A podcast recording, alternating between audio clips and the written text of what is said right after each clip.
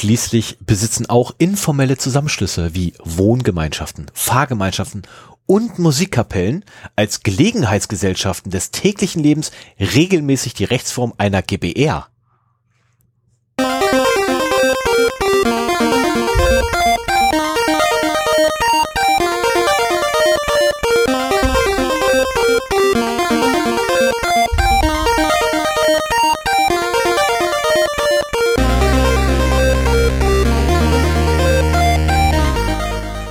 Zero Day, der Podcast für Informationssicherheit und Datenschutz.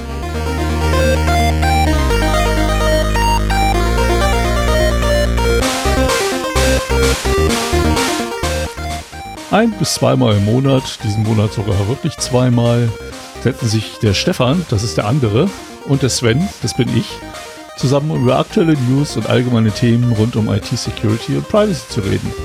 Hallo Stefan. Hi Sven.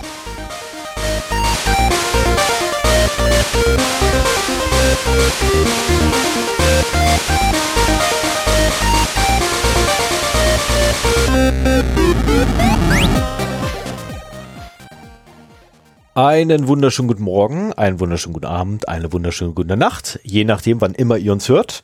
Ich habe mir sagen lassen, Podcast, das Schöne am Podcast hören ist, dass es zeitsouverän ist. Ihr könnt uns hören, wann immer ihr wollt. Ihr müsst uns zum Beispiel nicht heute am 21.12.2021 hören, nee, sondern könnt ihr auch nicht. irgendwann anders. Ähm, gut, wir haben es für eine Weile ziemlich fortgeschrittene Stunde. Ah, was daran liegt, dass ich tierisch nervös bin heute. Äh, ich hoffe, das wird nicht so auffallen. Ähm, aber ich habe das. Hast du es gesagt? Jetzt ja, achtet ich, jeder drauf. Ich habe das Thema Mir ging letztes Mal so. Ja, ich habe ich hab das die Themen heute zu vertreten ähm, und infolgedessen bin ich super nervös äh, ob meines zweiten Themas, weil ich einfach hoffe, dass es funktioniert.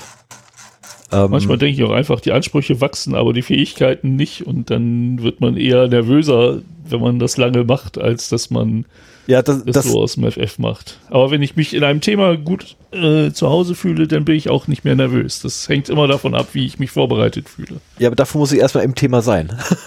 Es ist ein weiter Weg bis dahin. es ist ein weiter Weg bis dahin und es ist nicht Qualitätssicherung oder oder was ich ja Requirements Engineering oder Softwareprozess, weißt du, äh, Softwareentstehungsprozess, Software Lifecycle oder so.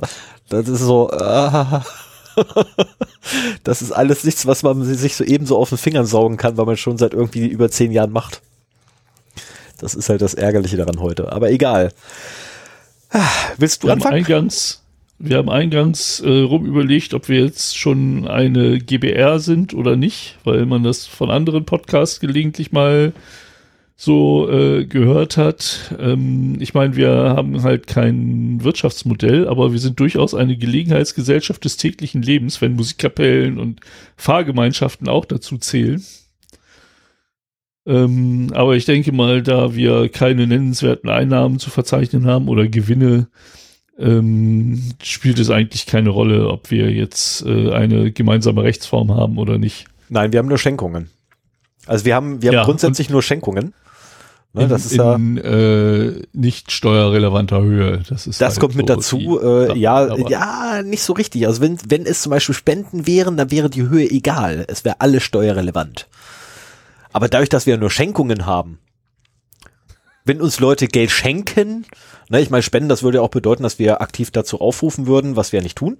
Ne, sondern nein, wir sagen immer, ne, nur wenn ihr gerade irgendwie ein paar Cent über habt, dann könnt ihr uns die gerne schenken, wenn ihr uns unterstützen wollt, äh, was nicht muss ist, weil wir sind kostenlos, wir bleiben kostenlos. Ab und zu gibt's dafür halt einen blöden Spruch vorweg.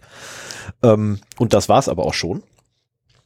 Ähm, wir haben da irgendwie so eine so eine PayPal-Me-Adresse. Ich habe vergessen, wie die ist. so lange, wie wir sie nicht erwähnt haben. Können wir auch mal wieder in die Shownotes reinpacken. Ähm, aber wir sind halt nicht auf irgendwelche, ähm, ah, wie nennt man das denn dann, äh, Schenkungen äh, angewiesen. Ähm, Jetzt hör mal auf, das hier zu betonen, sonst fange ich an, Downloadzahlen zu. nein, erzählen. bitte nicht, bitte. Okay, ich hör auf. Das, das ist nämlich, wie ich festgestellt habe, mein Mittel, um Stefan ruhig zu kriegen. Wenn wenn es gar nicht mehr geht, drohe ich ihm an, die aktuellen Downloadzahlen zu nennen. Und äh, dann macht er sofort alles, was ich will. Ja, fangen wir mal an mit der Hausmeisterei. Ähm, Wir sind schon mittendrin. Genau. Ähm, die Folge 20, da ging es um Schwachstellen-Scans mit OpenVAS. Da, das war äh, mein Thema. Da habe ich mal vorgestellt, wie man relativ einfach einen Schwachstellen-Scanner aufsetzen kann und mit dem sein Netzwerk, das Netzwerk der Firma, sein Rechner, was auch immer es auf Schwachstellen scannen kann. Und äh, das hatte ich zu dem Zeitpunkt halt, das muss irgendwie 2017 gewesen sein oder so, selber das erste Mal gemacht. Fand das ganz spannend, habe auch hier und da äh, sinnvolle Sachen gefunden. Beim ersten Scan in meinem Netzwerk äh, eine Backdoor in meinem Satellitenreceiver, das war ein bisschen äh, unangenehm. Naja, und als jetzt, äh, was auch später bei mir in den News noch kommt, die Log4j-Lücke äh, um sich schlug, habe ich mir gedacht, könnte man ja mal wieder machen, zumal Open, bei OpenVAS auch gesagt wurde, dass er gegen Log4j Exploits prüft, was ich mir nicht so richtig vorstellen kann. Vielleicht bei Whitebox-Tests, aber nicht bei Blackbox-Tests, aber egal. Und habe mal wieder angefangen, wild um mich rumzuscannen, ähm, mein Netzwerk und auch auf Stefans Wunsch unseren Server. Du hast mich gefragt, ob du es darfst und ich habe gesagt, ja, mach. Oder so rum, wie auch immer. Ich, wenn ich damit anfange, äh, mache ich das ganz gerne. Und es hat sich mal wieder gezeigt, dass es sinnvoll ist, gelegentlich ähm, auch sowas zu machen. Man findet immer irgendwas.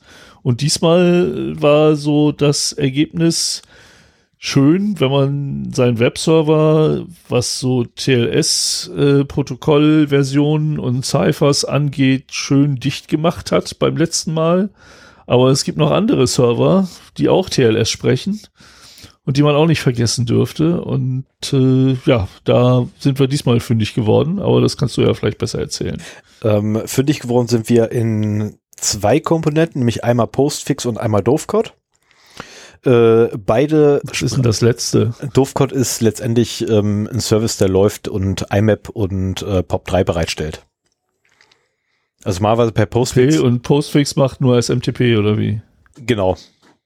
Ah, ja. Und bei über Dovecode rufst du halt deine E-Mails ab, während du über Postfix sendest. Hm. Ähm, und Ach, dort waren zwei verschiedene ja, das, äh, Applikationen. Äh, ja.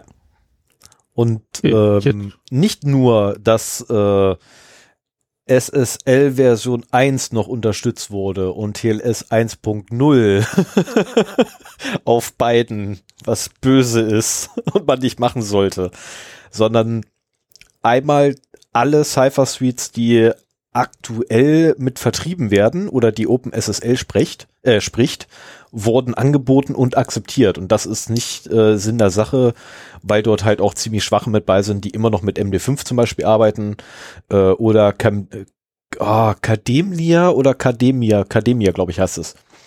Äh, die Cademia-Suiten sollte man grundsätzlich meiden. Ähm, zwei, drei SHA-1-Suiten waren aus Versehen noch mit bei. Hoppla. Ähm, also letztlich beim äh, Absichern des Servers habe ich aus Versehen Postfix und Dovecode beim letzten Mal verba äh, verbaselt. Wir haben ja Mitte des Jahres gewechselt auf Debian und nachdem gewechselt wurde, wurde wieder Hardening durchgeführt und in dem Zuge leider Postfix und Dovecode verpasst. Ähm, Fehler ist korrigiert. Ich habe zwei, ich glaube, knappe zwei Stunden, zweieinhalb Stunden, ich müsste meine Frau fragen, rumgeflucht vom Rechner. Weil einfach, ja, es, äh, ich habe in den, in den Config-Dateien Änderungen durchgeführt, habe den Service neu gestartet und äh, wieder gescannt und wieder dieselben Fehler gekriegt und dachte so, das kann doch nicht wahr sein. Was zum Henker passiert denn hier gerade? Ähm, der letzte Bericht allerdings von dir hat mir jetzt gesagt, warum das so ist. Also ich krieg immer noch äh, komische Berichte raus, aber die Problematiken werde ich jetzt irgendwie über, äh, nach Weihnachten oder zu Weihnachten mal gucken, ähm, definitiv komplett aus der Welt schaffen. Ähm, und zwar habe ich mich einem Service bedient, beziehungsweise nein, ich habe auf der Suche äh, nach Lösungen einen Service gefunden. immuniweb.com Link in den Shownotes. Haben wir in den Shownotes verlinkt, genau.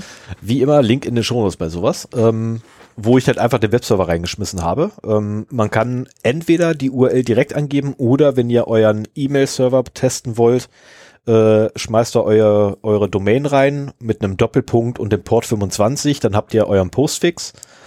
Äh, ich habe jetzt noch nicht geguckt, wie ich meinen Dovecode prüfe. Ähm, müsste aber eigentlich genauso gehen mit hier, was ich, äh, 567, glaube ich, ist der Port oder nee, 587. Irgendwie in dem Bereich. Ähm, und rein theoretisch müsste das darüber dann auch gehen.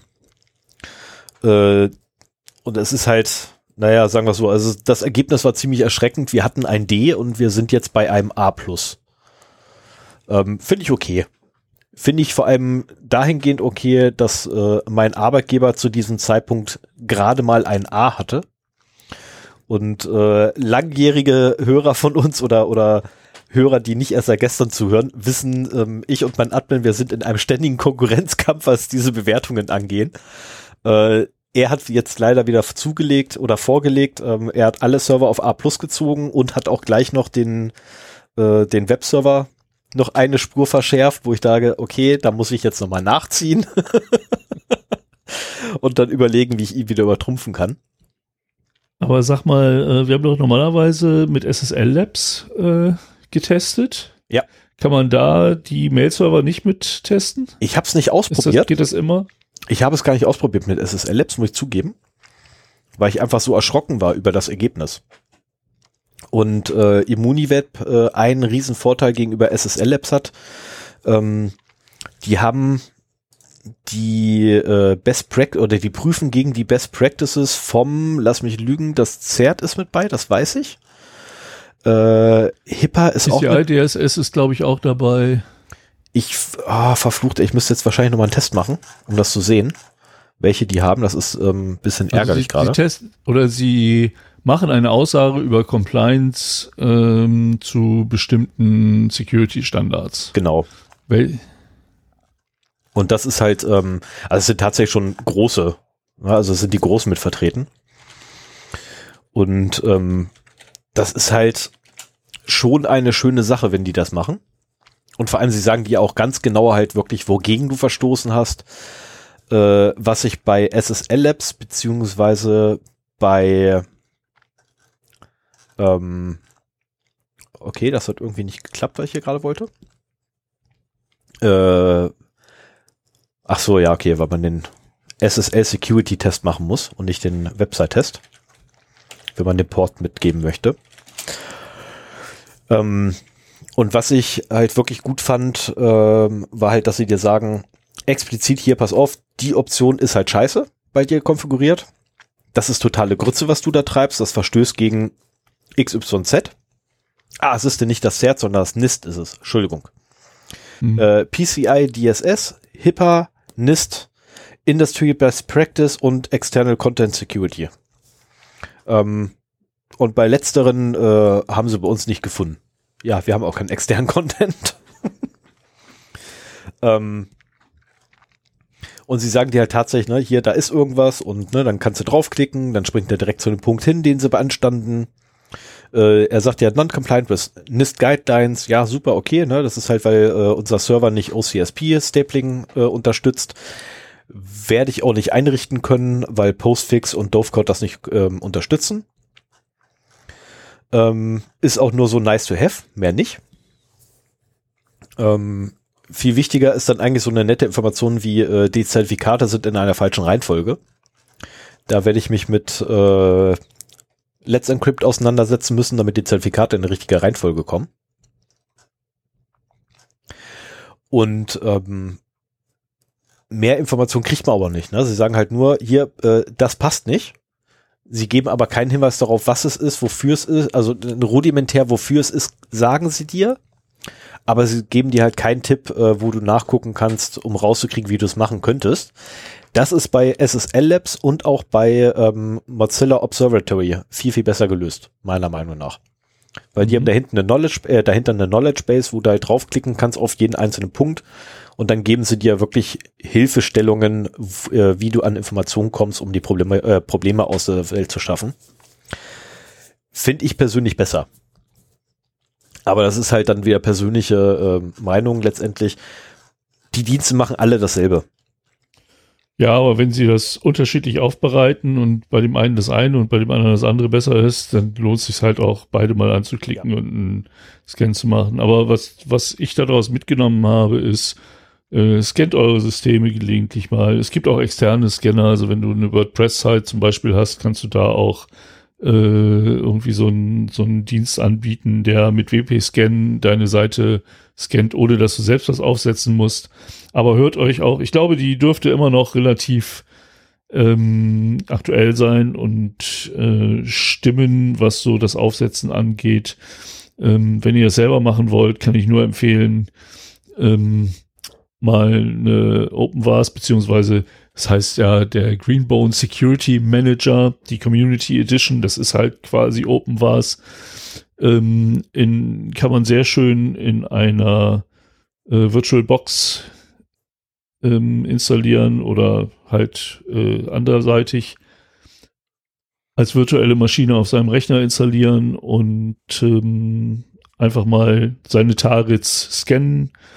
Das ist sehr selbsterklärend und man kann dadurch nur gewinnen. Entweder weiß man, dass man keine ernsthaften Probleme hat oder man findet halt wirklich Punkte, um das zu machen.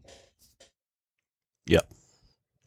Dem kann ich mir. Und man findet halt auch viel Kram, der jetzt nicht so wichtig ist, aber zumindest hat man, hat man mal nachgeschaut und weiß, dass jetzt keine ernsthaften Probleme da äh, mit verbunden sind. Und man sieht halt auch mal so ein bisschen, äh, was, wie so diese Warnungen aussehen, die man äh, da bekommt. Also es ist, ja, also wenn, wenn man technisch interessiert ist, kann man dadurch nur gewinnen. Das auf jeden Fall. Wobei die, die Protokolle, die rauspurzeln, manchmal kompliziert zu lesen sind. Ähm, achtet auf die Ports. Ich bin erst ausgeflippt, als ich den ersten Report von Sven gekriegt habe, äh, bin ich im Karri gesprungen, bis ich dann irgendwann rausgekriegt habe, okay, ich muss vielleicht mal auf den Port achten. ähm, zu den einzelnen Meldungen und dann wurde auch alles klarer, warum es überhaupt ging. Also manchmal sind die Reports ziemlich unübersichtlich, leider. Äh, auf der anderen Seite, ich wüsste auch nicht, wie man es besser machen kann. Also zumindest nicht mhm. so automatisiert. Das Ding funktioniert zumindest. Ne, das können wir zumindest sagen. Es funktioniert. Ja. Und es hat geholfen bei uns. Ähm, und man darf auch nicht vergessen, das letzte Mal habe ich da eine offene Datenbank damit gefunden. Richtig, richtig. Und das letzte Mal hast du die freie verfügbare Datenbank gefunden, ja. Mit den ganz vielen personenbezogenen Daten, die drin waren, keine. Äh, mit ganz vielen Passwörtern, die drin waren, ja. verschlüsselt. welche, welche Daten da hätten abfließen können, ist egal, aber die Tatsache, dass da quasi Nein, ich meine das ernst. Also ich die Datenbank im Netz stand, ohne dass wir das wussten. Ja, ja, ich, ich meinte ähm, das gerade auch schon ernst. Also das, das war erschreckend. Also ich bin ja. auch tatsächlich in den Panikmodus dann verfallen und habe als erstes den Webserver abgeschaltet. Das war die erste Reaktion, die ich hatte. Ne? Grundsätzlich erstmal Verfügbarkeit weg. Mhm. Ähm, das ist äh, ne, erste Ansammlung immer grundsätzlich den Server vom Netz nehmen und dann gucken, was man machen kann. Weil dann hat man Zeit. Ne, und dann vor allem auch gucken, was passiert ist. Ich bin dann auch durch die Logfiles durchgefräst und habe nachgeguckt, ob irgendwo ein Zugriff stattgefunden hat. Also der nicht irgendwie hätte sein müssen oder sein dürfen. Also das ist, es ist nicht schön, sowas zu finden, aber es hilft einem ungemein, weil dadurch haben wir halt ein Sicherheitsproblem weniger. Und auch zukünftig.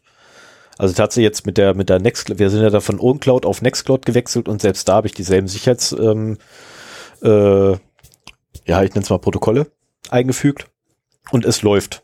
Na, also genauso eins zu eins funktioniert das dort genau ähm, und die Sache funktioniert einfach. Ähm, unsicherer wäre es übrigens gewesen mit einer MySQL-Datenbank.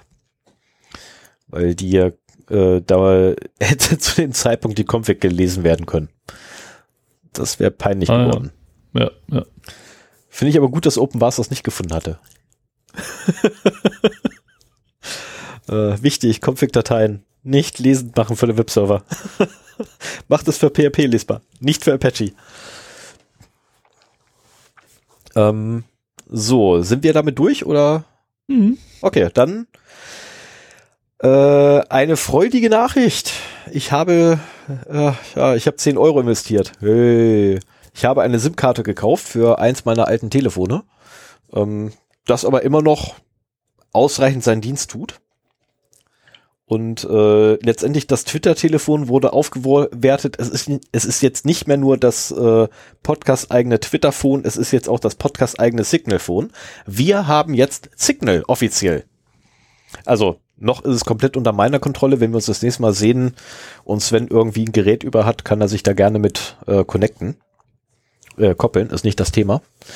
Ähm, und damit ihr uns unter Signal erreicht, braucht ihr natürlich auch eine Telefonnummer, weshalb ich euch bitten möchte, Zettel, also entweder wenn ihr jetzt gerade irgendwie unterwegs seid, macht mal kurz Pause und äh, holt mal Zettel und Stift ran, damit ihr euch die Telefonnummer mitschreiben könnt. Sie steht aber auch in den Shownotes. Also in den Shownotes steht sie auch und da kann man auch einfach auf den, auf den äh, Dings klicken, auf den Link klicken. Wollte ich gerade sagen, wenn ihr einen vernünftigen Podcatcher habt, also nicht Spotify, dann äh, seht ihr die auch anklickbar und wenn ihr Signal ähm, installiert habt, dann müsste sich auch äh, ein Chat mit dem Zero Day Podcast sofort öffnen, wenn ihr auf den Link klickt. Ich weiß ihr klickt alle gerne auf Links, die ihr irgendwo findet und äh, aber diesmal kann man auf den Link klicken, verspreche ich euch. Passiert nichts. Ja, doch, da passiert was. Öffnet sich Signal und dann öffnet sich ein Chat mit dem Day Genau, passiert nichts Böses, sagen wir es mal so. Und ihr könnt jetzt alle, also ich, ich habe kein dauerhaftes Gerät äh, frei, wo ich das drauf installieren könnte, aber wir haben es eh so, dass immer einer von uns irgendeinen Account betreut. Das ist Twitter, ist bei Stefan, Facebook und Mastodon bin ich und YouTube. Jetzt hat er noch Signal, also ihr YouTube? reicht damit. Wir Ja, haben YouTube. Ja, wir haben YouTube, aber da ist nichts zu finden. Ich Okay. habe das nur schon mal äh, für uns reserviert sozusagen. Okay, gut zu wissen. Habe ich dir auch schon erzählt. So hörst du mir zu. Ja, ja. Ich höre dir schon Und- zu, aber ich, ich hatte irgendwie so gedacht gehabt, nee, YouTube war, war ja dann doch nichts für dich. Wir, Livestream wollten wir nie, Video wollten wir auch nicht machen. Also ähm, habe ich gedacht, so, okay, Nee, ich dann, dann wollte, wir das wieder ein. Aber jetzt ich wollte als Zero Day unter einem Video von den Morpheus Tutorials äh, kommentieren und äh, das mal ein bisschen für Werbung für unseren Podcast missbrauchen, indem ich halt, das passte inhaltlich sehr gut, indem ich halt auf eine unserer Folgen da Mhm. verweise. Ähm, dummerweise wird bei YouTube wohl Kommentare mit Links als Spam einfach weggekantet. Und insofern ist das nie erschienen. Also es gibt einen, ein YouTube, äh, ein YouTube-Profil für den Zero Day Podcast, der einen Kommentar bisher äh, gemacht hat und äh, der ist nie veröffentlicht worden. Also eine echte Erfolgsgeschichte sozusagen. Dann hoffe ich mal, dass er nicht den Tod beim Kotflügel findet. Am Ende, am Ende kommentiert das, äh, kommentiert aus Versehen noch der Zero Day Podcast darunter unter dem Video. Das wäre furchtbar. Da würde ich mich richtig ärgern. Äh, ich glaube, das habe ich dir schon mal vorgespielt oder schon mal geschickt, den Link. Äh, es gibt äh, es gibt Videos. Sagen wir mal, es gibt Videos bei YouTube. aber mach, mach mal mit deinem Signal weiter. Also wenn ihr uns Genau. direkt erreichen wollt äh, und kein Twitter habt, kein Facebook, kein Mastodon, Oder auch äh, nicht könnt wollt. uns- oder einfach ein, äh, ja, den unserer Meinung nach sichersten Messenger äh, nutzen wollt. Wobei wir müssen uns Matrix und äh, wie heißt dieses E-Mail-basierte Ding Data da? Chat. Und Delta Chat müssen wir uns nochmal genauer angucken. Das, das könnten auch heiße Kandidaten sein. Ja. Als wir uns das letzte Mal intensiv über Messenger unterhalten haben, was auch schon Jahre her ist, äh, waren halt Wire und Signal so die Gewinner. Und ich glaube, das sind sie auch immer noch, zumindest Signal. Wire Äh, ist noch mehr in der Vergessenheit versunken. Ich glaube, Threema wäre mittlerweile auch wieder ein guter Kandidat dafür. Ja, aber der ist nicht, der ist von der Benutzerfreundlichkeit nicht so toll und Gruppenchats und so weiter. Also ich glaube, Signal ist da immer noch vorne und auch was das äh, Verschlüsselungsprotokoll da von Moxie Mullins angeht und sowas. Also ähm, Ähm. das ist auf jeden Fall der der ähm, Messenger unserer Wahl. Das auf jeden Und darüber könnt ihr jetzt Stefan erfahren, äh, Erreichen. Also spammt ihn voll. Also man kann, man kann sogar unter der Nummer anrufen. Das ist tatsächlich, also man mag es nicht glauben, aber das ist eine echte Telefonnummer, die da hinterlegt ist. Das ist, äh, ich habe da tatsächlich eine echte Telefonnummer für gekauft. Das ist, ich bin gespannt, wie lange ich die Telefonnummer letztendlich behalte, weil äh, ich mache nichts mit der mit der SIM-Karte jetzt, die da drin steckt. Da habe ich mir einen Prepaid-Account irgendwo. Ah, ich war beim Einkaufen und habe gesehen, oh hey, Prepaid-Card, ach ja, wolltest du eh Buff mitgenommen. Und äh, den Zehner habe ich halt investiert. Ähm, ja, das war's aber auch. Also da kommt nie wieder irgendwie großartig Geld drauf. Ich bin gespannt, wann sie mir die Karte wieder sperren werden.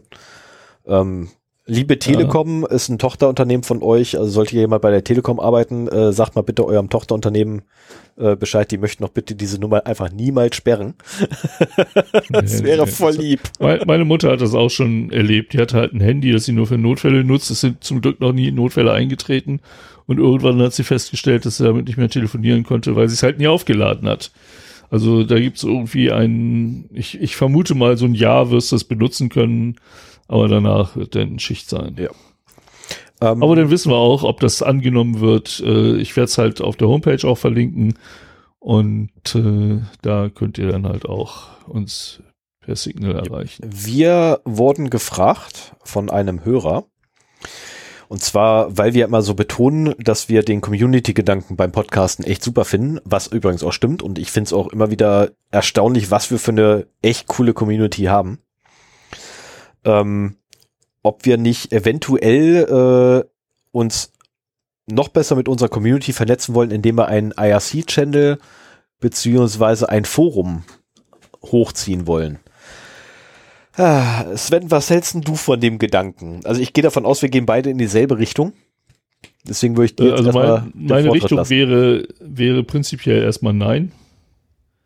Äh, IRC ist so, so überhaupt nicht mein mein Medium. Also das habe ich noch nie ernsthaft benutzt. Du bist aber Und, alt genug dafür. Ja, ich bin alt genug dafür, aber ich hatte ja nie Freunde, mit denen ich das mal machen kann. Ja, ich hatte da auch nie Freunde, mit denen ich das gemacht habe. Ich hatte da einfach äh, eine Community, mit der ich es gemacht habe. Ja, gut, die hätte ich erstmal finden müssen, sagen wir es mal so. Ähm, ich ich habe ja schon gesagt, ich war ein Nerd mit normalen Freunden und so ähm, alles, was so an nerdigen Themen war, da war ich dann irgendwie immer ziemlich alleine. Tja, so, ja, ich war der Freund von Nerds. Das ist die traurige Geschichte meiner, meiner jüngeren Jahre. Ich war ja und, immer nur der Freund von Nerds. und äh, ja, Forum. Also die Diskussion haben wir in den Kommentaren auf unserer Webseite. Ich finde, das hat da einen ganz guten Platz. Ob wir jetzt noch unbedingt ein Forum brauchen, Weiß ich nicht. Dafür haben wir halt auch, also da würde ich dann zum Beispiel lieber irgendwie Mastodon benutzen oder so. Ja, als Pro jetzt noch ein eigenes Forum für uns aufzuziehen. Man könnte auch überlegen, sich ein Subreddit zuzulegen oder so und, und das als Forum zu nehmen. Also Aber ich glaube, also bei unseren Downloadzahlen, das, da wäre zu wenig los noch. Also ich kann mir nicht vorstellen, dass da wirklich ordentlich Leben reinkommt. Also die Problematik, die ich natürlich auch sehe, ist in dem Moment, wo wir bei uns auf den Server ein Forum reinpacken, haben wir natürlich auch eine breitere Angriffsfläche, äh, die wir bieten. Ähm, was einen größeren Wartungsaufwand äh, sowie einen größeren Hardening-Aufwand äh, bedeuten würde. Für mich. Ähm, weil Sven würde sich dann nicht beteiligen, der würde nur stochern, mehr nicht und immer schön Vorschlaghammer rausholen und alles kaputt machen, was ich wieder aufbaue. Ich sag, ich sag dir immer, wo die Lücken sind und genau. sie entschließen. Genau, ich bin immer derjenige, der das, der das Loch flicken darf. Ähm, also gegen ein Forum wäre ich ehrlich gesagt auch ziemlich stark, also tatsächlich ziemlich stark, allein schon halt, weil wir würden uns da wirklich, äh, wenn wir Pech haben, ein riesengroßes Loch reinziehen, was man nicht mal so schnell schließen kann. Ähm, ja, und auch so, man, man muss es halt pflegen, man muss es halt moderieren. Ja. Es gibt, es gibt Wege, uns zu erreichen. Ähm, und so ein dediziertes Forum, da sind wir auch echt noch zu klein. Wir sind zwar auf dem Wege, größer zu werden. Und wenn Stefan nicht brav ist, äh, erzähle ich dazu noch ein bisschen was heute. Aber, Kannst du das nach dem zweiten Themenblock machen? das kommt drauf an. so, sobald du nicht mehr brav bist, fange ich an, Downloadzahlen runterzubitten. Nein, nein. Also wenn denn bei Fun and Other Things, denke ich auch mal. Also du kannst auch gerne ähm, ähm, zu Beginn des zweiten Themenblocks, der irgendwann im Laufe der heutigen Sendung übrigens auftreten wird. Ähm, und nein, ich werde ihn dann nicht an die richtige Stelle schneiden. Äh, Habe ich keine Lust drauf, weil ähm, mhm. ist zeitlich begrenzt leider. Also ich, ich bin ich bin sehr gespannt, was du vorhast. Ja, es, es, es, es wird eine Überraschung für dich. Also tatsächlich wird es für dich eine Riesenüberraschung. Äh, das erste Mal, dass sowas echt funktionieren kann. Ich bin sehr, sehr, sehr, sehr gespannt drauf. Aha. Ähm, so, jetzt habe ich aber Sven, glaube ich, genug äh, geärgert damit. Ähm, So, jetzt noch schnell Ja, meine Meinung bist zum kur- IRC. kurz, Du bist kurz vor den Downloadzahlen schon in der Hausmeisterei. Jetzt noch schnell, Also, ja, ich- aber ganz kurz nochmal schnell meine Meinung zum IRC. Ne? Ich meine, Forum sind wir uns beide einig, äh, Sicherheitsloch sondergleichen holen wir uns da rein, weil wir einfach auf fremde Software setzen müssten. Ähm, wir haben keine eigene Forensoftware, die wir geschrieben haben. Äh, ich habe noch nie eine Forensoftware geschrieben und auch nie irgendwie mir großartig den Quelltext davon angeguckt. Infolgedessen, nein. Es ist so, nee, mache ich nicht. Ja, aber größer, größer als das Loch durch WordPress ist das auch nicht. Also es wäre halt eine zusätzliche Applikation auf dem Server, wie WordPress eben auch. Also ich denke, ähm, da müsste man genauso dabei sein, das zu härten wie WordPress und dann wäre das auch vertretbar. Aber ich, ich sehe es nicht wirklich als sinnvoll an. Und wie viele von den Leuten, die Foren, äh, die, die uns hören, haben Bock auf Foren? Also das sind ja auch, ist, also ich, ich vermisse im Prinzip die Foren, weil vieles wird mittlerweile bei Facebook oder bei Twitter abgehandelt, was früher über die Foren gelaufen ist. Und ich fand die Diskussionen besser nachvollziehbar, besser archivierbar, besser durchsuchbar in den Foren. Auf jeden Fall. Also ich bin Frage. eigentlich ein großer Freund von Foren. Äh, aber das, das muss auch Sinn machen.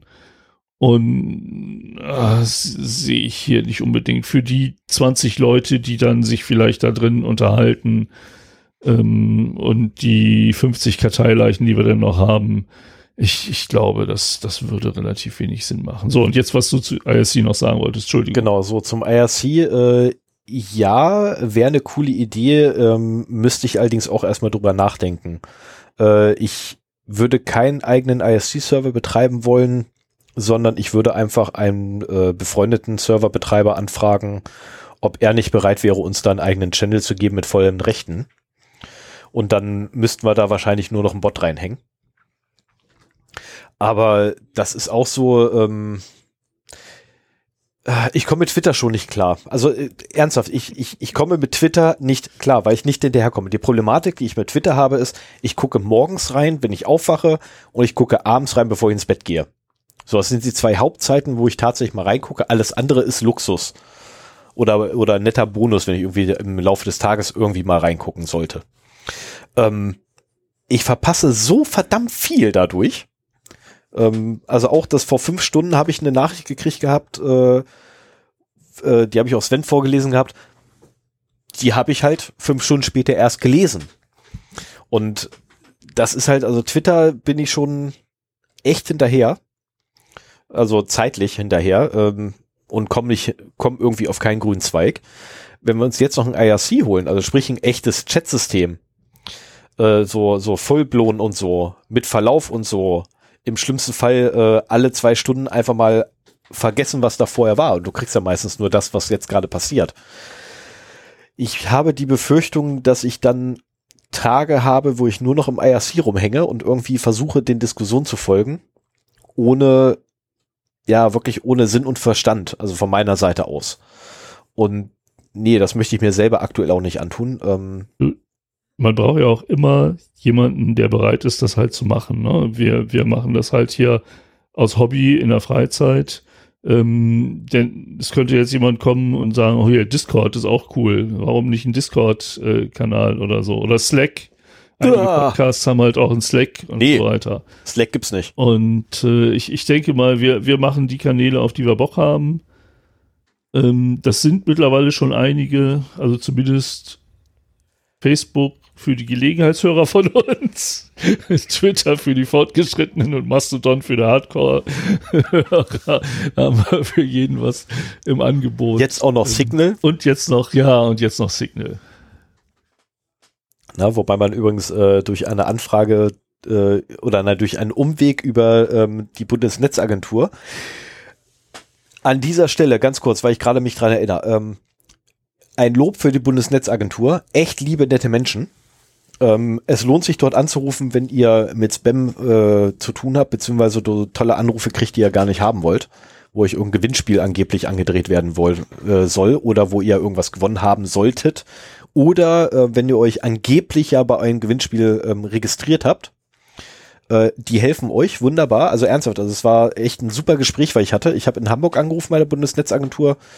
Ähm, oder nein, ich wollte in der Niederlassung in Hamburg anrufen. Ich bin irgendwo im Freistaat Bayern gelandet. Äh, ich hatte ein wunderbares Gespräch mit der netten Person am Ende. An Ende ähm, war echt spitzenmäßig und mir wurde wirklich geholfen. Also das Problem ist gelöst. War klasse. Ah. Ähm, und ich kann wirklich nur raten, ähm, Bundesnetzagentur, liebe nette Leute, wendet euch an die. Ähm, ich weiß, es gibt da auch andere, aber ich habe tatsächlich nur mit netten Leuten bis jetzt geredet. Ähm, ich habe auch mit äh, einer ganz netten Person eines staatlichen Betreiber, nein, nicht eines staatlichen Unternehmens, sondern eines Unternehmens, der für staatliche Stellen äh, einen Service betreibt, äh, geführt und das Gespräch war auch echt super. Ich wurde mit Informationen überhäuft, die ich mir gar nicht so schnell notieren konnte, wie sie reinkamen. Ähm, leider hat der versprochene Rückruf nicht stattgefunden, aber das macht nichts. Da kann ich ja morgen nochmal nerven gehen. Das Jahr ist noch noch lang. Ja, manchmal, manchmal habe ich auch die Erfahrung gemacht, wenn man Leute anruft und sie was über ihren Job fragt, freuen die sich total, dass da äh, mal jemand Interesse dran zeigt ja. und sind total auskunftsfreudig. Ne? Also das Schöne ist vor allem, die haben keine Pressestelle. Das war natürlich sofort bei mir Grinsen im Gesicht, hurra for the win, keine Pressestelle, klasse. Keiner, der den Menschen sagen kann, was er nicht sagen darf. ähm, aber das war wirklich ein zwei der besten Gespräche diese Woche, die ich geführt habe. Und die Woche ist noch mhm. gar nicht so alt. Nee, das stimmt. Wir haben ja, das ist, ähm, also seit der letzten Aufnahme letztendlich habe ich die zwei Gespräche geführt. Ähm, war super. So, jetzt bin ich aber wirklich damit durch. Ne? Ja, prima. So, jetzt muss ich nur da In welcher Reihenfolge wollen wir weitermachen? Sollen wir es so machen, wie es hier steht? Ja, ja. Also ich würde dann, auch, ich würde dann übrigens auch bei den News das genauso machen, dass du anfängst und ich dann meinen Kram hinten dran packe und danach das Thema starte. Ja, okay, können wir machen. Alles klar.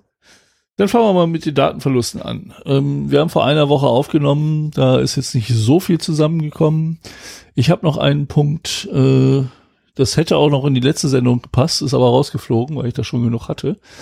Ähm, vom 10.12.21 und zwar musste Volvo Cars ein äh, ja, Security Breach bekannt geben, bei dem äh, wohl Forschungs- und Entwicklungsdaten abhandengekommen sind. Also diesmal nicht personenbezogene Daten, die irgendwie verloren gegangen sind, sondern dieser Datenverlust bezieht sich wirklich auf etwas, was äh, ja eine andere Qualität hat. Ähm, es wurden auf einen seiner, wie sie schreiben, Datenspeicher von Dritten illegal zugegriffen und eine begrenzte Menge an F&E Eigentum des Unternehmens wurde dabei äh, gestohlen. Forschung und Entwicklung. So, ja, sagte ich ja davor schon. Ja, ich, ich, ich habe noch was gegen diese ganzen äh, Abkürzungen dabei. Okay. Und äh, Volvo bemüht sich, ähm, zu betonen, dass es keine Auswirkungen auf die Sicherheit der Fahrzeuge seiner Kunden oder deren persönliche Daten hat. Ne? Und ich meine, klar, Forschungs- und Entwicklungsdaten, da werden äh, die aktuellen Kundendaten sind davon nicht betroffen. Ähm, natürlich bekämen die Eindringlinge äh, Einsicht in was auch immer da an Daten verschwunden ist. Das kann ich nicht beurteilen, was damit äh, passieren kann. Aber auch wenn Volvo relativ wenig dazu erzählt, äh, hat sich die, habe ich noch nie von gehört, die Snatch Gang scheint auch so eine Ransomware Gang zu sein. Habe ich auch nicht in meinem Monitoring drin, also äh, da verfolge ich ja einige. Wohl äh, zu dem Angriff bekannt und äh, hat auf ihrer Leak-Site am 30. November schon einen Eintrag hinzugefügt dazu und in der Zwischenzeit schon knapp 36 MB der Dokumente veröffentlicht. Ich hatte das ja äh, erzählt in der Folge über die Ransomware-Gangs, dass da auch gerne mal angefangen wird, so ein Prozent der, da der erbeuteten Daten zu veröffentlichen, dann zwei und immer mehr, um halt äh, dem Opfer klar zu machen, dass sie es ernst meinen mit äh, dem Veröffentlichen aller Daten, aber um gleichzeitig auch noch nicht ihr ähm, Kapital aus der Hand zu geben. Wenn es einmal veröffentlicht ist, dann brauchen sie auch nicht mehr mit Zahlung zu rechnen. Und äh, insofern sieht es halt danach aus, dass es jetzt keine Industriespionage war, wie ich es eigentlich bei der Meldung erstmal vermutet hätte, sondern halt auch da ähm, eine Gang, die versucht halt Volvo zu erpressen, indem sie die äh, Daten exfiltriert hat und jetzt äh, dann Lösegeld dafür fordert. Über die Höhe des Lösegelds, was mich ja auch immer interessiert, was sie dafür haben wollen, aber äh, habe ich nichts finden können. Schade, weil das ist ja immer so der Punkt, der echt witzig, äh, äh nicht witzig, interessant ist, ne? wie viel die Daten immer wert sind. Naja, wie viel sie glauben, dass sie wert sind. Ne? Das ist ja auch immer so die Frage, ob sie es denn wirklich bekommen. Na, wir haben ja schon öfters auch schon äh, mit einer Weile berichten dürfen, dass durchaus Firmen bereit waren zu zahlen. Das ist ja in Amerika zum Beispiel wurden ja auch, äh, haben sich ja auch einige ähm, von den äh, SolarWind Hacks freigekauft von den Daten, die dort Die, die Ransomware-Gangs sind auch sehr umgänglich. Du kannst mit denen reden und handeln, ne? Also so nach dem Münzen, oh, 50 Millionen habe ich nicht, aber sagen wir 30. Ja, ich, ich habe bis jetzt Skrupel gehabt, mich mit denen zu unterhalten. ich möchte da ungern so ein Fadenkreuz auf meinen Server pinnen. das wäre ein bisschen ärgerlich. Nein, aber als Opfer. Ich meine. Äh, ja, klar. Aber das, äh, äh, dann hast du auch wirklich einen, einen Kommunikationskanal und hast auch durchaus die Möglichkeit. Und was war das? Ich glaube, das war auch ein Vortrag von Linus Neumann. Da haben sie irgendwie glaubhaft machen können, ähm, dass sie Russen sind und ja. dann haben sie den Verschlüsselungskey umsonst bekommen. Also ne, alles drin. Lernt ja, also, mal Russisch. Das kann also Kundensupport in einigen die. Situationen helfen. Also das muss man echt mal sagen. Also die, die, die meisten Ransomware-Gangs können Kundensupport. Aber gut, wie wir später auch lernen werden, das ist ja auch heutzutage so ein komplettes as-a-Service-Modell. Ja. Na, mit, ja, na egal. Ähm, Mache ich mal schnell weiter. Ja. Wir hatten irgendwann einmal einen äh, Hersteller für ferngesteuerte Dildos, der damit aufgefallen ist, dass irgendwie aus Versehen ähm, die Fernsteuerungs, äh, Fernsteuerung ein wenig löchrig war und dadurch Daten abhandengekommen sind. Ähm, jetzt haben wir einen Erotik-Versandhändler. Amorelli. Amorelli? Amorelli. Ähm, Amorelli würde ich das aussprechen. Amorelli. Gibt's da nicht? Doch, die haben Amorelli, die haben doch immer so einen komischen Kalender. Dadurch sind die, glaube ich, bekannt geworden. Keine Ahnung. Ähm, jedenfalls ein Versandhändler für Erotikartikel und Sextoys. Ähm, und ja, ich habe das böse Wort gesagt. Wir sind jetzt explicit bei Apple. Yes. ähm, und in den vergangenen Tagen haben sie ihre Kunden darauf hingewiesen, dass es ein umfangreiches Datenleck ge äh, gegeben habe, äh, von dem sie Kenntnis erhalten haben. Und ähm, die Daten der aufgegebenen Bestellungen sei betroffen, äh, seien betroffen. Äh, dazu gehören logischerweise Name, E-Mail-Adresse ähm, als Beispiel, und zwar aller zwischen 2013 und Mai 2020 registrierten Kunden. Ähm, ich kannte den Anbieter bis gestern nicht. Also infolgedessen, meine Daten haben sie nicht über eine Sicherheitslücke äh, ist es wohl möglich gewesen, die Daten abzugreifen. Ähm, und letztlich waren Bestellvorgänge einsehbar. Und daraus haben sich dann so Sachen ergeben wie Name, Adressen, E-Mail-Adressen, aber auch die gekauften Artikel und Produkte sowie die Art der Bezahlung. Ähm und die Bezahldaten selbst, also die Bank- und Kreditkartendaten, ach, ja, man kann es sich bereits denken, sind natürlich nicht betroffen. Laut Aussage von Amore, Amorelie. Ähm, und äh, ja, zwar können, könnte, konnte man wohl keinen unrechtmäßigen Zugriff ausschließen, aber man habe derzeit auch keine Anhaltspunkte für einen Missbrauch der Sicherheitslücke. Und somit bestehe ja für die Kunden kein Anlass zur Sorge so schreibt es zumindest, zumindest Amorelli, ähm, sollte sich herausstellen, dass die Daten missbräuchlich zugegriffen wurde. Ah nee, so, moin, Entschuldigung, ich musste mal neu anfangen. Sollte sich herausstellen, dass auf die Daten missbräuchlich zugegriffen wurde, werden wir zusammen mit den Behörden alles tun, um weitere mögliche Missbrauch zu unterbinden. Man betrauere den Vorfall sehr. Ähm. Zitat Ende.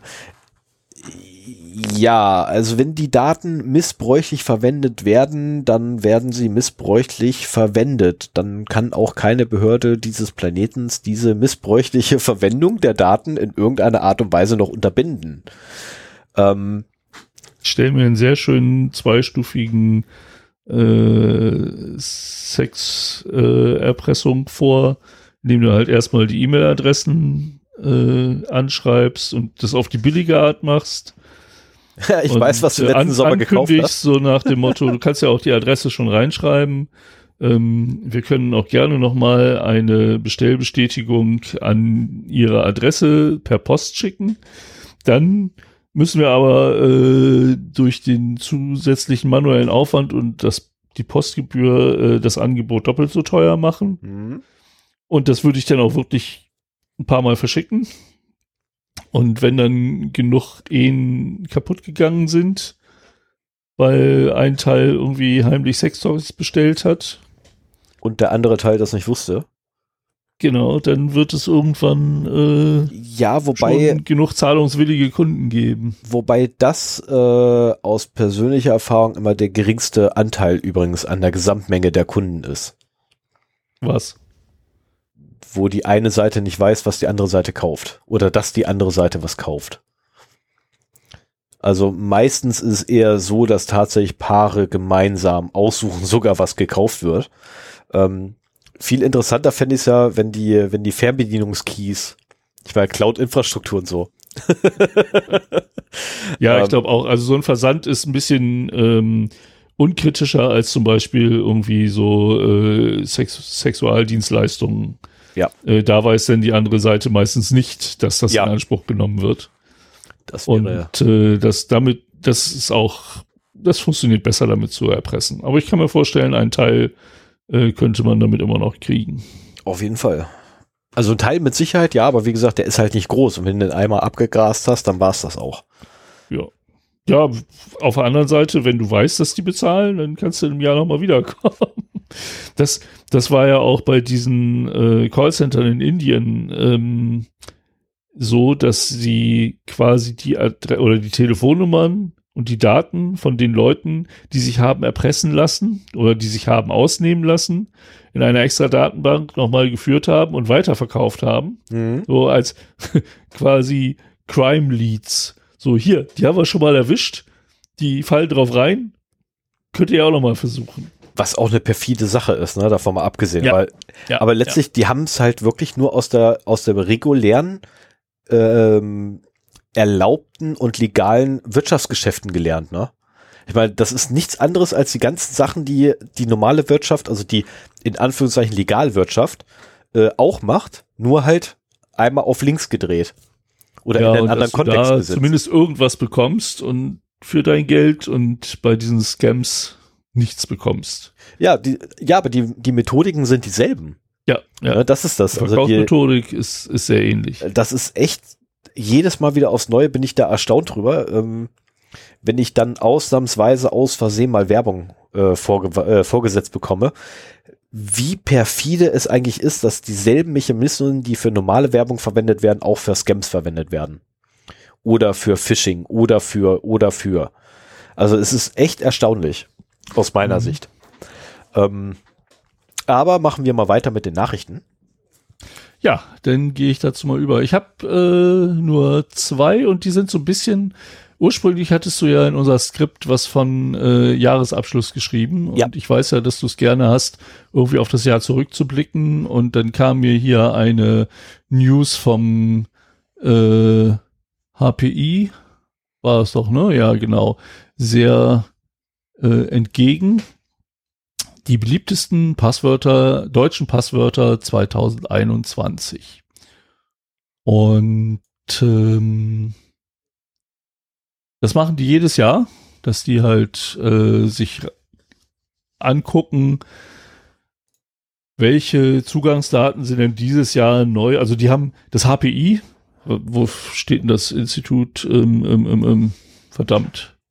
Ich wusste es auch mal auswendig. Ja, es ist so, ich weiß es immer, außer ich sitze gerade am Hasso-Plattner-Institut. Genau, jetzt habe ich es wieder. Plattner. Hasso-Plattner, ja, genau. Ähm, die betreiben halt den äh, Identity Checker. Ja. Äh, nee, der hat irgendwie drei Namen. Verdammt, ich bin Identity Leak Checker. Ja, dann so. So, jetzt haben wir aber alles zusammen, glaube ich. Have I been porn also, auf Deutsch? das HPI betreibt den äh, Identity Leak Checker. Das ist quasi sowas wie Have I Been Porned, nur nicht Auf- ganz so gut. auf Deutsch. ich. Nee, auch international. Also das Oh. ist nicht auf Deutsch begrenzt. Ähm, aber natürlich, das Web die Web-Oberfläche ist auf Deutsch. Also Ja, wenn man das okay, Englisch ja, nicht das mächtig ist, dann, dann Das kann man das sehr schön beim HPI machen. Und die haben sich halt angeguckt, wie sie es jedes Jahr machen. Welche Passwörter sind denn im Jahr 2021 geleakt worden, liegen im Klartext vor und hängen an E-Mail-Adressen mit .de-Domäne. Also das waren so die Kriterien, nach denen sie das gefiltert haben. Ähm, sämtliche deutschen Google-Mail-User sind damit schon mal ausgeschlossen, weil die halt googlemail.com oder gmail.com äh, haben. Aber man muss es ja irgendwie machen, ne? Und ich meine, irgendwie ist es auch eine Marketingaktion, die sie machen. Aber man muss halt da so ein Subset nehmen und das haben sie halt genommen. Es ist auch ganz interessant, weil viele andere Untersuchungen in dieser Richtung halt immer international sind. Und da hast du halt dann eher englische Wörter, die du findest, als, als deutsche. Also wir haben eine, eine Untergruppe der Deutschen quasi. Ähm, Wobei das F-Word, äh, das, das F-Word, äh, das F-Wort im internationalen Vergleich immer weiter nach unten äh, fällt. Es gibt einfach mittlerweile beliebtere Wörter. Es gibt Okay. im internationalen, ähm, gab es ewig lange das Wort Fuck. Äh, das hat wirklich jedes Jahr auf den Top 10 gelandet. Mittlerweile, glaube ich, ist es nicht mal mehr in den Top 20 drin. Ah ja. Ähm, das heißt, aus diesem Jahr wurden demnach 1,8 Millionen Zugangsdaten für diese Auswertung Wertung zur Rate gezogen. Ähm, ja, wer so die Größenordnung der Leaks kennt, weiß, dass das jetzt nicht allzu viel ist. Ähm, Das ist so ein halber. Ja, Das also so ich habe mal Leak. ausgerechnet, das sind äh, 0,28 Prozent des, äh, des Gesamtumfangs, der dieses Jahr dazugekommen ist. Also sie schreiben halt, äh, 263 Datenlecks sind in ihre Datenbank eingepflegt worden Mhm. in diesem Jahr mit rund 640 Millionen Identitäten. 640 und die Auswertungen für die deutschen Passwörter beziehen sich auf 1,8 Millionen Zugangsdaten. Also es ist ein recht kleiner Teil. Aber wenn man das auch vergleicht mit internationalen Untersuchungen, wo dann halt alle eingehen, ähm, ist das Ergebnis schon ziemlich ähnlich.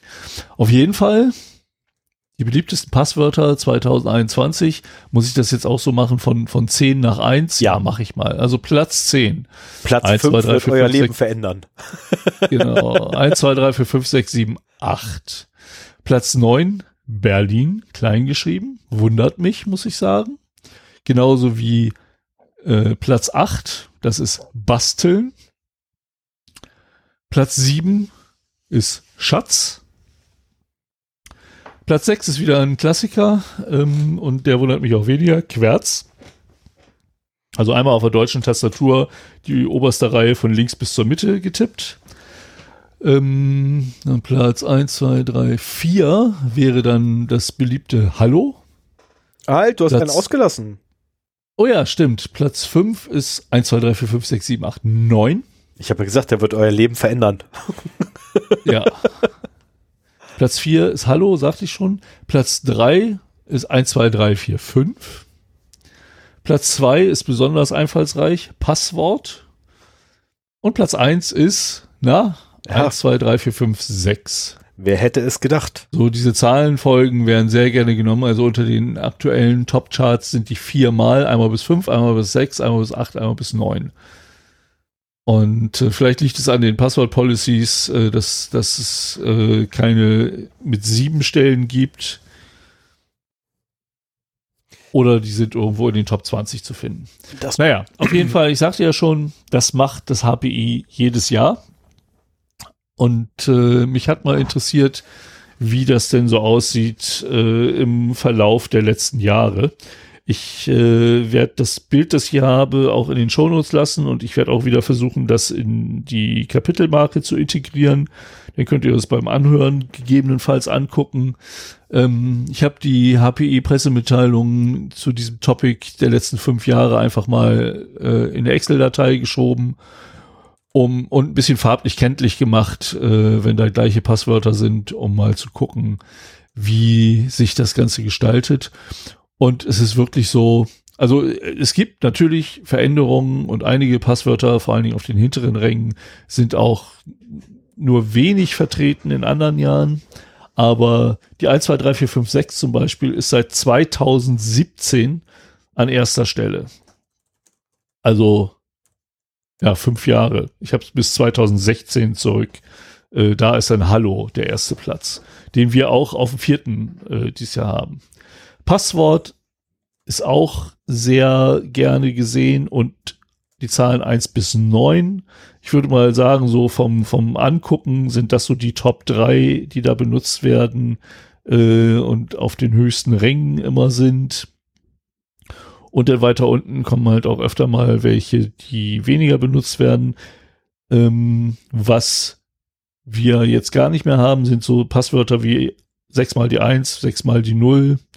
Äh, die sind äh, dieses Jahr gar nicht mehr vorgekommen.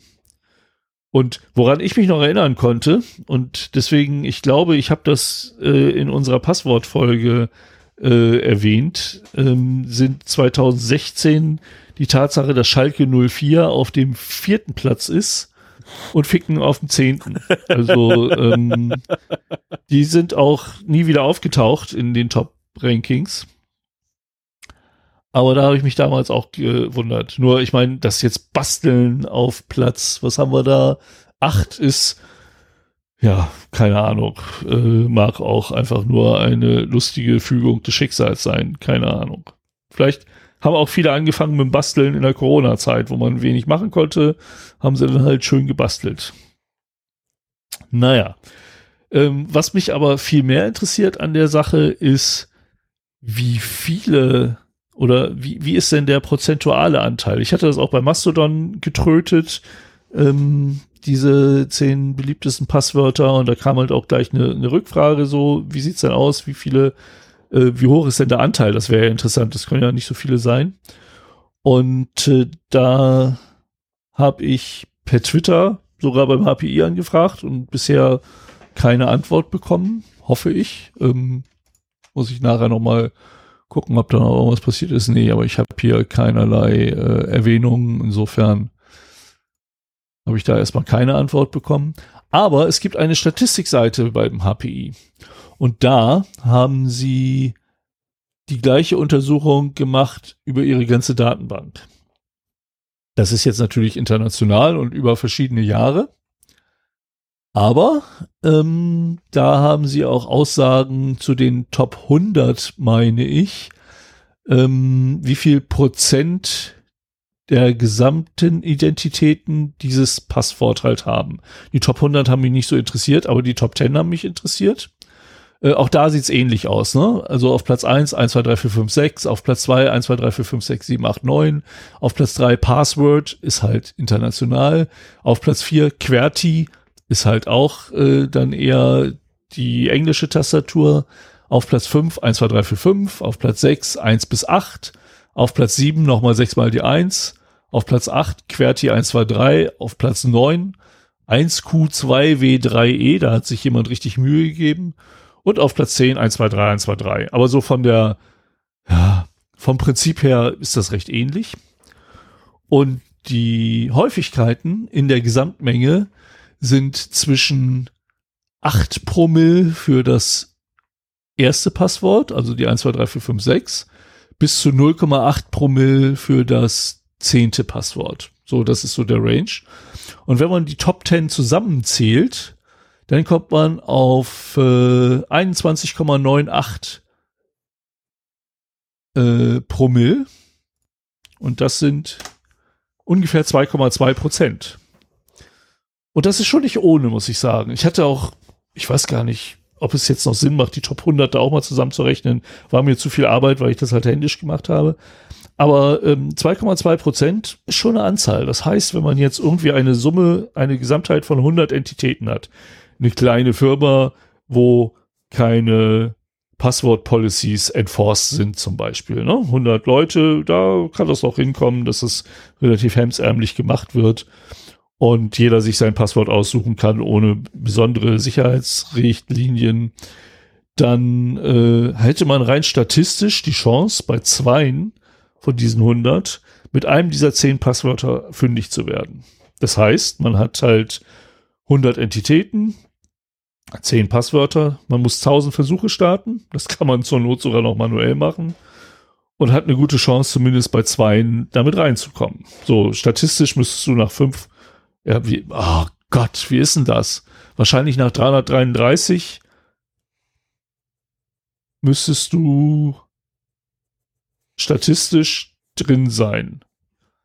Aber das kann auch sein, dass jetzt gerade der 999. und der 1000 äh, der Treffer sind oder dass überhaupt keine Treffer dabei sind. So ist das halt mit Wahrscheinlichkeitsrechnung. Ähm, aber nehmen wir halt auch mal, äh, man skriptet sich halt was und automatisiert das und hat halt eine äh, Summe von 1000 Identitäten. Da hat man schon recht gute, also eine 22 Prozent, nein, die Chance auf 22 Identitäten, die man damit äh, knacken kann.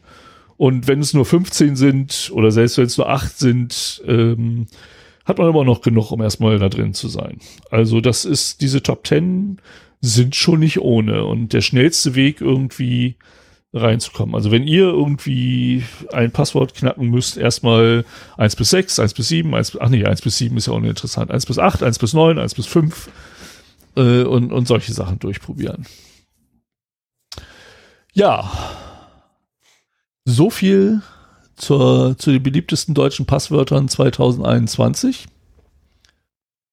Ähm, ich glaube, ich habe sowas ähnliches in der Passwortfolge gemacht und fand es interessant, das jetzt hier nochmal so bestätigt zu finden. Also ich weiß, dass wir es damals schon mal gemacht haben, irgendwann einmal. Ja, ähm, ich genau. weiß nur nicht mal, wann die Passwortfolge war. Das war auch wieder ewig lange her. Aber dafür haben wir eine ganz tolle Episodenliste. Es war die Nummer drei. Oh. Genau. Das kann sein, oh. weil die drei muss irgendwann ganz im, am Anfang äh, Januar oder Februar 2017 gewesen sein. Und da kann ich mich dann auf die jeweilige ähm, März. März sogar, okay. Dann habe ich halt alte News benutzt dafür, aber ähm, das war verkehrt. Das Ergebnis wird ähnlich gewesen sein. Ja. So, und dann kommen wir mal zum, zur zweiten News, die ich noch habe. Das ist eher so eine, so eine Meta-News. Ja, aber dazu habe ich eine Frage. Kann ich den Blog, den ich unten bei mir dazu habe, rauskanten? Oder soll ich den jetzt erstmal drin lassen und du guckst hinterher, was du gebrauchen kannst? Nee, lass ihn erstmal drin und wenn ich was vergesse, kannst du mich ergänzen. Okay. Also, ich das muss ich ja nicht alleine hier referieren sondern das können wir ja auch gerne zusammen machen. Wir hatten nämlich äh, im Prinzip beide ein ähnliches Thema vorbereitet. Das gleiche. äh, ja, ich, ich glaube, ich hatte schon ein bisschen mehr gemacht, deswegen hatte ich Stefan ja, gebeten, hast, es mir zu lassen. Du hast auch mehr gemacht, weil äh, bei mir sind die Dinge einfach durch die Timeline durchgeflogen. Ja. Ja, aber bei mir auch. Also es geht um Log4Shell oder Log4j, also die Anwendung, die, das Library, die Bibliothek heißt Log4j und Log4Shell ist äh, der Name der Schwachstelle. Äh, Linus Neumann nennt das immer Log2Shell. Also nicht Log4Shell, sondern Log2Shell. Was ich eigentlich besser finde, weil ähm, ja. es passender ist. Ne? Genau, also ähm, vom Log in die, in die Shell. Nee, vom Log zu einer funktionierenden Shell. Das ist ja, eher genau. Genau. Der Ansatz dahinter. Und äh, in den letzten Tagen und in den letzten zwei Wochen kamen halt immer mal wieder News-Artikel an mir vorbeigeflogen, wo es darum ging. Ähm, wir haben in der letzten Episode davon berichtet Und äh, ich glaube, wir beide hatten auf der Arbeit auch äh, durchaus ein bisschen damit zu tun. Und ich glaube, das ist auch ein Punkt, der uns nicht nur äh, noch Jahre beschäftigen wird, sondern auch einige arme Admins das Weihnachtsfest ziemlich verhageln wird. Oh weil wir hier äh, eine sehr leicht auszunutzende Schwachstelle haben, die in ganz, ganz, ganz, ganz, ganz vielen Systemen drin ist. Ähm, ja, und halt, ja, Remote Code Execution ermöglicht. Also im Prinzip ist das eine konzeptionell eingebaute Code Injection Schwachstelle. Genau, und die Problematik und, dabei ist, dass es halt leider genauso wie spezifiziert funktioniert, nämlich ähm, ja. Code once, one everywhere. Und genau so ist es halt leider auch. Also dadurch, dass es in Java geschrieben ist oder für Java, in Java, whatever, ähm, hat man die Herausforderung, dass wirklich überall, wo Java im Einsatz ist, auch tatsächlich gefunden werden kann. Und dementsprechend drehen, äh, ich gehe mal davon aus, dass es bei dir genauso ist, ne, drehen die Kunden auch gerade ein bisschen frei ähm, und haben da Panikattacken teilweise, äh, wo man sie erst wieder runterholen muss und sagen muss, ey, unsere Anwendung ist gar nicht auf Java basiert. Ähm, ganz ruhig und locker bleiben. ähm, ja, das Schöne ist, dass mein Kunde halt Web Application Firewalls überall im Einsatz hat und man als erste Maßnahme die dafür sensibilisieren konnte. Sind die Java-basiert? ja, ein Shell, ein Shell aber äh, also da, weiß ich nicht. Das meine ich jetzt nicht mal böse, aber jetzt mal jetzt mal ja, ernsthaft. Ich, ich weiß. Ja, ja. Ich meine, Java ist halt genau dafür entstanden worden, dass du es wirklich irgendwo schreiben kannst und auf jeder andere, also alles, was irgendwie eine Java-VM ausführen kann, kann halt Java-Code ausführen. Und ähm, selbst Autos heutzutage können Java-Code ausführen. Und ganz ehrlich, ich habe bis jetzt Panik gehabt, die, äh, die Beispielimplementierungen von Log4j, ähm, die es gibt, äh, zu nehmen und in ein Auto reinzutragen. Ja, also witzig finde ich ja auch so Anwendungsgeschichten äh, wie Leute, die ihr äh, Telefon entsprechend genannt haben und dann plötzlich Pings zurückbekamen. Oh. Äh, aus der Infrastruktur von Apple zum Beispiel. Also ähm, ja, es, der, der Ideenreichtum ist noch gar nicht zu Ende gedacht, was man damit alles anstellen kann und wo überall gelockt wird. Also im Prinzip überall, wo, wo Java im Einsatz ist, und das ist an ganz, ganz, ganz vielen Stellen, und gelockt wird, also Log4j scheint das Log-Library ja, schlechthin für Java-Anwendungen zu sein. Wie ich in der letzten Episode schon gesagt habe, ist es auch tatsächlich, weil es halt tatsächlich die, ähm, das Logging so stark vereinfacht und asynchronisiert, dass du dir mhm. um das Logging selber oder um den Mechanismus denn da keine Gedanken mehr machen musst. Ja, jetzt das schon. Ist, ja, jetzt, jetzt musst du dir wieder über die Implementierung Gedanken machen, aber vorher musstest du es halt nicht. So, das ist halt so, also wirklich, du hast einfach nur deinen String genommen, hast den darüber übergeben und der wurde halt gelockt. Ne, und, oder hast deine Exception genommen, hast die eins zu eins einfach rübergeschmissen und sie wurde ins Logfile reingeschrieben. Ne, ähm, Regelungen irgendwie, äh, pff, komm, ey, die definiere ich einmal ganz am Anfang, äh, definiere ich mal Log-Levels und da kann ich jederzeit umstellen. Also das mhm. war, das ist ein Traum für jeden, der irgendwie Software schreibt. Ich war irgendwann auch mal im Überlegen, ob ich so ein Ding mal bauen sollte. Äh, ich bin froh, dass ich es nicht gemacht habe. Ja, ich, ich habe mal so ein bisschen so eine Timeline vorbereitet, weil mich das halt auch interessiert hat, wie schnell hat sich das entwickelt und so weiter. Ähm, interessant finde ich, also äh, die erste Bericht, ich habe viel, viel bei, bei Heise halt auch jetzt verlinkt. Der erste Bericht von Heise ist vom 10.12.2021. Ähm, am 6.12., also vier Tage vorher, ist die Version 2.15.0 von Log4j erschienen, die halt äh, einen ersten Patch für diese Sicherheitslücke ähm, liefert. Vor allen Dingen ist da auch die Einstellung, also man, man kann diese Funktionalität ausschalten, aber die ist standardmäßig eingeschaltet und in der 2.15 ist sie dann das erste Mal standardmäßig ausgeschaltet. Ich meine, das ist halt auch so Security by Design, ne? Du äh, du musst nicht alles erstmal einschalten. Das ist natürlich, man kann es sofort benutzen und so weiter, aber ähm, macht halt auch solche Probleme. Es wären viel mehr Systeme nicht angreifbar, wenn das erstmal prinzipiell diese Funktion erstmal ausgeschaltet ist und nur die, die es wirklich brauchen, es angeschaltet hätten. So, und da kann ich mich jetzt nochmal auf die Folge vom letzten Mal äh, beziehen und äh, das BSI vor dir in Schutz nehmen. Eins der wenigen Male, wo ich das machen kann. Ähm, du hattest dich nämlich ja. beschwert, ja, dass äh, das noch. BSI gesagt hat, dass der CVSS, also der CVS-Score 10 ist und dabei ist es nur 9,3. Mhm. Und ihr habt beide recht. Es gibt nämlich einen CVSS V2 und es gibt einen CVSS V3. Und der CVSS V2 ist 9,3 und der CVSS V3 ist 10 von 10. Nein, Moment, Moment, Moment, Moment, Moment. Dann liegt aber immer noch das Problem bei dem BSI, weil dann können Sie ja ruhig mal sagen, dass wir Version 3 und nicht Version 2 verwenden. Jetzt, ja, jetzt mal ernsthaft. Also, wenn ich ein Bewertungssystem anlege an irgendetwas, ne, sagen wir, was ich, ich, ich nehme mir jetzt meinen Gliedermaßstab, den ich im Schrank liegen habe.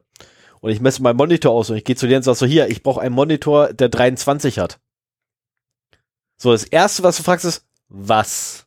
23, was? ja, ne? aber ich meine, also wir, ich hatte vorher auch, wenn überhaupt, es nur am Rande mitge mitgekriegt, dass es da Unterschiede gibt und hätte jetzt auch nicht gedacht, dass die äh, Bewertungen denn doch so unterschiedlich sind. Aber auf jeden Fall, diese Verwirrung kommt eben durch die verschiedenen Versionen des CVS-Score, den äh, die davon man da zugrunde legen kann. Aber davon mal abgesehen, das war nicht mein Kritikpunkt am, an dem äh, Vorgehen oder dem Verhalten vom BSI. Aber daran hast du es aufgezogen. Nein. Darüber habe ich mich ein bisschen lustig gemacht, ja. Aber das war nicht mein Kritikpunkt, den ich an deren Vorgehen hatte.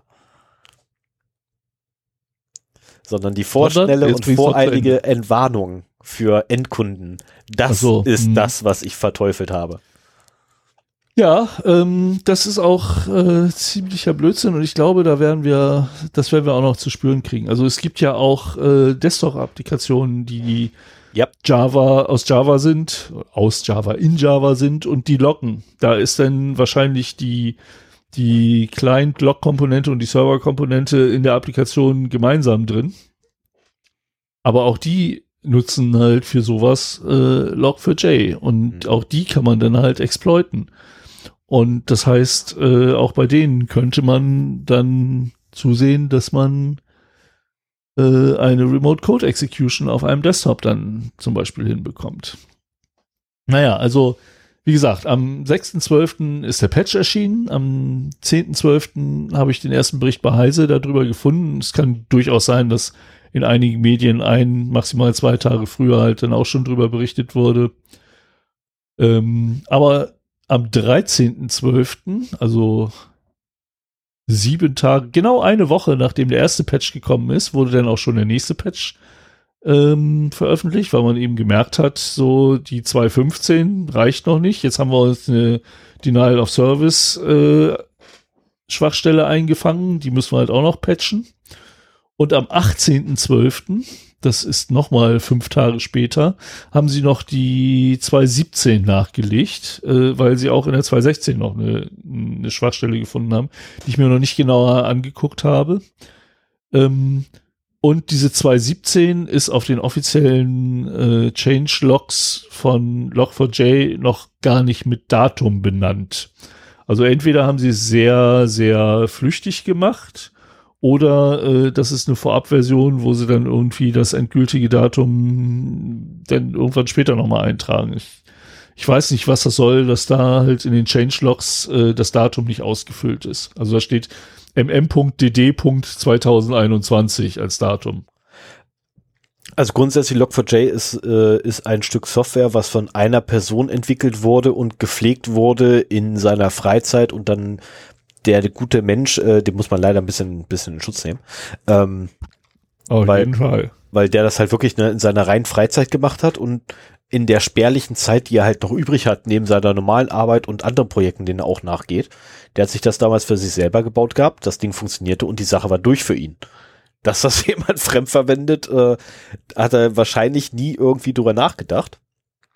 Naja, muss ja schon veröffentlicht haben. Ja, ja, aber dass es solche, haben, so, aber dass, man es halt solche Kreise zieht, ne? Ähm, so, und jetzt gerade das ganze Patching, was da abläuft, oder die ganze Arbeit, die reingesteckt wird, das ist halt alles ein bisschen mit der heißen Nadel gestrickt, ne? Weil die gerade wirklich alle wirkliche Panik haben. Verständlicherweise. Ja. ja. Weil es halt nicht nur ein System ist oder eine eine Applikation, eine Anwendung oder ein Server ist betroffen ist, sondern nein, wir reden ja davon, dass wirklich Millionen weltweit also es ist, wenn es nicht sogar noch größer ist als Millionen. Ja. ja. ja ähm, also es ist der Wahnsinn. Selbst, selbst meine Frau hat mittlerweile damit zu kämpfen. Mit der Thematik. Die ist äh, heute auch ein bisschen gestresst gewesen. Beruflich. Ähm, und war so, was denn los? Sagt sie, ja, hast du schon mal von Log4j gehört? Mal so, oh ja. Bist du auch betroffen? Sagt sie, weiß ich nicht. Ich verstehe das Thema nicht. Mal so, okay. ich erkläre dir das. Also eigentlich sollte sie nichts damit zu tun haben, aber aus irgendeinem Grund ähm, hat sie halt doch damit zu tun. Aber den Grund darf sie mir ja nicht nennen. Schade eigentlich. Ja. Aber es ist ähm, ja. Und bei mir sind halt auch die Kunden am Freidrehen.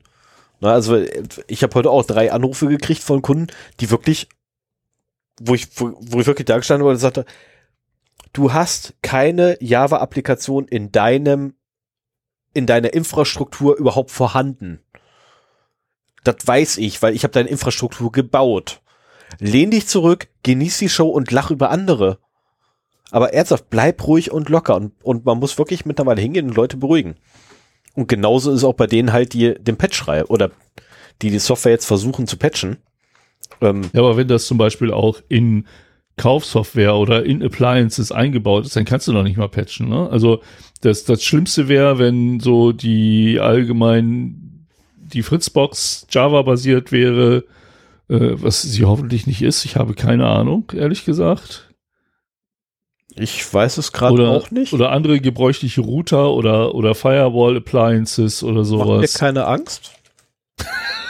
Ich guck mal nach, ob es ein neues. Ich erzähl mal weiter und, und genau, du guckst ich, mal. Ich prüfe, ob es ein Backup, äh, ob es ein Update gibt.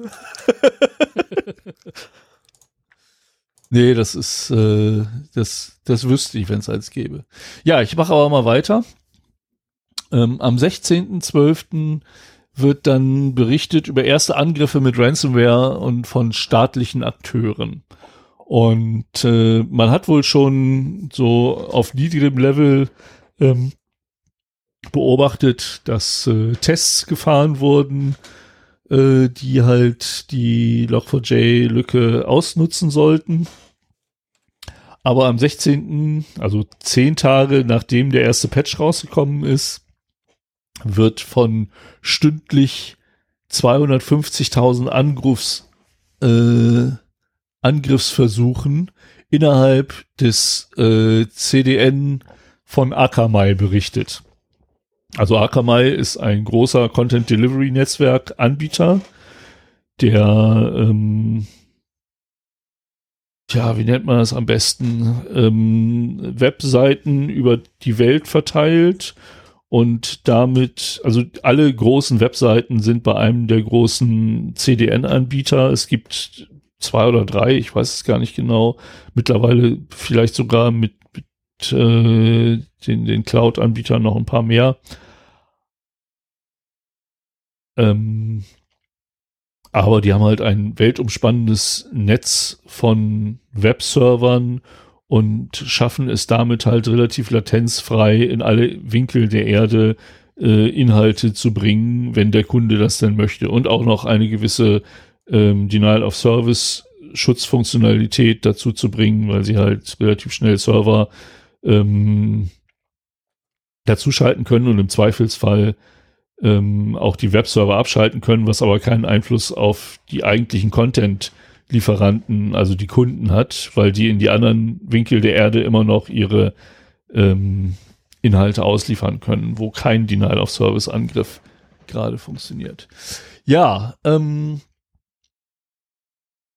ich habe keinen Vergleichswert, ob jetzt 250.000 Angriffsversuche pro Stunde im Netzwerk von Akamai eine hohe Zahl ist oder ob die das so als Grundrauschen wahrnehmen. Ich denke schon, da es ja auch erwähnt wird, dass es nicht gerade klein ist. Ähm, wer Lust hat, das mal durch 3600 zu teilen, kann mir mal sagen, wie viel das pro Sekunde sind.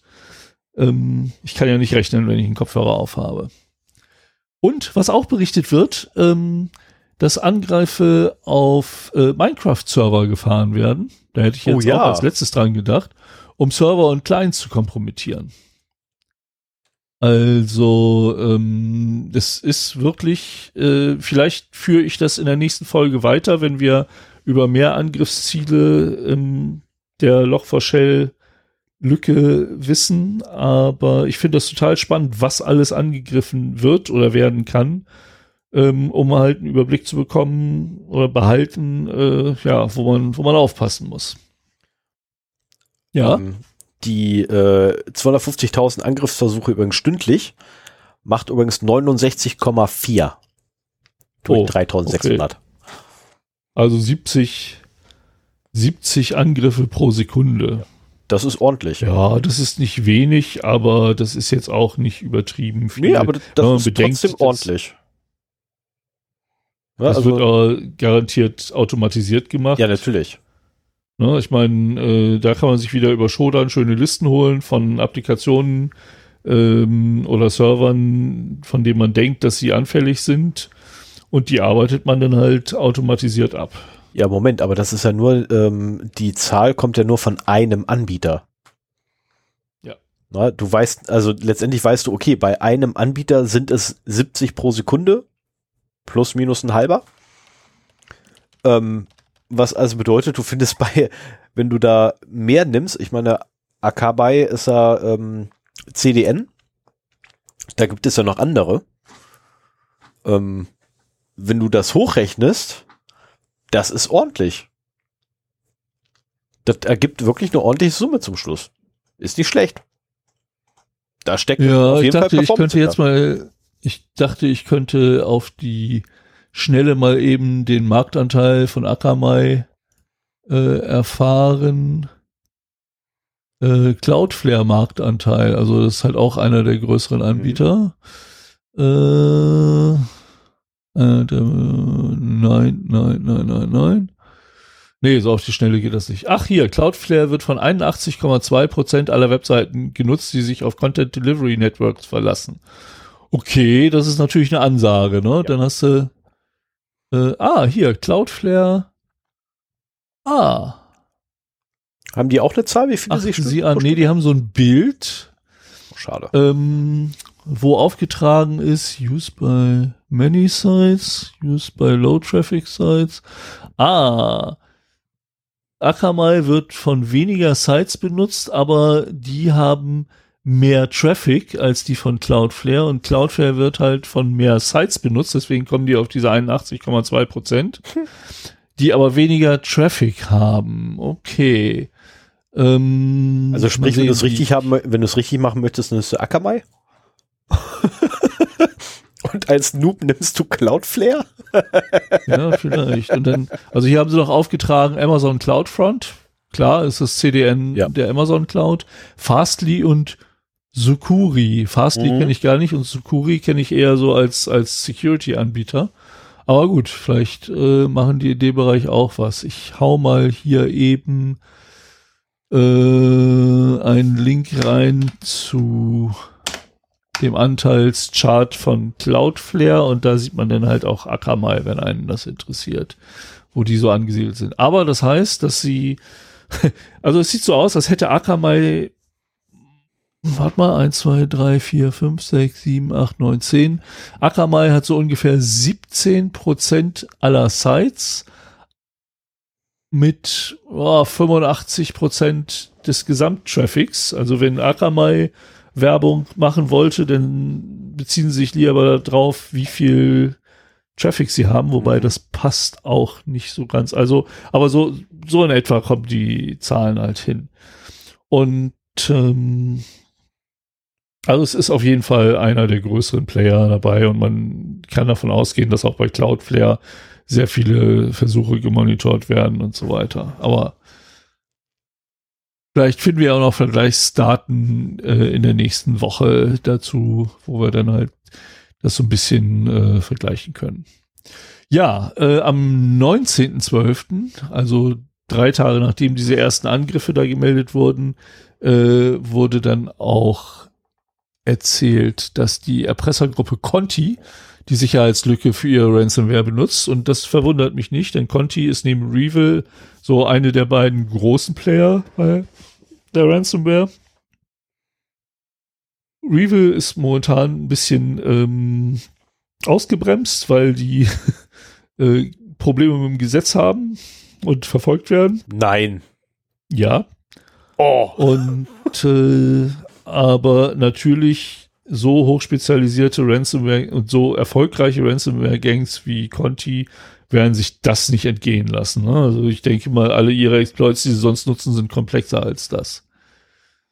Und am 20., das war gestern, gestern äh, kam dann halt auch die Meldung, dass der erste Wurm durch die Log4j-Sicherheitslücke kriecht.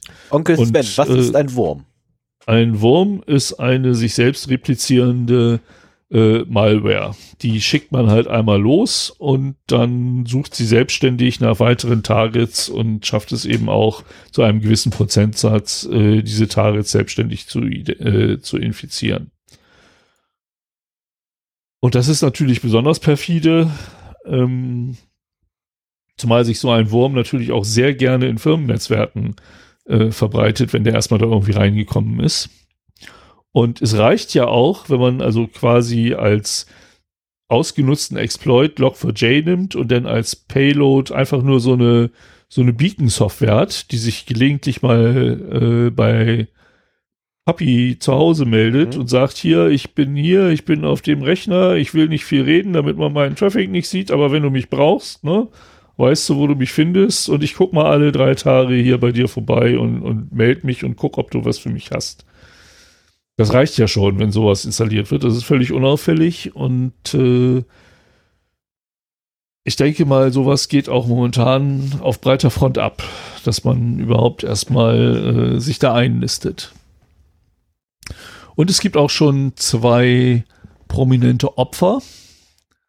Ähm, oh, hier habe ich Ach, das war auch vom 20. Die, diese beiden Berichte, die jetzt kommen, sind auch beide vom 20.12., also von gestern, beziehungsweise wenn du das jetzt am Veröffentlichungsdatum hörst, dann von vorgestern.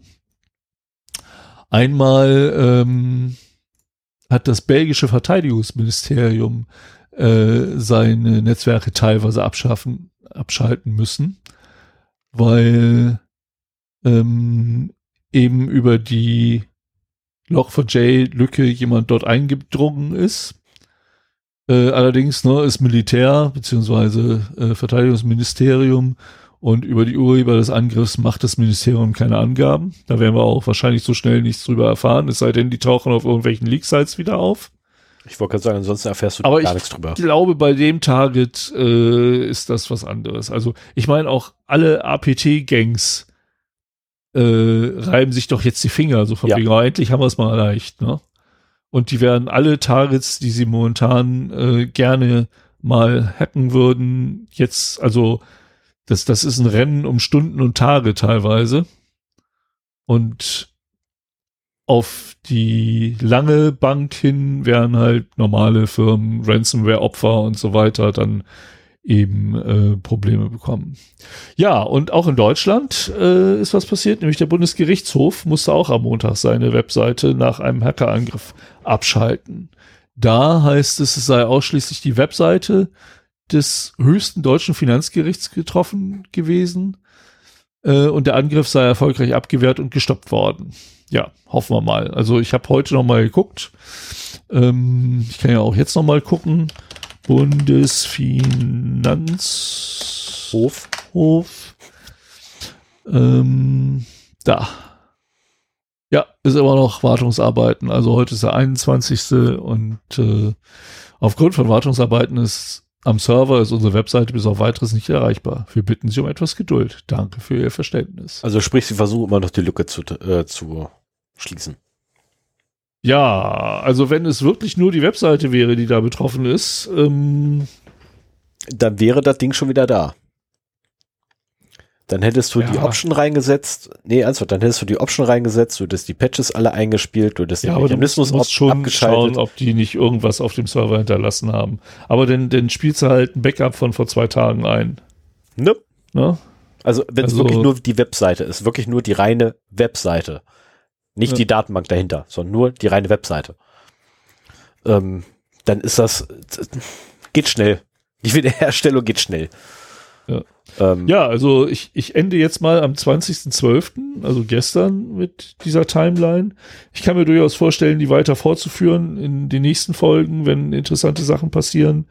Ähm, die Lücke wird uns noch lange verfolgen und ich bin gespannt, was für Blüten sie noch äh, trägt. Ja, man hat ja auch das Problem, dass du ja, ähm, ich nenne es jetzt mal Legacy Java-Pakete hast. Ähm, weil das Java-Ökosystem ist ja paketbasiert. Und Aha. Es gibt äh, laut einer Nachricht vom 20. Dezember, also gestern, beziehungsweise wenn man am Veröffentlichungstag das hört, vorgestern, äh, gibt es halt immer noch sehr, sehr, sehr viele ähm, Java-Pakete, die noch kein Log4j-Update erhalten haben. Und das unter anderem verschlimmert die Lage halt auch. Ne? Ähm, das ist halt nicht schön und ähm, es liegt aber in der Natur der Sache. Ne? Ich meine, ähnlich, ähnlich schlimm wären die Auswirkungen letztendlich, wenn man bei Node.js sowas finden würde. Äh, da würden sie auch alle sofort amok laufen und es gäbe sofort irgendwie mindestens ein halbes Dutzend Anwendungen, die einfach nicht geupdatet werden. Äh, weil sie halt, ja, schlecht maintained sind. Ja. Ach so, hast du schon hochgeholt. Okay, ich wollte das gerade machen. Okay, gut. Ähm, und von daher, äh, das wird uns noch eine Weile begleiten, Log4j. Tippe ich mal. Ja. Also ich würde fast sagen, so Mitte Januar frühestens. Wäre so mein Tipp. ne? Nee, noch, noch länger. Also ich meine, Ja, denk deswegen frühestens. Also ne, frühestens Mitte Januar ist so mit Besserungen äh, zu rechnen. Wäre jetzt mein persönlicher Tipp. Äh, ist sehr positiv gerechnet. Und Wir äh, werden vor allen Dingen erfahren, wo überall Java zum Einsatz kommt. Ja. Also was ist mit äh, chinesischen Smart Home Geräten, Kameras und so weiter. Äh, da könnte durchaus auch und das sind Geräte oder auch Fernseher. Das muss gar nicht irgendwie von irgendeinem China Billiganbieter sein, sondern es kann auch von Markenherstellern sein. Ich- also wenn ich zum Beispiel Ach so, ich, ich habe ja meinen mein Schwachstellen-Scan hier auch in meinem Haus gemacht. Und äh, da habe ich halt auch Sachen gefunden bei meinem AV-Receiver, Audio-Video-Receiver, äh, der dann halt veraltete TLS-Protokolle anbot und so weiter. Da, also da auf ein Update zu hoffen, das kannst du vergessen. Der ist zehn Jahre alt, da kriege ich nie irgendein Update. Und äh, genauso wird, könnte es halt durchaus sein, dass in zwei Jahren noch äh, Fernseher gehackt werden mit der entsprechenden Lücke drauf, weil die halt auch nie irgendwie ein Update erfahren haben. So, und das heißt, es, es kommt jemand mit einer Malware in, in ein Heimnetzwerk rein, sucht sich äh, den nächsten Fernseher, installiert sich da drauf und persistiert sich und dann wirst du ihn halt auch nicht mehr so schnell los. ich wollte gerade sagen, ich hatte, ich hatte gerade eben einen wunderschönen Gedanken. Ähm, wie sieht denn das mit diesen Alexa-Boxen aus? Wie gesagt, wir werden, glaube ich, die nächsten Monate erfahren, wo überall Java zum Einsatz Mhm. kommt. Genau dadurch. Also ich, Ähm. ich, ich sage ja immer, ich, ich kann eigentlich nichts, ich kann nur gut googeln, äh, ja, gut googeln. Hättest du Ähm, für ich mich versuche momentan raus. rauszufinden, wie ich Produkte mit Java identifizieren kann. Aber mir fällt noch nichts dafür ein. Also wenn jemand einen Google Doc kennt, ähm, wie man richtig, wie man über Google rausfinden kann, welche Produkte oder Produktgruppen Java halt unter der unterm Blech zum Einsatz kommen lassen, wo äh, die, der Einsatz von Log4j ähm, ja wahrscheinlich ist, dann äh, lasst es mich in den Kommentaren wissen. Ich krieg gerade ganz böse Vorahnung. Ich rechne damit, dass ich zum Jahreswechsel nochmal angerufen werde. Bezüglich Log4j. Ich habe gerade eine ganz böse Vorahnung gekriegt, weil ich mich gerade an ein ehemaliges Projekt, an dem ich beteiligt war, erinnert habe. Ähm, dass mir das vorher nicht eingefallen ist. Äh, ich Ah, Wir reden da nach in, der Aufnahme in, drüber. Ja, besser ist das. Besser ist das, sonst komme ich in Teufelsküche. Ja. Oh mein. Ähm, gut, mach ich mal weiter, wa? Ja, machen wir weiter. Okay, das BSI. Heute, äh, ne? davon abgesehen übrigens, nur mal so nebenbei, ich habe die letzte Folge übrigens angekündigt, mit, dass wir sogar positive Worte für das BSI übrig hatten. Ja. Ne? Nur mal so Also- nebenbei, um das mal klarzustellen. Ich habe auch Positives über das BSI letztes Mal gesagt. Nicht nee, nur ich habe negativ. Positives über das Ich DSI auch. gesagt. Ich habe da auch was Positives zugesagt. Okay, na gut, weiter. So, und jetzt kommt, ich bin mir nicht ganz sicher, ob das positiv, neutral oder negativ ist. Ähm, ah, es tut mir leid, ich vergesse immer, wie zum Teufel dieses dämliche Ding heißt. Ähm, das Schweizer CYD. Hat Also einer C steht für Cyber, da bin ich mir sehr sicher. ja, ja, mit Sicherheit, mit Sicherheit. Mit Sicherheit. Cyber Defense Campus. Das ist der Cyber, Cyber Abwehr Campus. Ähm, Okay, warum kümmert man, äh, warum wird der mit CYD Keine Ahnung. Cyber Defense, CYD, da C-Y-D. fehlt ein C. Fertig. Äh, egal. Und, und das Y ist zu viel. Also ja, ja, äh, vielleicht stehen, vielleicht stehen ja die Schweizer auf äh, aussprechbare Abkürzungen. Also CYD ist ja besser als wäre, CDC. ist auf jeden Fall besser als die deutsche Abkürzungsnorm, ähm, die es gibt. Ne? Nimm immer den ersten Buchstaben.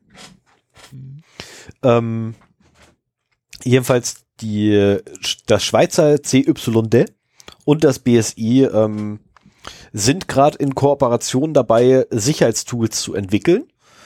Ähm, und wenn man sich den Artikel etwas aufmerksamer durchliest, stellt man fest, die entwickeln kein Sicherheitstool, sie entwickeln ein, ja, letztendlich ein, ein Framework oder ein, ähm, ein Rahmenkonstrukt, äh, ein Standard quasi, äh, wie zukünftig äh, Security Advisory ähm, Messages from Scheibe. Äh, wie nennen sich die im Deutschen? Security Advisor Advisories? Äh, Keine Ahnung. Äh, Sicherheits Sicherheitshinweise. ja, genau, Sicherheitshinweise der Hersteller. Ähm, danke.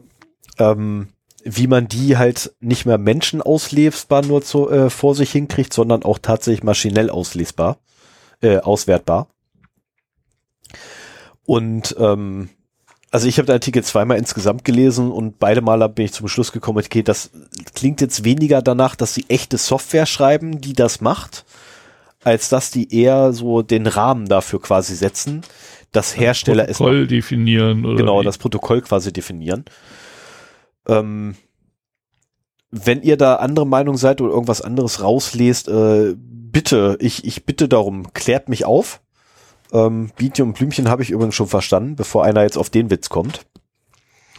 Ähm, ich finde das an sich eine gute Sache. Die Problematik ist nur, das BSI hat, glaube ich, gerade ganz andere Baustellen, dieses vielleicht angehen sollte, als irgendwie die Security Advisor von irgendwelchen Herstellern Maschinen auswertbar zu machen. Ich meine, ich finde das eine super, super Sache, keine Frage, würde ich mich drüber freuen, weil es tatsächlich so ist, dass die ähm, Anzahl der Security Advisories steigt jedes Jahr und äh, das kann man gar nicht mehr alles lesen.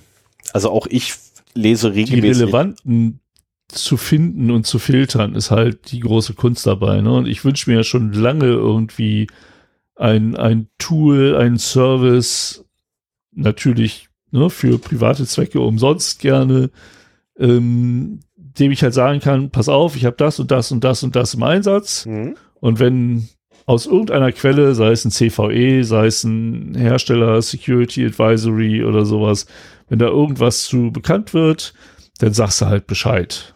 Es gibt kommerzielle Tools, die das können. Ich habe da auch schon mitgearbeitet, äh, die dann halt, auch gleich so eine äh, Inventory-Funktion haben, also die detektieren, was für Geräte du im Netzwerk hast, ähm, versuchen rauszufinden. Das geht natürlich, muss man halt manuell nachpflegen, aber ähm, so, so dass dieses Tool weiß, was bei dir im Einsatz ist und dann die entsprechenden CVEs zumindest dazu äh, rauspicken kann. Und wenn sowas halt möglich wäre, relativ einfach möglich wäre, ähm, das wäre schon nicht schlecht. Und dann eben auch so, was weiß ich, Hersteller wie Samsung für, wir haben uns gerade einen Fernseher gekauft, deswegen komme ich mal auf Fernseher, LG-Fernseher oder Samsung-Fernseher oder sowas, dass man da halt das dann mitbekommt, weil dieses Tool eben weiß, man hat einen Samsung-Fernseher von 2013, dann äh, jeder ja, Blu-ray-Player. Ach du Scheiße. Auf Blu-rays ist Java-Code. Die ganzen Menüs auf Blu-rays heutzutage sind in Java geschrieben. Blu-ray-Player. Ach du Scheiße. Wir, oh, lass, das lass uns da mal. Wir, wir haben ja echt technisch versierte Leute unter unseren Hörern und Hörerinnen. Ähm, wir machen eine Challenge. Ja, Wer genau. kein Gerät mehr weiß, hat verloren. Wenn, nee, wenn, wenn ihr irgendwie Geräte, also wisst, jetzt nicht Vermutungen anstellen oder sowas. Das machen wir hier im Podcast schon genug. Ich wollte gerade sagen, das machen wir Aber wenn grad. ihr von, von Produkten oder Produktgruppen wisst, die äh, als Basis Java haben, dann schreibt es bei uns in die Kommentare. Würde mich wahnsinnig freuen und ich würde mich vor allen Dingen auch freuen, wenn da so ein bisschen Dynamik unter den Kommentatoren und Rinnen äh, entstehen würde, ähm, dass wir da möglichst viel zusammentragen. Aber wie gesagt, bitte ähm, nicht, nicht glauben, sondern wissen. Äh, das wäre super. Ich werde auch noch mal gucken, ob ich da irgendwie Informationen zu bekomme. Ich meine, ich, ich habe ja jetzt gerade mein Netzwerk hier gescannt. Ähm, das sind nicht wenige, die, ich glaube, die Hälfte der Geräte war noch ausgeschaltet und es waren trotzdem irgendwie schon 22 Hosts, die, die ich hier gefunden habe. Und äh, da werden auch welche dabei sein. Wie ist denn das eigentlich mit Smartphones?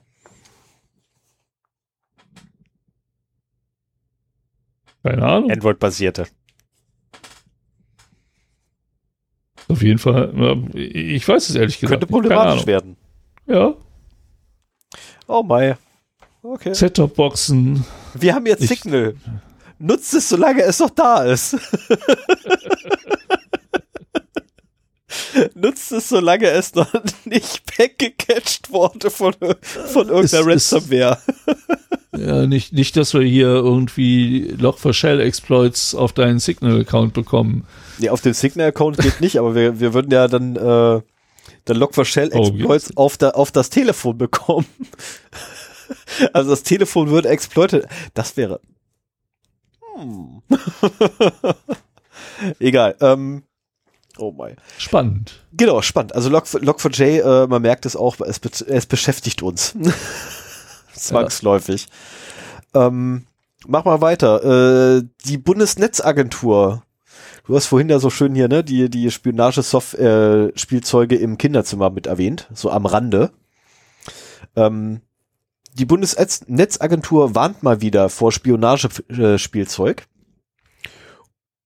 Ähm, ja, wie immer zu Weihnachten, wenn ein Gerät, also Spionage-Spielzeug ist halt Spielzeug, welches noch äh, ohne Dokumentation einen sogenannten Babyphone-Modus hat wo es halt im Handbuch nicht drin steht und auch in der Produktbeschreibung nicht enthalten war, dann geht meistens die Bundesnetzagentur vor und sagt so, hm, den Verkauf unterbinden wir jetzt einfach mal und verbieten einfach die Einfuhr dieses Geräts. Äh, so geschehen mit zahlreichen Uhren, so geschehen mit zahlreichen Puppen, mit teilweise auch Sexspielzeugen, weil wir das Thema ja vorhin hatten. Äh, und wieder einmal, wie eigentlich mittlerweile wirklich regelmäßig, ne? also jedes Jahr, glaube ich, warnt die Bundesnetzagentur einmal vor Spio Spionage-Spielzeug an Anführungszeichen, ähm, letztendlich vor Hardware, die halt einen zweiten Zweck erfüllt, nämlich das Auskundschaften. Ne, sie, sie, muss ja nicht mal erfüllen, aber sie hat zumindest die Möglichkeit, ähm, äh, Daten ohne das Wissen der Leute um diese Hardware drumherum letztendlich zu erfassen äh, angefangen von Videomaterial oder Audiomaterial bis hin zu, gibt's irgendwas mit Z, was dir gerade einfällt? Mir fällt da nichts, ja doch Zimmertemperatur. Ähm, also gibt's ziemlich viel. Und äh, da wird mal wieder vorgewarnt. Also von daher, guckt lieber zweimal hin, bevor ihr irgendwelchen Kram vor allem für eure Kinder kauft.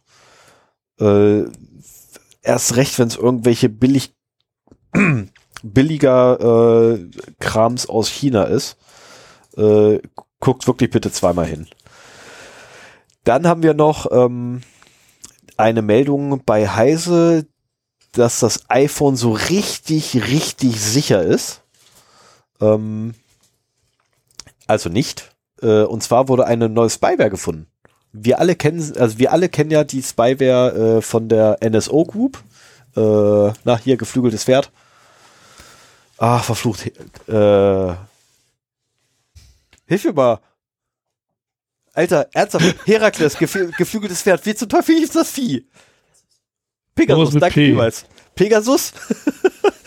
Mensch, das muss erst meine Schattenredaktion tätig werden. Ähm, also Pegasus, Pegasus kennt, also mittlerweile kennt ja wirklich fast jeder Pegasus. Ähm, außer meine Frau, die weiß nicht, was die Pegasus-Software ist, gehe ich mal von aus. Äh, mein Kind wahrscheinlich auch nicht, aber ansonsten sollte man eigentlich von Pegasus gehört haben. Das ist ja die Software von der NSA Group. Und auf ein, äh, auf dem Telefon eines ägyptischen Exilpolitikers, ich wusste gar nicht, dass es sowas gibt, ähm, wurde nicht nur Pegasus gefunden, sondern auch Predator. Ähm, ich finde den Namen sehr geil. Na, Predator finde ich geil, weil äh, ja, ich bin großer Fan der Filme. Aber was ich erschreckend fand, war, dass sich das Ding über die Apple-eigen oder iPhone-eigene Kurzbefehle äh, tatsächlich persistent eingenistet hat. Also es wird aufgerufen oder ins Telefon ursprünglich reingekommen über einen manipulierten Link oder eine bösartige Webseite, besser gesagt, die dann die Software ausführt, haufenweise Sachen nachlädt, unter anderem dann auch äh, ein Modul wohl nachlädt, äh, welches die Kurzbefehle von Apple nutzt, um beim Starten von bestimmten oder beim Aus, äh, beim beim Eintreten bestimmter Ereignisse äh, letztendlich eine Persistenz herzustellen, indem einfach nochmal die Software installiert wird. Ähm, Sicherheitsforscher haben die gefunden und zwar nur deswegen, weil der gute Herr Nur, und der ist wirklich nur N-U-R, äh, einfach nur festgestellt hat, dass sein iPhone sehr, sehr warm wurde. Das war das einzige Indiz, was er festgestellt hatte. Und sie fanden dann zum einen Predator und Pegasus da drauf. Auf ein und demselben Telefon. Also das ist ähm, ein beliebter Mann. Definitiv. Also entweder ein beliebter Mann oder ein für den ägyptischen Staat, weil wie gesagt, Exilpolitiker, ne, für den ägyptischen Staat ein gefährlicher Mann. Ähm, ich behaupte jetzt mal, ohne es recherchiert zu haben, ich behaupte jetzt einfach mal äh, und spinne kurz rum, der gute Mann ist wahrscheinlich in der Opposition und ich habe irgendwann einmal gelernt, ähm, es ist unmoralisch, die Opposition zu verwanzen. Einfach nur, um daraus einen politischen Vorteil zu generieren. Hab ich irgendwann mal so gehört. Ich glaube, ich hatte dann Politiklehrer. Hi, sollten Sie zuhören. Es hat was gebracht, der Unterricht. Ähm, ja, meine Lehrer sind nicht immer so davon überzeugt gewesen während meiner Schulzeit, dass es irgendwie fruchtbaren Boden bei mir gibt. Aber doch, tatsächlich ein paar Sachen sind hängen geblieben. Ähm, aber äh, das ist unmoralisch, es ist falsch und das Problem ist natürlich, ein solches Vorgehen öffnet Tor und also Tür und Tor dem Teufel, äh, weil man einfach irgendwann keine Grenzen mehr hat. Und es gab ja auch den tollen Fall, dass auf dem Telefon eines Journalisten, der gerade erst über die NSA Group und über Pegasus einen Artikel geschrieben hat, kurze Zeit später wurde auf dessen Telefon der Pegasus-Trojaner gefunden. Das ist ein Schelm, wer da Böses denkt. Ähm, oh. Und es muss einfach Grenzen geben. Anders ist ein. Das ist übrigens der NSO Group, nicht die NSA Group. NSA ist ein anderer Verein, der oh, ähnliches macht. Sorry, NSA kommt erst in der nächsten Nachricht. Sorry. NSO? NSO? Ja, NSO. Okay, NSO. NSO-Gruppe. Ich entschuldige mich bei allen anderen Abkürzungen, die ich aus Versehen verwendet habe beziehungsweise den Abkürzungsinhabern. Ähm, also die NSO-Gruppe Ähm, mir fällt auch gerade auf, man, ich, ich befürchte, ich habe es irgendwann aus Versehen NSU als NSU bezeichnet. Ah, tut mir leid. Ähm, passiert. Nee, bei NSU tut's mir nicht leid. Ähm, ja, letztendlich, äh, was lernen wir daraus aus solchen Meldungen?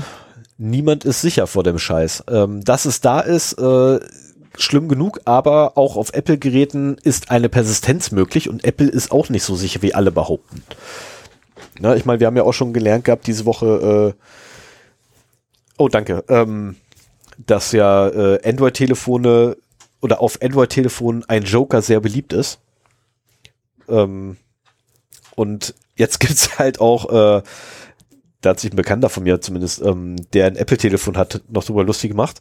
Äh, und jetzt gibt's halt auch persistente Malware bzw. persistente Trojaner-Software für das iPhone. Ich bin gespannt, wann Apple den Patch rausgebracht, äh, rausbringt dafür. Ja, wobei ähm, es ist, ich habe mir heute äh, Logbuch Netzpolitik angeguckt, wo halt äh, Linus versucht hat zu erklären, wie Pegasus ähm, auf das iPhone gelangt. Und das war, war sehr komplex und ähm, es, es hieß wirklich so, also es ist ein, eine extrem schwierige Angelegenheit und insofern, also ich, ich bin immer noch der Meinung, auch weil ich halt ein iPhone unter anderem aus Sicherheitsgründen habe, ähm, dass die iPhones schon deutlich sicherer sind als äh, Android-Telefone. Ich wollte gerade sagen, also es kommt jetzt auf den, auf den Vergleichsfaktor an. Ja, da stimme ich auch zu. Das ist auch der Grund, warum ich jedem einen, einen Apple empfehle, der halt keinen Bock hat, sich damit auseinanderzusetzen mit den Problemstellungen. Immer noch. Ähm, zusätzlich zum Langzeitsupport und, und, und. Ne? Ich meine, ja, schalt ein und es funktioniert. Leider. Das ist, das ist also in dem Punkt leider. Wir, wir, wir werden ihn irgendwann so weit haben, dass Stefan mit einem iPhone ankommt. Nein, ich kriege zum Jahreswechsel ein Fairphone 4. Und solange da nicht iOS drauf ist, wenn es hier ankommt, habe ich Android. okay. Und maximal ähm, habe ich irgendwann hoffentlich ein funktionsfähiges, alltagstaugliches Mobian mit äh, Dingsbums-Modus. Ich habe vergessen, wie der heißt. Äh, Konvergenzmodus. Das wäre so geil. Ich würde so abfeiern. Ja. ja ähm, das wäre schön. Und mit einem App Store voller Apps. Wenn ich einen Konvergenzmodus habe, brauche ich den nicht. Ja. Nach Hause fahren, ins Dock reinpacken, kann ich alles verwenden, was ich will.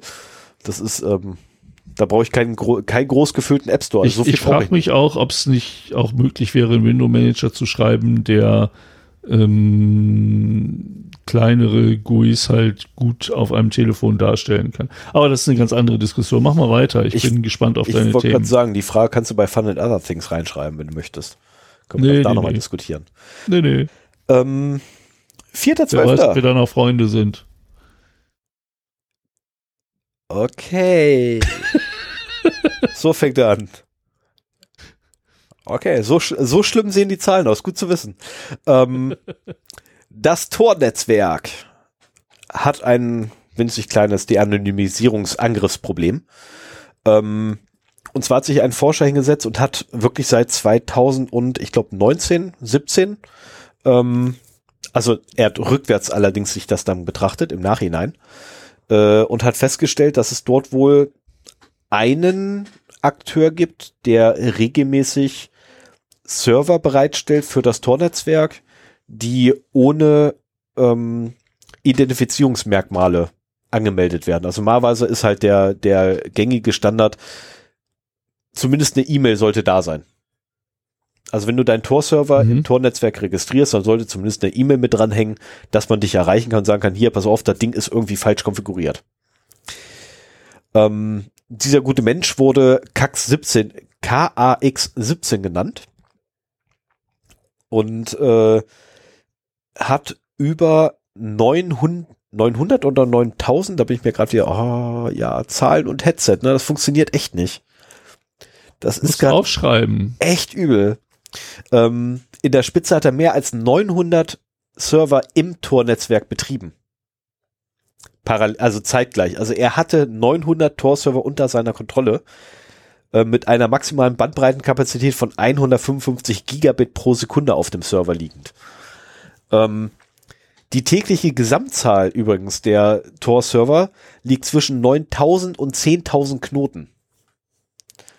Ähm, was also bedeutet, er hat einen nicht gerade unerheblichen Prozentteil, prozentualen Anteil am Tornetzwerk unter seiner Kontrolle gehabt. Und es wird vermutet, dass das Ganze für die Anonymisierungszwecke benutzt wird, ähm, ohne es genau zu wissen. Allerdings aufgrund des Vorgehens und darauf, äh, aufgrund dessen, dass halt wirklich die Server auch auf der ganzen Welt verteilt sind, äh, nicht nur bei irgendwelchen Billo-Hostern, sondern wirklich auch teilweise bei hochkarätigen Hostern, dass die stellenweise mit 155 Gigabit angebunden sind. Das ist eine Leitung, die hätte ich gerne auf einem Server liegen. ähm, vermutet halt dieser nette Sicherheitsforscher, dass es sich um einen staatlichen Akteur handelt. Ähm, und jetzt kommt die NSA wieder ins Spiel, weil einer der Verdächtigen ist die NSA. Oder ist es dann eigentlich einer die Verdächtige, eine, eine Verdächtige? Eine Verdächtige, ne? Bei NSA. Die NSA. Ja, ja, ja, dann ist eine Verdächtige ist die NSA. Unter anderem, also es gibt mehrere Verdächtige dabei, davon abgesehen.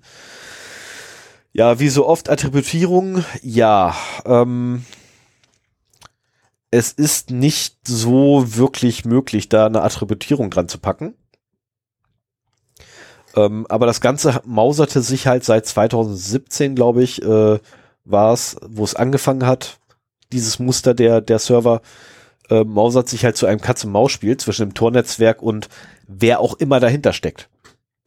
Ja, also, ähm, diese Gruppe. Da kann ich vielleicht noch was hinzufügen. Und zwar, nachdem, als du das erzählt hattest, äh, hatte ich irgendwie so ein kleines Déjà-vu. Und ähm, so nach dem Motto, das hast du doch schon mal gehört, das ist doch schon eine ganze Weile her. Was war das denn?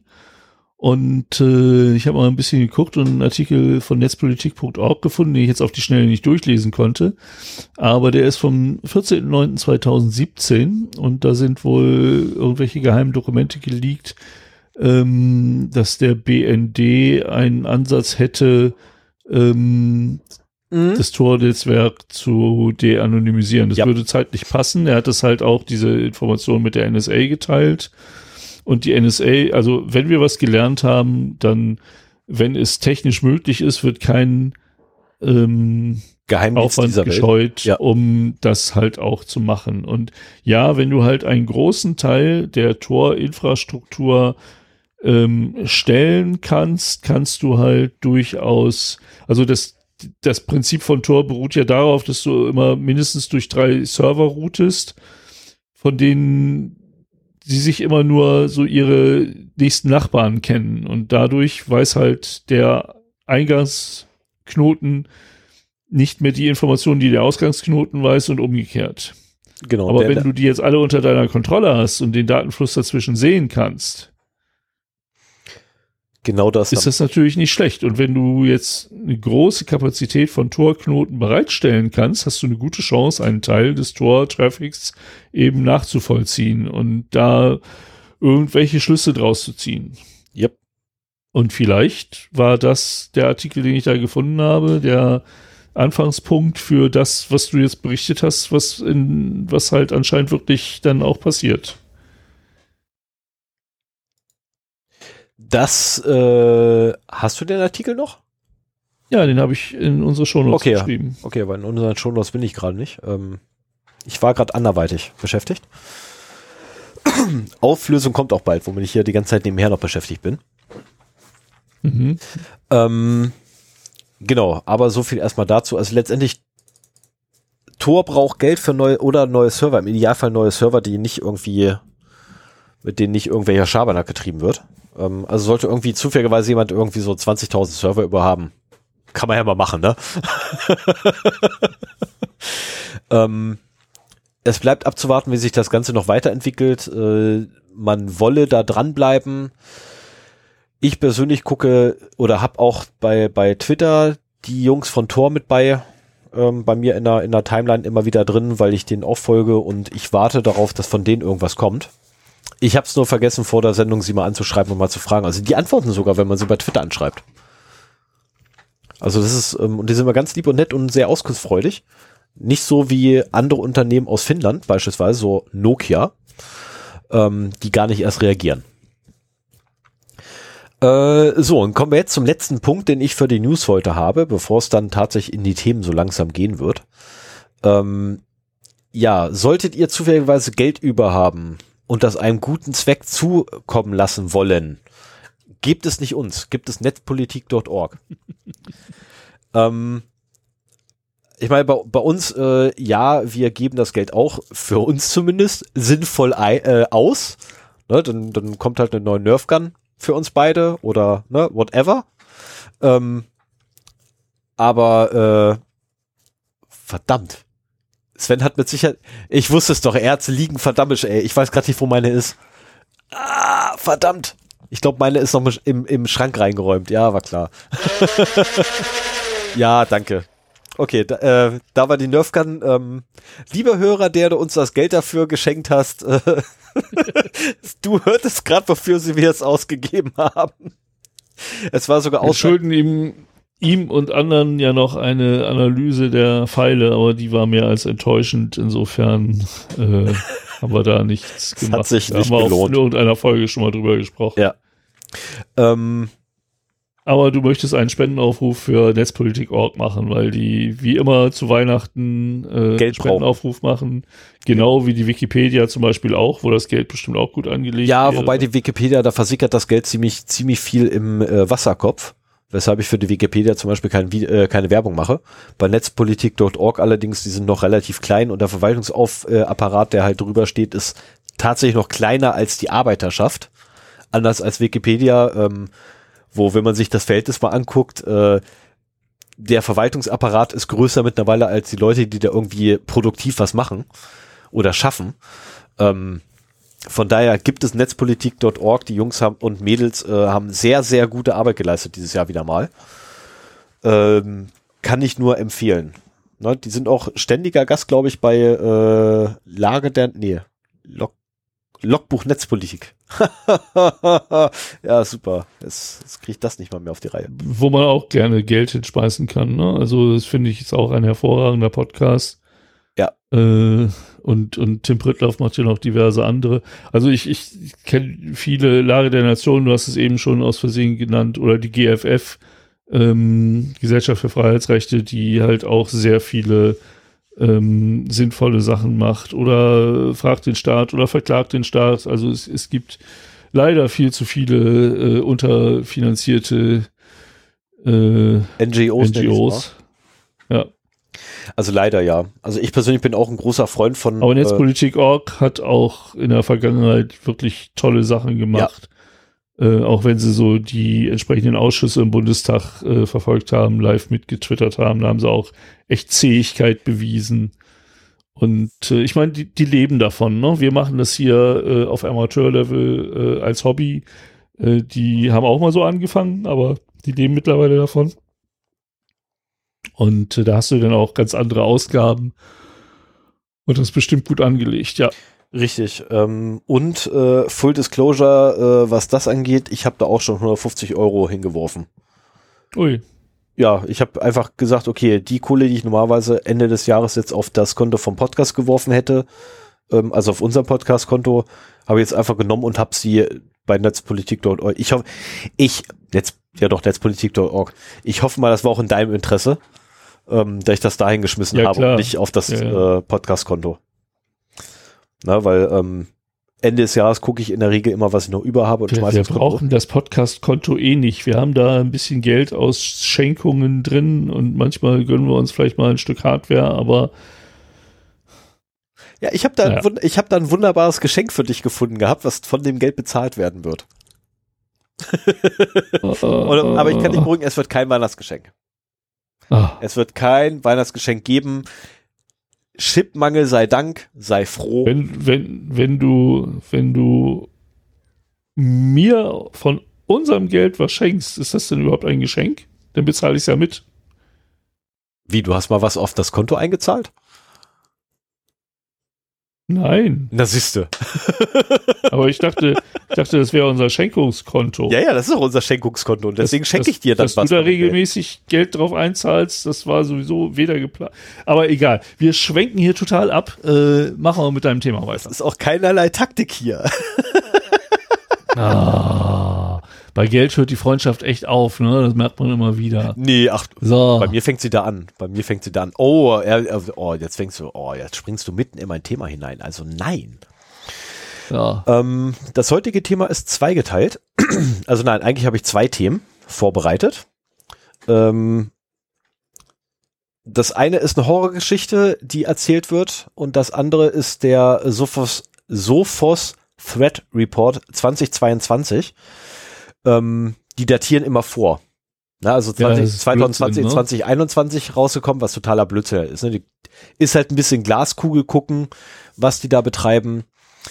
Ähm, wer schon mal einen Thread Report gelesen hat äh, dieses Jahr, der hat sie alle gelesen.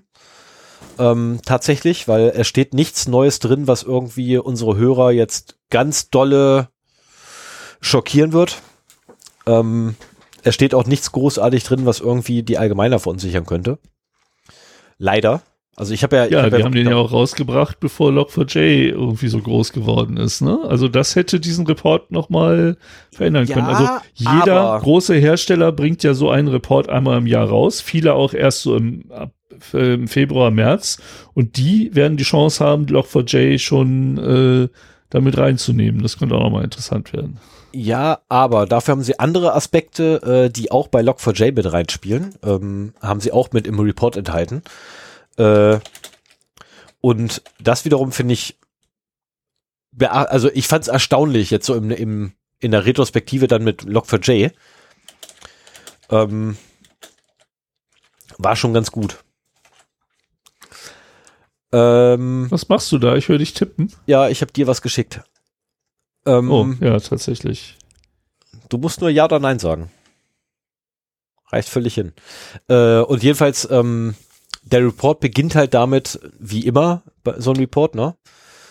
Ähm, ein Brief vom Chief Technological Officer und geht dann logischerweise weiter mit die Zukunft der Ransomware. Und äh, ja, letztendlich geht's dann auch um Malware als allgemeines, dann Security und die, das ist geil. Ähm, Security and AI in 2022 and beyond. Das ist tatsächlich, ähm, hat Spaß gemacht zu lesen, äh, wo ich da so, okay, ihr malt kein Horrorszenario, ihr sagt nur, was passiert ist. Ähm, ich gehe so ganz kurz mal über, der, über das Inhaltsverzeichnis drüber. Einen Moment, gleich, äh, gleich kommen wir zum eigentlichen Part. ähm, und äh, das hat wirklich Spaß gemacht zu lesen, weil es wirklich so ist, so, es ist deiner Fantasie überlassen. Also da, da lief bei mir auch wirklich so ein komplett dystopischer Film ab. Und ich habe mir da so gedacht, so, ihr seid Schweine, dass ihr nichts benennt, weil ihr es nicht benennen könnt. Ihr könnt halt nicht in die Zukunft gucken. Aber ihr beschreibt es so ausführlich genug, dass mein Hören in die Zukunft gucken will. Also das war ein bisschen gemein. Ähm, es wird dystopisch. Ähm, dann beschreiben sie noch die unstoppbare Flut von mobiler Malware, also sprich hier auf äh, Android und iPhone. Ähm, es nimmt einfach kein Ende. Und zu guter Letzt kommen, kommen dann natürlich noch Infrastruktur, die angegriffen wurde. Ähm, und das sind jetzt so quasi die Punkte, an denen wir uns gleich langhangeln werden. Ähm, ja, machen wir, oder?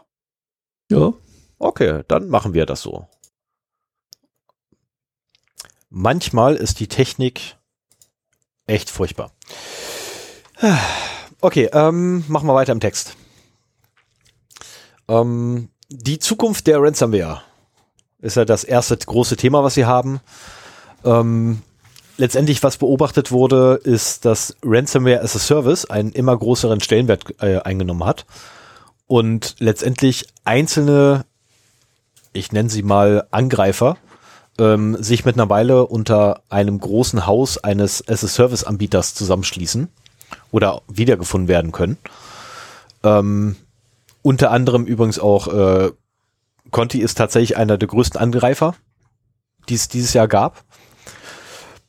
Ähm, ist eine der größten Gruppen, ähm, die aber auch ein as-a-Service-Modell haben, weshalb nicht genau sicher ist, äh, wie viel von den Conti Breaches oder Leaks oder Hacks ähm, wirklich auf die eigene Kappe gehen oder auf einzelne ähm, Angreifer. Und zusätzlich, was ebenfalls aufge, äh, aufgefallen ist, ist, dass die Exfiltration, nenne ich es mal, von Daten ähm, tatsächlich einen immer größeren Stellenwert eingenommen hat und das gesamte äh, hattest du ja, glaube ich, schon letztes Jahr gesagt gehabt, ne, dass es immer weiter in die Richtung geht, dass halt Daten mitgenommen werden, um sie dann später für, an den Höchstbietenden nochmal nachträglich zu verkaufen. Das war bei der Episode über die Ransomware-Gangs. Genau. Ähm, jetzt hast du es erwähnt, ab in die Shownotes. Ähm, und äh, das ist ebenfalls eine Beobachtung, die sie halt auch gemacht haben und äh, sie teilen dort deine Einschätzung auch, äh, dass es immer weiter in diese Richtung gehen wird. Die habe ich ja auch nur aus dem Internet abgeschrieben. Also so ist ah, das musst ja du das verraten? also ich hätte das jetzt ja nicht verraten. Jetzt gesagt habt, ja, ich habe das ja vorher gesehen. ähm, was sie aber auch äh, beobachtet haben, ist, ich nenne es mal die Professionalisierung der Tools.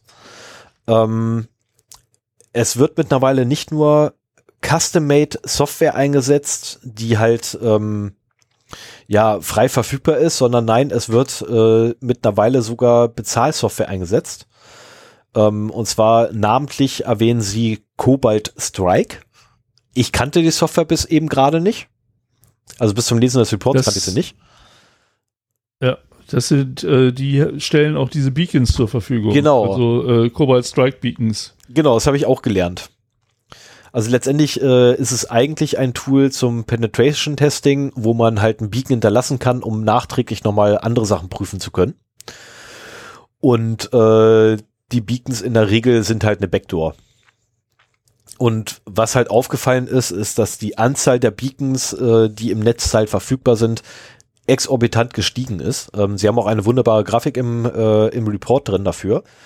Äh, wir haben den Report direkt verlinkt. Also den könnt ihr euch runterziehen, äh, selber nochmal durchlesen.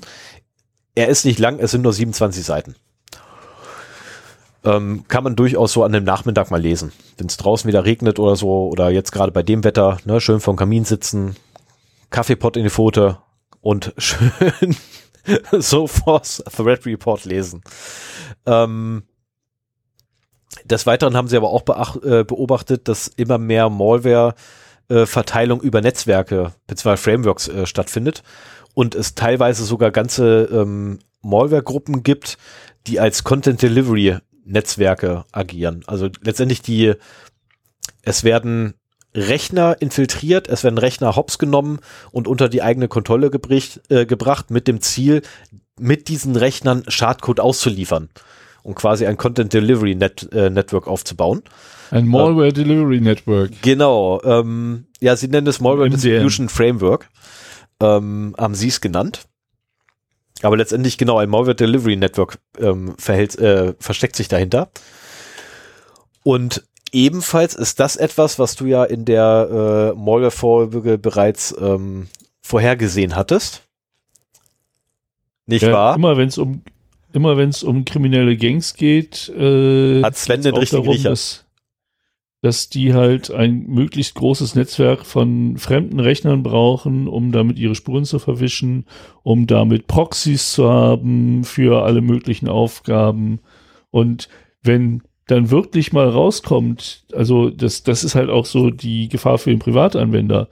Wenn du jetzt dich nicht so darum scherst und äh, unvorsichtig bist und dein Rechner dann da mit drin hängt in diesem Malware Delivery Network, dann äh, wird von deinem Rechner aus die Malware ausgeliefert und im Zweifelsfall kriegst du dann erstmal Ärger mit den Cops. Genau das, ne? Dann kommt das SWAT-Team vorbei. Yay, hurra, SWAT mal anders. Ähm, Dann hast du die nächsten neun bis 18 Monate keine Rechner mehr von denen, die du mal hattest und so. Kein Telefon, alles neu kaufen. Was allerdings auch aufgefallen ist, ist die Art der Angriffe oder die, ja doch, ja, die Art der Angriffe ähm, wandelt sich gerade. Äh, und zwar gehen sehr viel, äh, es gibt die berühmte oder den berühmten Shotgun-Angriff. Ne, wir, wir spreaden einfach so weit es geht und gucken, wer anbeißt. Und das Ganze professionalisiert sich jetzt mit, ähm, ja, äh, sie beschreiben es als Shotgun Attack with Pinpoint Targeting. Ähm, letztendlich äh, geht es darum, dass du halt ganz weit streust. Du schreibst alles, was du irgendwie an E-Mails hast, klopfst du mit Spam voll. Und wenn jemand darauf reagiert, dann filterst du aus. Also die, die Qualität, da, du, es wird, es wird wirklich eine Qualitätssicherung bei den Opfern durchgeführt. Ne, mhm. Dass halt geprüft wird, ähm, hat der nur ein rudimentäres, also maximal rudimentäres technisches Verständnis und ist er ausreichend motiviert, uns Geld zu geben für etwas. Ähm, das ist eine Beobachtung. Also es gibt ein Überangebot an Opfern, ja. so dass sie äh, da Prioritäten setzen müssen sozusagen. Ja, es gibt auch ähm, die Fälle, dass wirklich äh, Opfer da mehrfach angerufen werden beziehungsweise mehrfach äh, attackiert werden, weil es halt so gut geklappt hat, wie du es auch schon vorhin gesagt hattest. Ne, ähm, äh, und es ist erschreckend, wie die Professionalisierung auf dem Bereich voranschreitet. Ne, und ähm, wie ich auch schon gesagt habe, also die ganzen Mechanismen, die man alle sonst aus dem Marketing, also aus dem normalen, ähm, in Anführungszeichen legalen Marketing kennt, ähm, die wandern jetzt alle auch rüber zu den ganzen Malware-Gruppen. Ich denke, Malware ist mittlerweile ein professionalisiertes, industrialisiertes Business geworden. Es Und professionalisiert sich gerade noch richtig aus. Also die sind noch nicht fertig. Weil und damit kommen wir gleich jetzt zum nächsten großen Punkt. Ähm, in der oder innerhalb der letzten zwei Jahre das Thema Machine Learning, ähm, Artificial Intelligence, künstliche Intelligenz, bitte beliebiges Buzzword hier einfügen, äh, einen sehr großen Stellenwert genommen hat und auch echt gut geworden ist. Also was man damit anstellen kann. Ne? Äh, ich glaube, wie heißt das? Ähm, die äh, hier die Textzusammensetzung GPT-2, glaube ich, nennt sich das Ding. Ähm, bin ich mir gerade nicht sicher. Ich glaube, es war GPT-2, ne? Der, der Algorithmus, der eigenständig nichts. Texte schreibt. Ähm, Keine Ahnung. Der kann mittlerweile auf, ja, ich nenne es mal Schulniveau, äh, Texte ver eigenständig verfassen, die Sinn ergeben. Und das ist halt ein letztendlich Machine Learning-Algorithmus, dem man einfach nur ein Wörterbuch gegeben hat. Ähm, oder auch äh, die sogenannten Deepfakes, äh, wo halt Bilder komplett aus dem Computer oder von einem Algorithmus generiert werden und auch ähm, in der Security-Industrie wird immer mehr auf Artificial Intelligence, Machine Learning, ist eher, oder selbst äh, modifizierende Algorithmen gesetzt, um Angriffe zu erkennen. Das Problem ist natürlich nur, dass die Gegenseite nicht schläft und diese dieselben Techniken, die man versucht gegen sie einzusetzen, für sich selber, äh, für sich selber adaptiert ähm, und fleißig dabei ist, letztendlich äh, selbstmodifizierende Algorithmen zu schreiben, die halt A an den Algorithmen der äh, Sicherheitsindustrie vorbeikommen und B äh, weiterhin die Angreifer, äh, nicht die Angreifer, die Opfer äh, auswählt und angreift, automatisiert.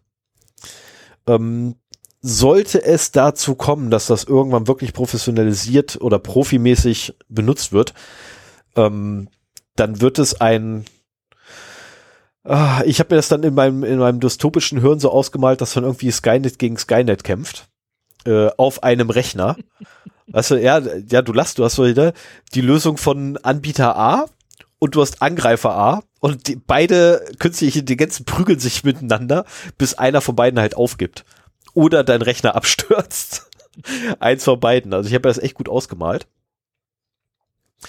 Ähm, dann haben wir noch die mobile, oder dann wurde noch beobachtet, dass tatsächlich die Malware auf Mobiltelefonen äh, sich immer weiter verbreitet und auch mittlerweile in, ja, in dem ach so sicheren iPhone-Umfeld ähm, immer wieder Applikationen auftauchen, die ähm, ja nicht, nicht ganz so koscher sind. Nennen wir es so.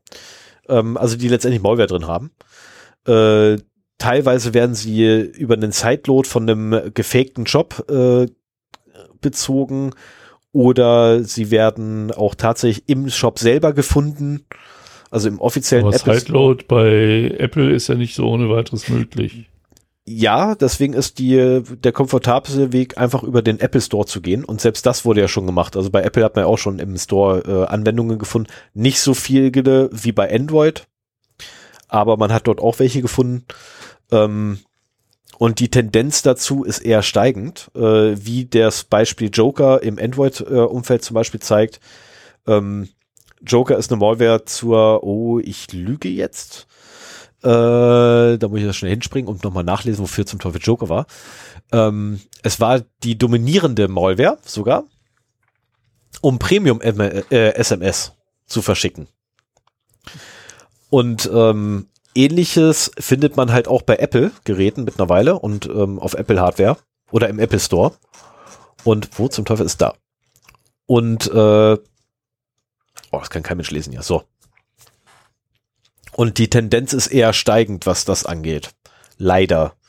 Ähm, was man tun kann als Endverbraucher ist halt so das Übliche. Ne? Achtet drauf, wo ihr draufklickt, installiert euch nicht jeden Mist, den ihr nicht wirklich braucht. Ähm, seht zu, dass ihr sichere Quellen habt. Der, wie heißt der, F-Droid, F-Droid Store, glaube ich, heißt der. Mhm. Äh, ich habe leider gerade kein Gerät zur Hand, wo ich ihn drauf habe. F-Droid, ähm, ja. Ist nicht der sicherste Store, den es gibt, auch wenn er relativ wenig Software anbietet und alles, was da drin ist, Open Source ist oder frei verfügbar, äh, zumindest frei verfügbar ist, ähm, heißt es nicht zwangsläufig, dass es sicherer ist. Da könnte man definitiv drauf ähm, achten. Und das ist nämlich die Krux, wenn du äh, gerne ein Android-Handy haben möchtest, das Google-frei ist, dann bist du auf so alternative Shop-Lösungen wie F-Droid, ist halt der bekannteste, äh, angewiesen. Und ja. dann hast du aber auch den Nachteil, dass zumindest, also Google und Apple scannen die Apps ja schon nach irgendwelchen Kriterien. Wie gut die sein mögen, sei mal dahingestellt. Aber äh, ich glaube, das findet bei F-Droid nicht statt. Oder du kannst dich zumindest nicht drauf verlassen. Ja. Richtig. Und dann hast du noch die Problematik natürlich, dass du aufgrund der Provis äh, Professionalisierung des Marktes einfach, ähm, Malware-Markt, wohlgemerkt, ähm, mittlerweile einzelne Gruppen hast, die ja tatsächlich äh, als Access Broker auftreten und letztendlich den Zugang zu Opfern verkaufen. Und das ist eine Entwicklung, die auch jetzt erst in den letzten Jahren hochgekommen ist. Und äh, es gibt dort auch eine schöne Grafik. Ähm, äh, bezüglich der äh, ja, Erkennungsraten, nenne ich es jetzt mal. Also was, was letztendlich erkennt, erkannt wurde äh, und zum Einsatz gekommen ist. Und Mimikatz war mal mit der größte äh, Softwarebrocken, der gefunden wurde und mittlerweile ist es das nicht mehr sondern es verteilt sich immer mehr. Und ähm, was man daran ablesen kann letztendlich, äh, ist, dass du ja damit rechnen kannst, dass immer mehr professionalisiert wird und auch die Tools immer besser werden, die eingesetzt werden. Ne? Ich meine, allein schon Cobalt Strike ist halt ähm, eine ganze Weile lang wirklich extremst am Steigen gewesen und mittlerweile erst so, ich nenne es mal abgeflacht. Ähm, dann hast du deine spezialisierten Gruppen, die einen machen halt nur den Access Broker, die anderen machen nur die Verschlüsselung, wieder andere machen nur das Billing. Hattest du ja auch schon äh, ne, in, in der berühmten mhm. Folge erwähnt gehabt. Und dann hast du noch die Problematik, dass neuerdings ja auch Linux-Systeme und IoT-Geräte angegriffen werden. Und Linux-Systeme, okay, ist jetzt nichts Neues. Ähm, IoT auch nicht. IoT ist auch nichts Neues, das Ausmaß nur ist tatsächlich neu. Also seit den Letz äh, in den letzten Jahren, ähm, ja, in den letzten zwei, drei Jahren, äh, sieht man halt tatsächlich einen Anstieg. Ähm, Gerade auch, weil äh, ja jede Linux-Büchse heutzutage mit einem Python-Interpreter ausgeliefert wird, ähm, ist natürlich Python sehr beliebt als ähm, Einfallstor. Beziehungsweise nein, also reinkommen sie anders, aber sie führen einfach ein Python-Skript aus. Ähm, und das ist etwa eine Entwicklung, die erschreckend werden kann, wenn man IoT-Geräte besitzt, die zum Beispiel aus dem Support rauswandern und keine Sicherheitspatches mehr bekommen. Oder wenn man ein Linux-System hat, das man im schlimmsten Fall selber gar nicht warten kann. Was sie sowieso nicht bekommen. Also ich habe jetzt äh, zum Laden meines Autos so eine Outdoor-Smart-Steckdose, äh, die Tuya-kompatibel ist. Und ich wüsste nicht, dass ich, also ich wüsste auch gar nicht, wie ich da ein Update drauf installieren soll. Die, die App bietet mir da jedenfalls nichts an. Und äh, ich wüsste auch nicht, dass da jemals was gekommen ist. Also diese ganzen äh, günstigen Smart Home Systeme, da kaufst du ein Gerät und das kriegst du so, wie es da in der Schachtel ist. Vielleicht zieht es noch einmal ein Update, wenn du es in Betrieb nimmst. Und das war's mit den Updates. Also die, die Gro der Großteil dieser Geräte kriegt nie wieder eins. Und wenn der Log4j im Einsatz ist, dann ist das das für die nächsten zehn Jahre. Ja, ich meine, du, du ja, brauchst ja, ja kein Smart Home für zwei Jahre oder so. Ich habe mittlerweile alle äh, Heizungsthermostate ausgetauscht. Jedes Fenster, jede Tür hat einen Öffnungssensor. Ähm, ich habe im HWR einen Wassersensor, alles Homatik-Systeme. Ähm, ach ja, Temperatursensoren und so weiter auch noch ein bisschen. Und äh, das, das machst du nicht, um in zwei Jahren die ganzen Geräte wieder gegen neuere auszutauschen oder auf ein anderes System umzuschwenken. Also von so einem Smart Home System erwarte ich eigentlich, dass es die nächsten eigentlich 20 Jahre klaglos durchläuft, bis es so alt ist, dass, dass es irgendwie keinen Spaß mehr macht oder so. Ja, also ich habe äh, mit Absicht auf AVM gesetzt, ähm, was die Automatis in, Anführungszeichen Automatisierung angeht. Ähm, die Heizthermostate sind alle von AVM. Äh, die LED-Beleuchtung. Die haben auch ja gezeigt, dass sie mit Updates sehr schnell richtig sehr professionell umgehen. Genau, ja. das ist eben der Punkt. Und die Dinger telefonieren nicht nach Hause. Also die telefonieren nicht nach draußen, sondern sind per Deck mit der Fritzbox direkt verbunden und äh, wollen auch gar nicht nach draußen telefonieren. Finde ich super. Ähm, so soll es sein aus ja, meinem Standpunkt. Bei mir auch. Und äh, das ist auch tatsächlich etwas, wo ich, wo ich ganz doll drauf aufpasse. Aber ich habe hier noch ein paar Punkte. Ja, ähm, Smart Home ist sowieso mein nächstes Thema, da brauchen wir jetzt gar nicht drüber zu reden. Hatte ich auch nicht vor, großartig jetzt auszudrö auszudröseln. Also um Himmels Willen, das ist, äh, das ist eh ein, ein, eine Baustelle, die wirklich größer ist, als mhm. dass man das mal so in fünf Minuten abhandelt. Ähm, was man jetzt weiterhin halt beobachtet, ist nicht nur, dass Linux und IoT-Geräte immer weiter angegriffen werden, sondern auch ähm, die Kommerzialisierung der Tools, die Angreifer benutzen. Also die ähm, Angreifer verwenden heutzutage immer mehr kommerziell verfügbare Tools, äh, welche halt, ja, Dual Purpose haben, ne? Das ist, ähm, Metasploit kann ich halt oft für böse Zwecke verwenden. Und genauso ist halt auch mit diesen Tools, die jetzt eingesetzt werden. Mimikatz ist ja auch so ein Tool, das genau. sowohl Pentester als auch die bösen Jungs benutzen. Richtig, also mir fallen da auch noch ein paar ein. Ja, also ich, ich kenne da noch ein paar mehr, aber ich werde jetzt keine, äh, keine hier droppen, wenn sie nicht im Paper stehen, weil es muss nicht sein. Aber da gibt's halt einige, die man nehmen kann.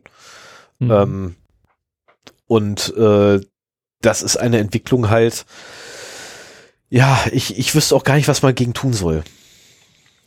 Na, ich, ich wüsste wirklich nicht, was man gegen tun soll. Und ähm, die Quintessenz äh, oder die, die Schlussworte sind halt, äh, dass man dieses Jahr ein sehr gefährliches Jahr hatte, äh, um mit IT rumzumachen. Und die nächsten das Jahre. Das wird noch gefährlicher. ich wollte gerade sagen, und die nächsten Jahre werden noch gefährlicher. Na, also es, es nimmt kein Ende und ähm, ich bin auch der Meinung, dass man äh, gerade unter dem äh, unter dem äh, Gesichtspunkt, dass ja Malware heutzutage sogar internationale Sanktionen umgehen kann. Ja, Mensch, wer jetzt gedacht? Ähm, Incoming Call, den nehme ich doch an. Einen wunderschönen guten Morgen. Hoffe ich. Sven? Ja. Okay. Daniel?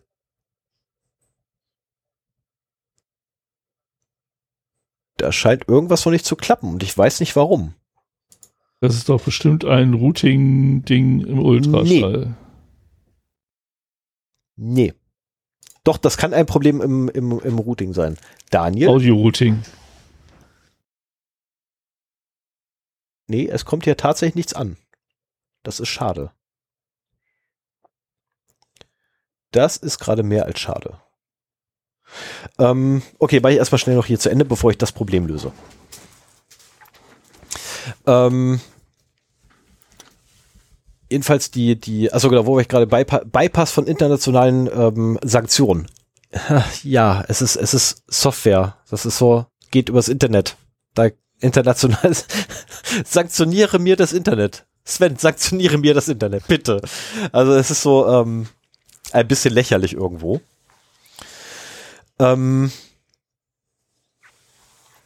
ansonsten, äh, ja, kann ich echt nur sagen, passt auf euch auf, passt auf eure Rechner auf und äh, bleibt sicher dabei, soweit es geht. Backup, Updates. Genau, Backup im besten Fall noch dezentralisiert, Updates ohne Ende. Und dann würde ich jetzt so langsam, hoffentlich funktioniert das gleich, äh, zu Daniel umschwenken wollen. Ja, brauchst du noch mal eine Pause, um das einzurichten? Ja, ich werde jetzt, also es wird tatsächlich jetzt einen Schnitt geben. Nämlich jetzt. So, jetzt, nachdem die technischen Probleme alle gelöst sind. Wir sind deutlich unter der Lage der Nation. da bin ich auch Dann sehr beruhigt. Ich nervös werden. Da bin ich auch sehr beruhigt. Ähm, ich bin trotzdem nervös ohne Ende. Äh, zumal wir jetzt nämlich auch einen Gast in der Sendung haben. Yay, das zweite Mal seit Bestehen des Podcasts haben wir einen Interviewpartner. Ähm, es handelt sich um Daniel. Daniel hat unter anderem für, ach, ich mach's mir einfach. Daniel, erzähl doch einfach mal selbst. Ähm, du spielst vermutlich auf eine der letzten Geschichten an, die ich veröffentlicht habe, gemeinsam mit dem NDR und dem Spiegel. Ähm, beim Norddeutschen Rundfunk war es dann Panorama, das äh, in der ARD lief und Steuerung F, ein YouTube-Format.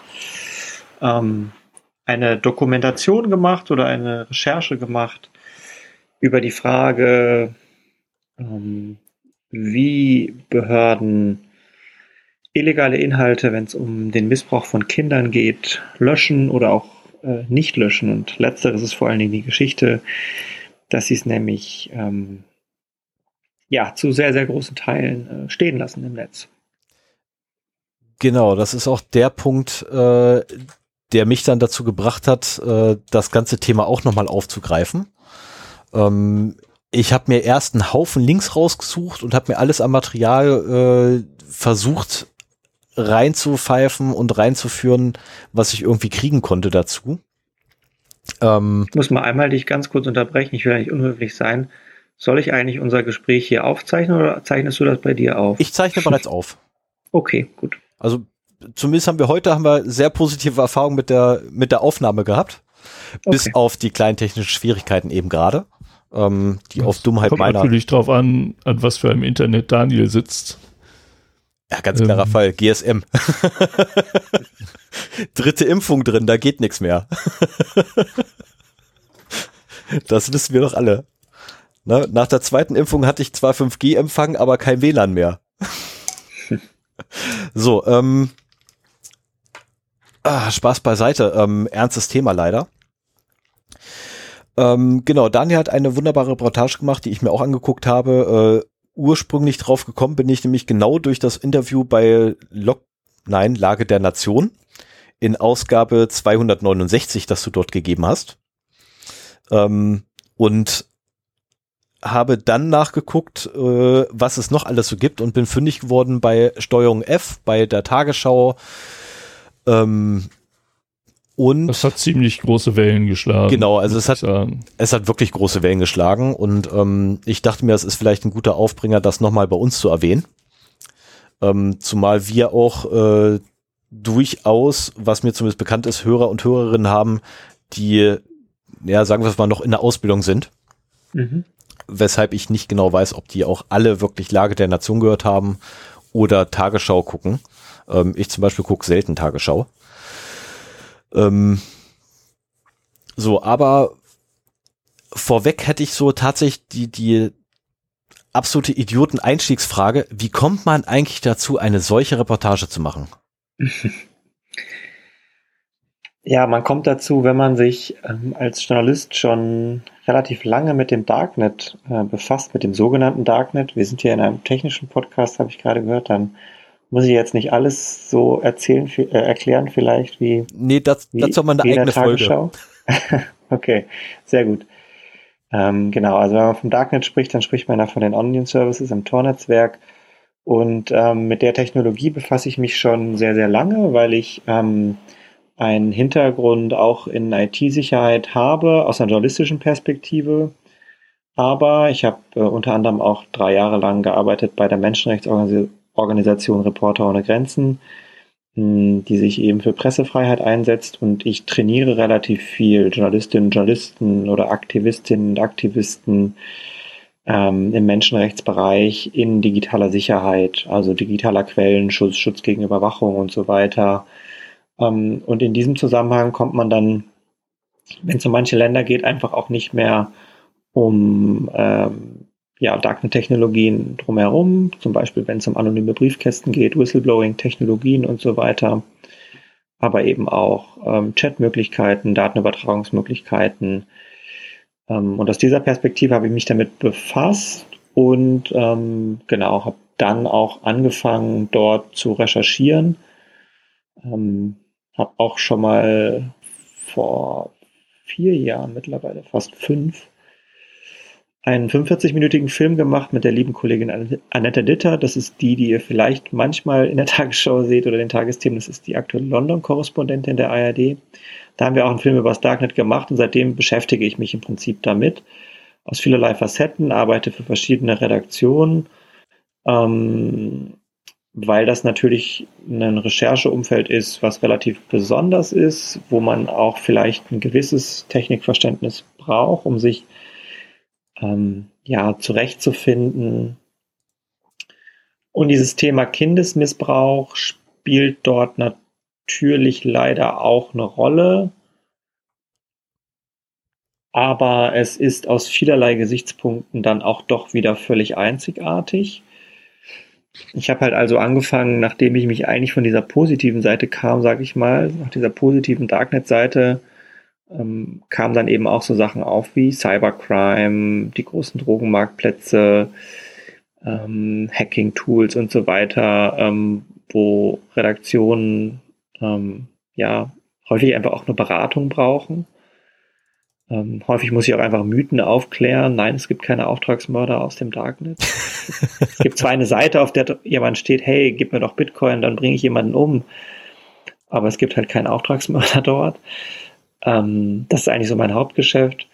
Und dieses Thema Kindesmissbrauch, das wurde immer ausgeklammert, weil es schon so ist, dass selbst auf dieser kriminellen Seite des Darknets, auch dort ist man sich einig, dass man das nicht will. Also das ist schon auch immer wieder faszinierend, so eine, dass es eine gewisse Moral in der absoluten Unmoral gibt. Ja, also es gibt einen, einen, einen Shop, wo du wo Drogen verkauft werden, wo Waffen gehandelt werden, wo, weiß ich nicht, gefälschte Impfpässe gehandelt werden. Aber Material von Kindesmissbrauch auf gar keinen Fall. Ja, das heißt, das ist wirklich so eine rote Linie, die auch nochmal durch das Darknet geht, ähm, dass diese pädokriminellen Menschen, dass die völlig, völlig abgekapselt sind letztlich von allen anderen. Und das heißt, man kommt da nicht mal so eben dran vorbei.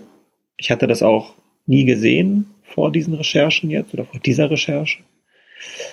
Und wir haben uns dann gleichzeitig aber gefragt, ähm, dadurch, dass ja dieses Thema leider, vielleicht kann man auch sagen zum Glück, zum Glück endlich mal Thema wird, zum Glück deshalb nicht, weil die Kinder missbraucht sind, sondern weil es endlich mal stärker Thema wird. Das ist natürlich ein Phänomen der Kriminalität, was eine wahnsinnig hohe Dunkelziffer hat, äh, ein wahnsinnig hohes Dunkelfeld. Und ich glaube, wir erleben durch die vielen Missbrauchsskandale, die in letzter Zeit publik geworden sind, das ist meine persönliche Meinung. Vermutlich wird der Missbrauch vielleicht gar nicht so viel mehr, sondern wir kriegen vielleicht endlich nur mehr mit und können vielleicht auch endlich ein bisschen mehr helfen. So blöd das naja, und da klingt, ist es das, eben, äh, ja. Sorry, äh, äh, aber so blöd das klingt, das das ist wahrscheinlich die Hoffnung einfach, dass wir nur einfach mehr mitkriegen von dem, was eigentlich da ist und die, das Volumen selber gleich geblieben ist. Das ist die Hoffnung, genau. Das ist, ähm, das ist äh, einfach, ja, dass das Dunkelfeld aufgehellt wird da kann letztlich kein Mensch dieser Welt ähm, eine Aussage darüber treffen, ob das mehr wird, ob das weniger wird. Ich glaube, bei dem Thema kann man wirklich die Plattitüde nochmal wiederholen. Wirklich jeder Fall ist ein Fall zu viel. Ja. Und ähm, da gibt es auch keine zwei Meinungen. Und ähm, wir wissen, auch die Forschung ist relativ schlecht zu dem Thema. Wir wissen, dass ungefähr, ungefähr ein Prozent der männlichen Bevölkerung über alle Gesellschaften hinweg, ungefähr ein Prozent, ähm, pädosexuelle Neigung haben. Und naja, es gab viele, das muss ich euch nicht erzählen, es gab einige Fälle von Kindesmissbrauch, auch sehr schwere Fälle. Stichworte sind Lüchte, Münster, Bergisch Gladbach, auch in Berlin ähm, gab es Fälle. So dass das einfach ein Thema ist, was die Weltgesellschaft bewegt, was auch ein Thema ähm, natürlich der Arbeit der Strafverfolgungsbehörden ist. So dass es letztlich auch ein Stück weit unsere Aufgabe ist, als Journalistinnen und Journalisten dieses Thema zu bearbeiten, dieses Thema zu begleiten. Und unsere Auffassung, ich glaube, das kann ich auch für meine Kolleginnen und Kollegen im Team sagen. Ich habe nämlich diese Recherche nicht alleine gemacht. Das ist mir ganz, ganz wichtig zu sagen. Ähm, wir haben das zu viert gemacht. Lutz Ackermann, Robert Bong und Benjamin Güldenring waren noch dabei. Uns, Unsere Auffassung ist nicht, dass wir abbilden, was uns gesagt wird. Zumindest nicht nur. Also natürlich wird man informiert über Behörden, aber es kann nicht, aus unserer Sicht nicht die Aufgabe von Journalisten sein, das wiederzugeben, was uns Strafverfolgungsbehörden sagen. Und das ist aber leichter gesagt als getan. Das ist in vielen Bereichen, über die wir berichten als Journalistinnen und Journalisten, ähm, ist das selbstverständlich, dass wir das sagen. Bei diesem Thema ist das quasi unmöglich aufgrund der Rechtslage, weil ähm, wohl kein Bereich, das ist jetzt meine nicht juristische Einschätzung, aber mir ist keiner bekannt, kein Bereich der Internetkriminalität ist so stark kriminalisiert wie dieser Bereich. Vor allen Dingen, wenn es um die, wenn es um die Schwelle geht, ähm, wo man schon es mit dem Gesetz zu tun bekommt. Wir haben es mit einer sogenannten Versuchsstraftat zu tun. Ja, also normalerweise muss man ja Straftaten erst begehen oder man muss unmittelbar davor sein, sie zu begehen, um dafür bestraft werden zu können. Allein ein Gedanke, wenn ich mir jetzt überlege, ach ja, wie wäre das denn vielleicht eine Bank zu überfallen? Was müsste ich denn dafür machen? Das ist jetzt an sich noch nicht strafbar.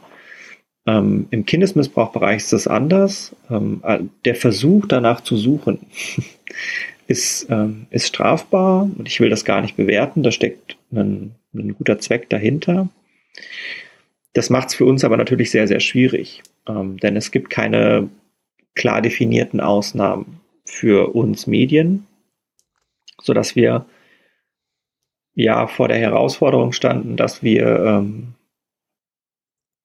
dass wir sozusagen vom journalistischen Auftrag her da eigentlich recherchieren müssen, dieses Thema beleuchten müssen, im Blick, behaben, im Blick behalten müssen dass das Ge Gesetz aber mindestens mal schwammig ist ähm, und letztlich, ähm, ja, die einen sagen so, die anderen sagen so, würde ich mal sagen. Und wir haben dann beim Norddeutschen Rundfunk relativ intensiv geprüft, was kann man machen, was kann man nicht machen.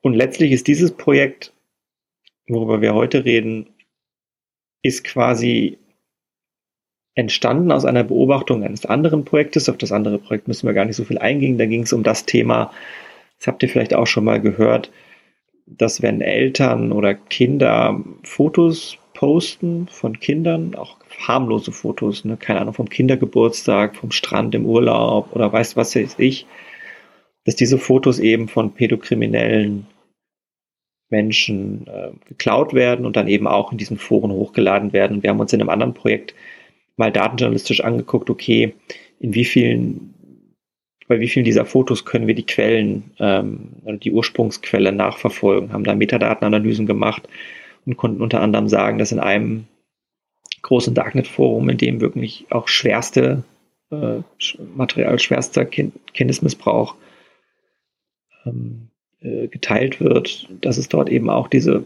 eher harmlosen Fotos gibt, die geklaut wurden, dass dort ungefähr ein Viertel allein von Facebook kommt. Ähm, und in diesem Zusammenhang waren wir halt zum ersten Mal in diesen Foren und haben da eben entdeckt, dass die Hosting-Infrastruktur, so will ich es mal nennen, ähm, nicht so ist, wie wir es uns vorgestellt haben, sondern dass da eben sehr, sehr viel im Clearweb im Clearweb liegt und man es deswegen auch löschen könnte. Und so sind wir sozusagen, lange Antwort auf eine kurze Frage, so sind wir dazu gekommen, äh, dieses Thema zu recherchieren. Okay, ähm, be bevor wir es äh, bevor wir es gleich richtig rein, also, oh nee, ähm, falsche Wortwahl. Ach, bevor wir es, also das, das Problem bei dieser Thematik ist natürlich, ähm, die üblichen Sinnbilder auch, die man im Kopf hat für irgendwelche Aussagen, funktionieren alle nicht, weil sie sofort äh, konnotiert kriegen, äh, eine Konnotation, mhm. Konnotation kriegen.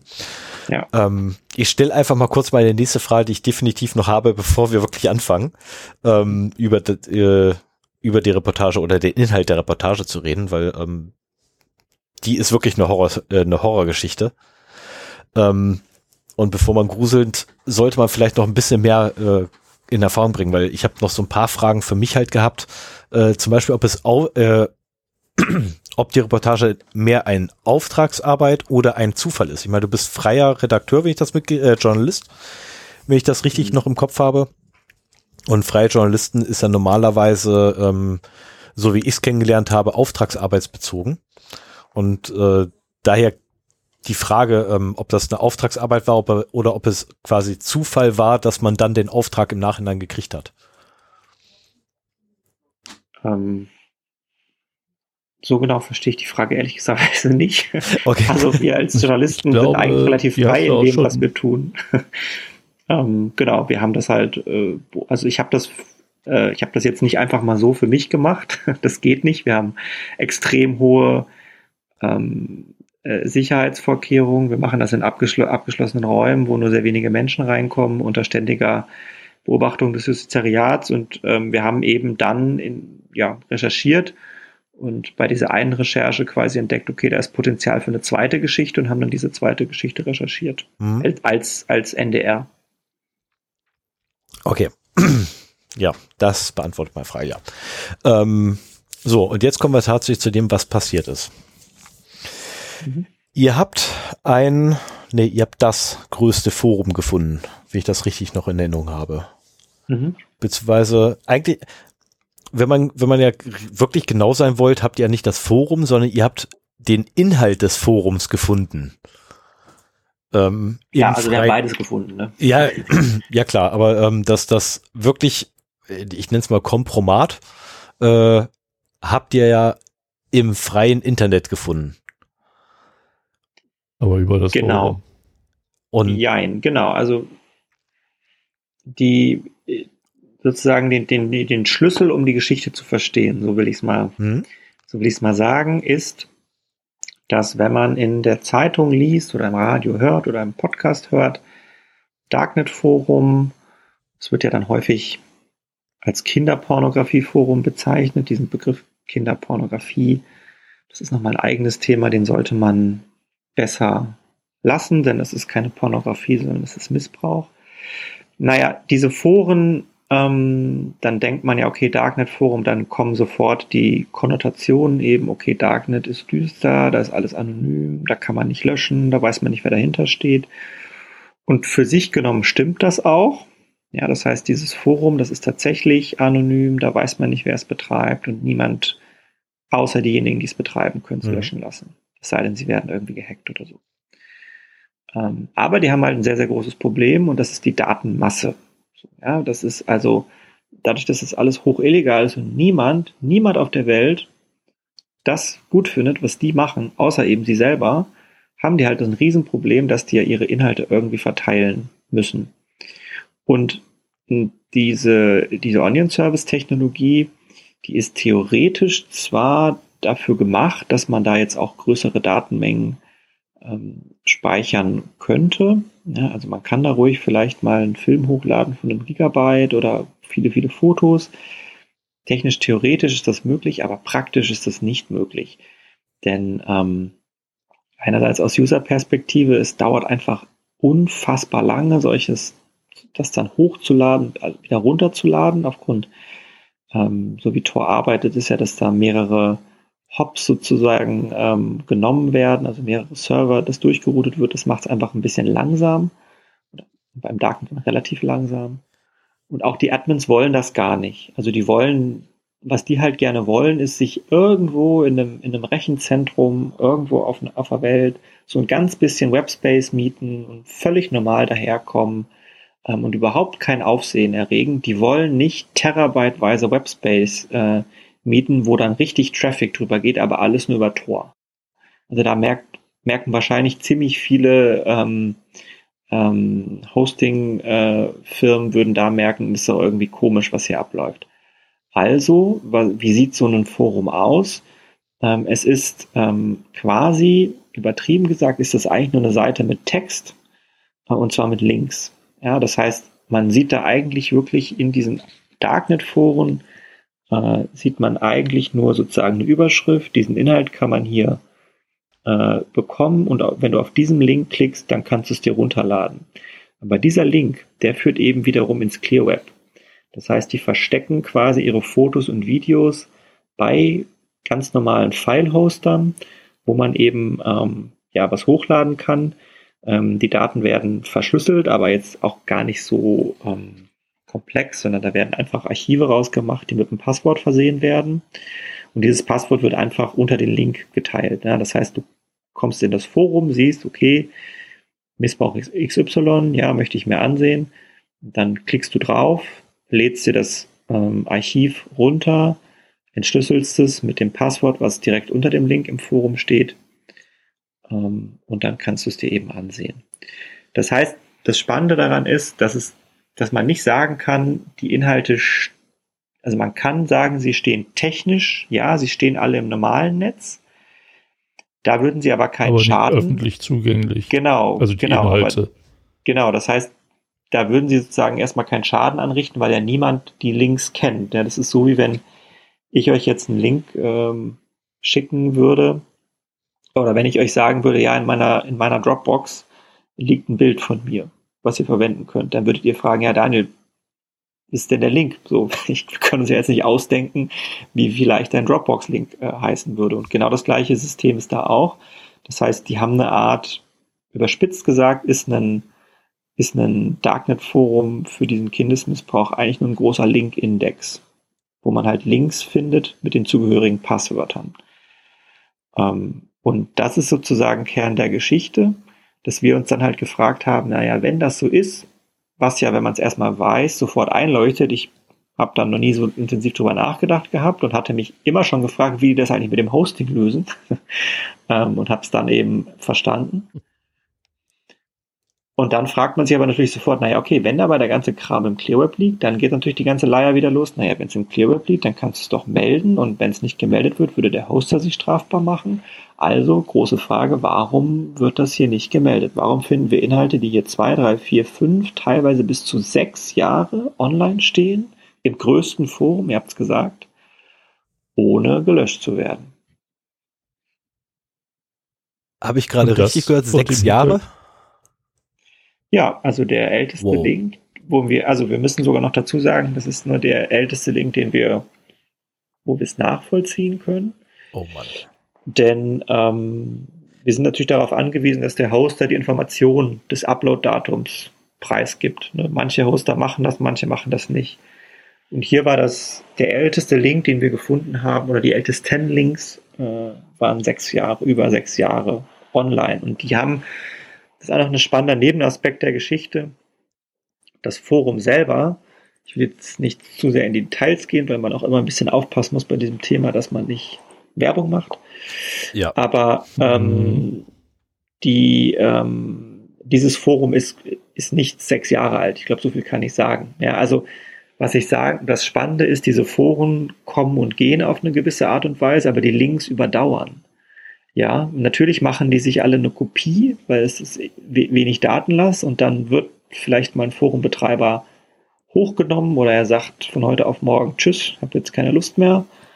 So, und dann ist die Userschaft erstmal ein bisschen verunsichert vielleicht und, und sagen, ja Mist, jetzt haben wir gerade kein Content und dann kommen die Leute alle aus den Büschen und sagen, ja, kein Problem.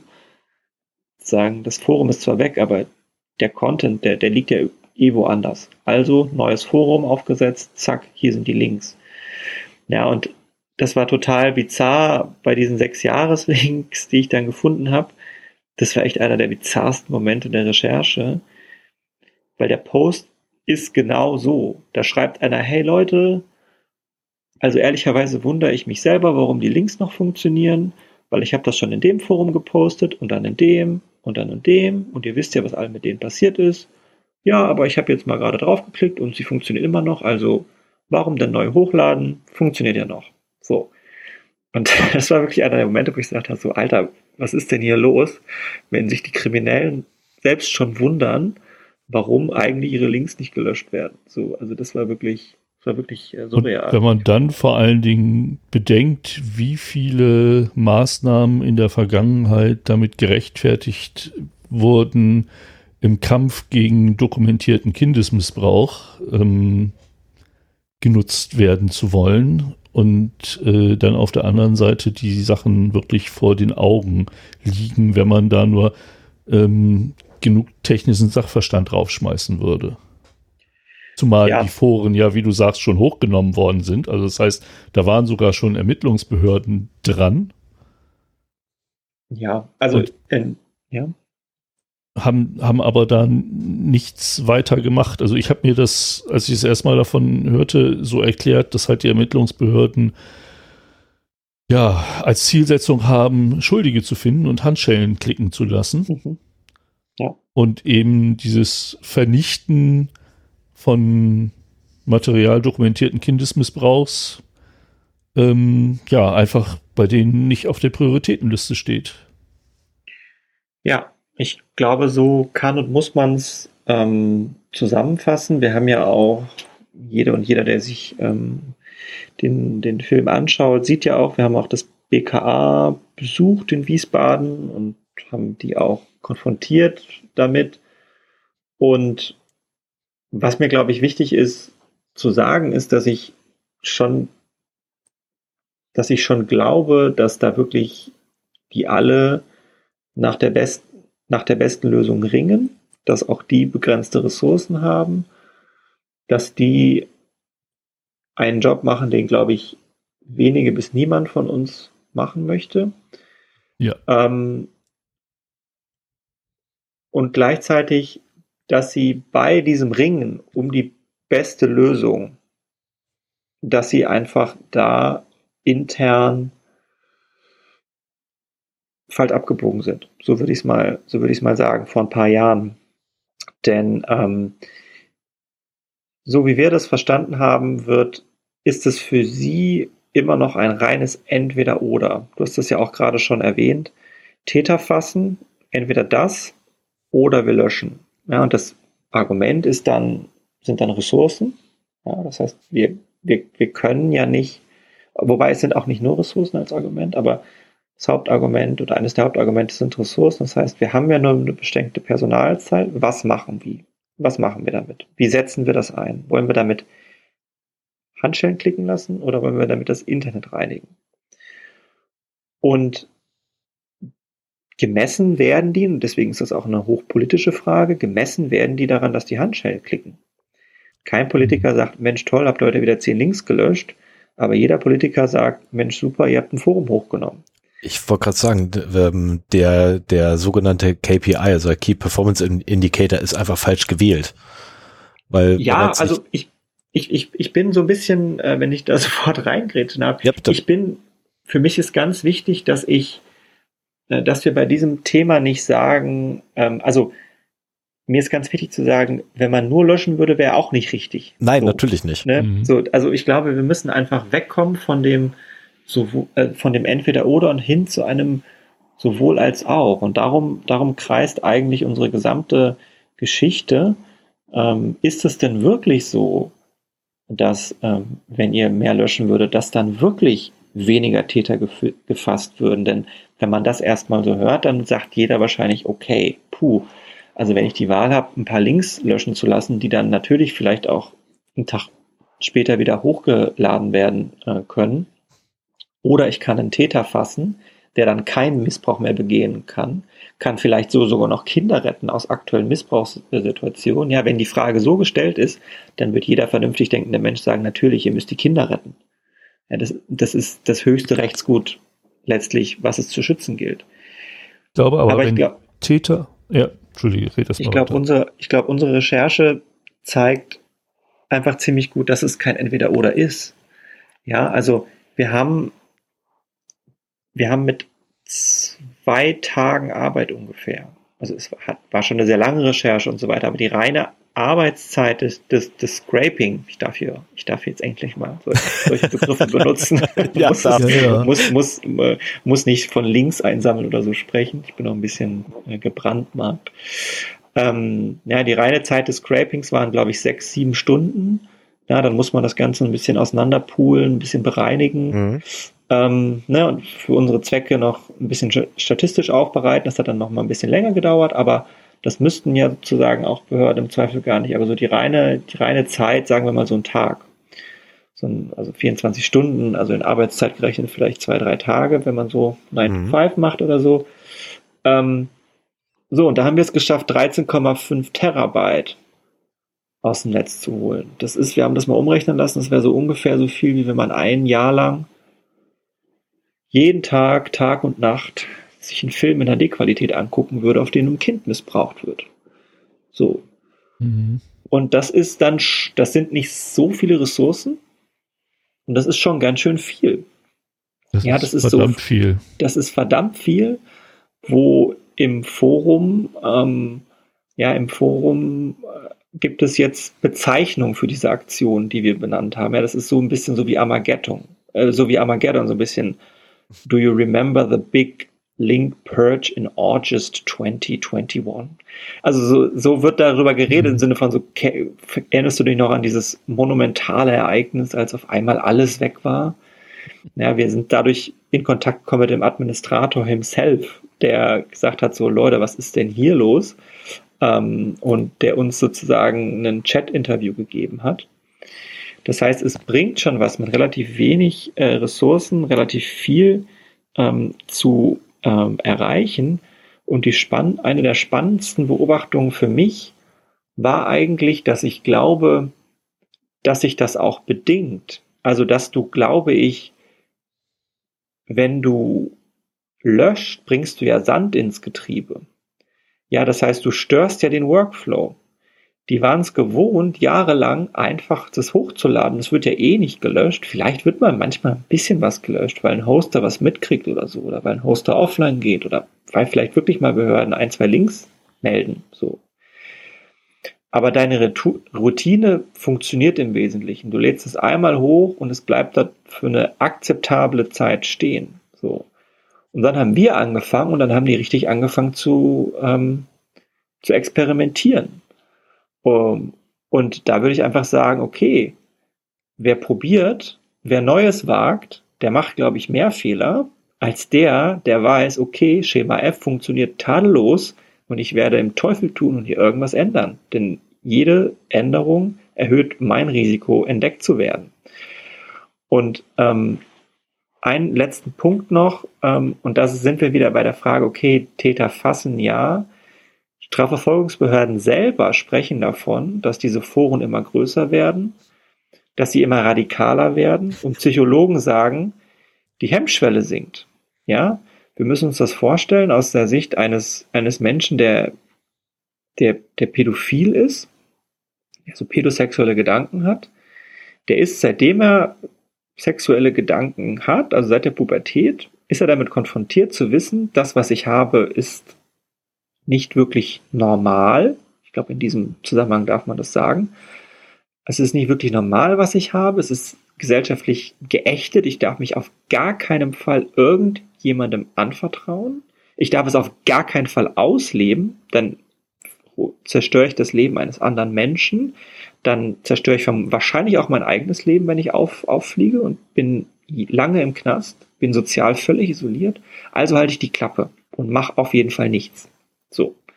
Und dann kommst du in ein Forum mit 3,7 Millionen User-Accounts, wo alle gleich denken, wo alle sagen, guck mal, das kann man mit dem Kind machen und das und das, wo andere sagen, hey, cooler Missbrauch, den du da machst, kannst du nicht auch noch das mit deiner Tochter machen? Und dann sagen die, ah ja, gute Idee.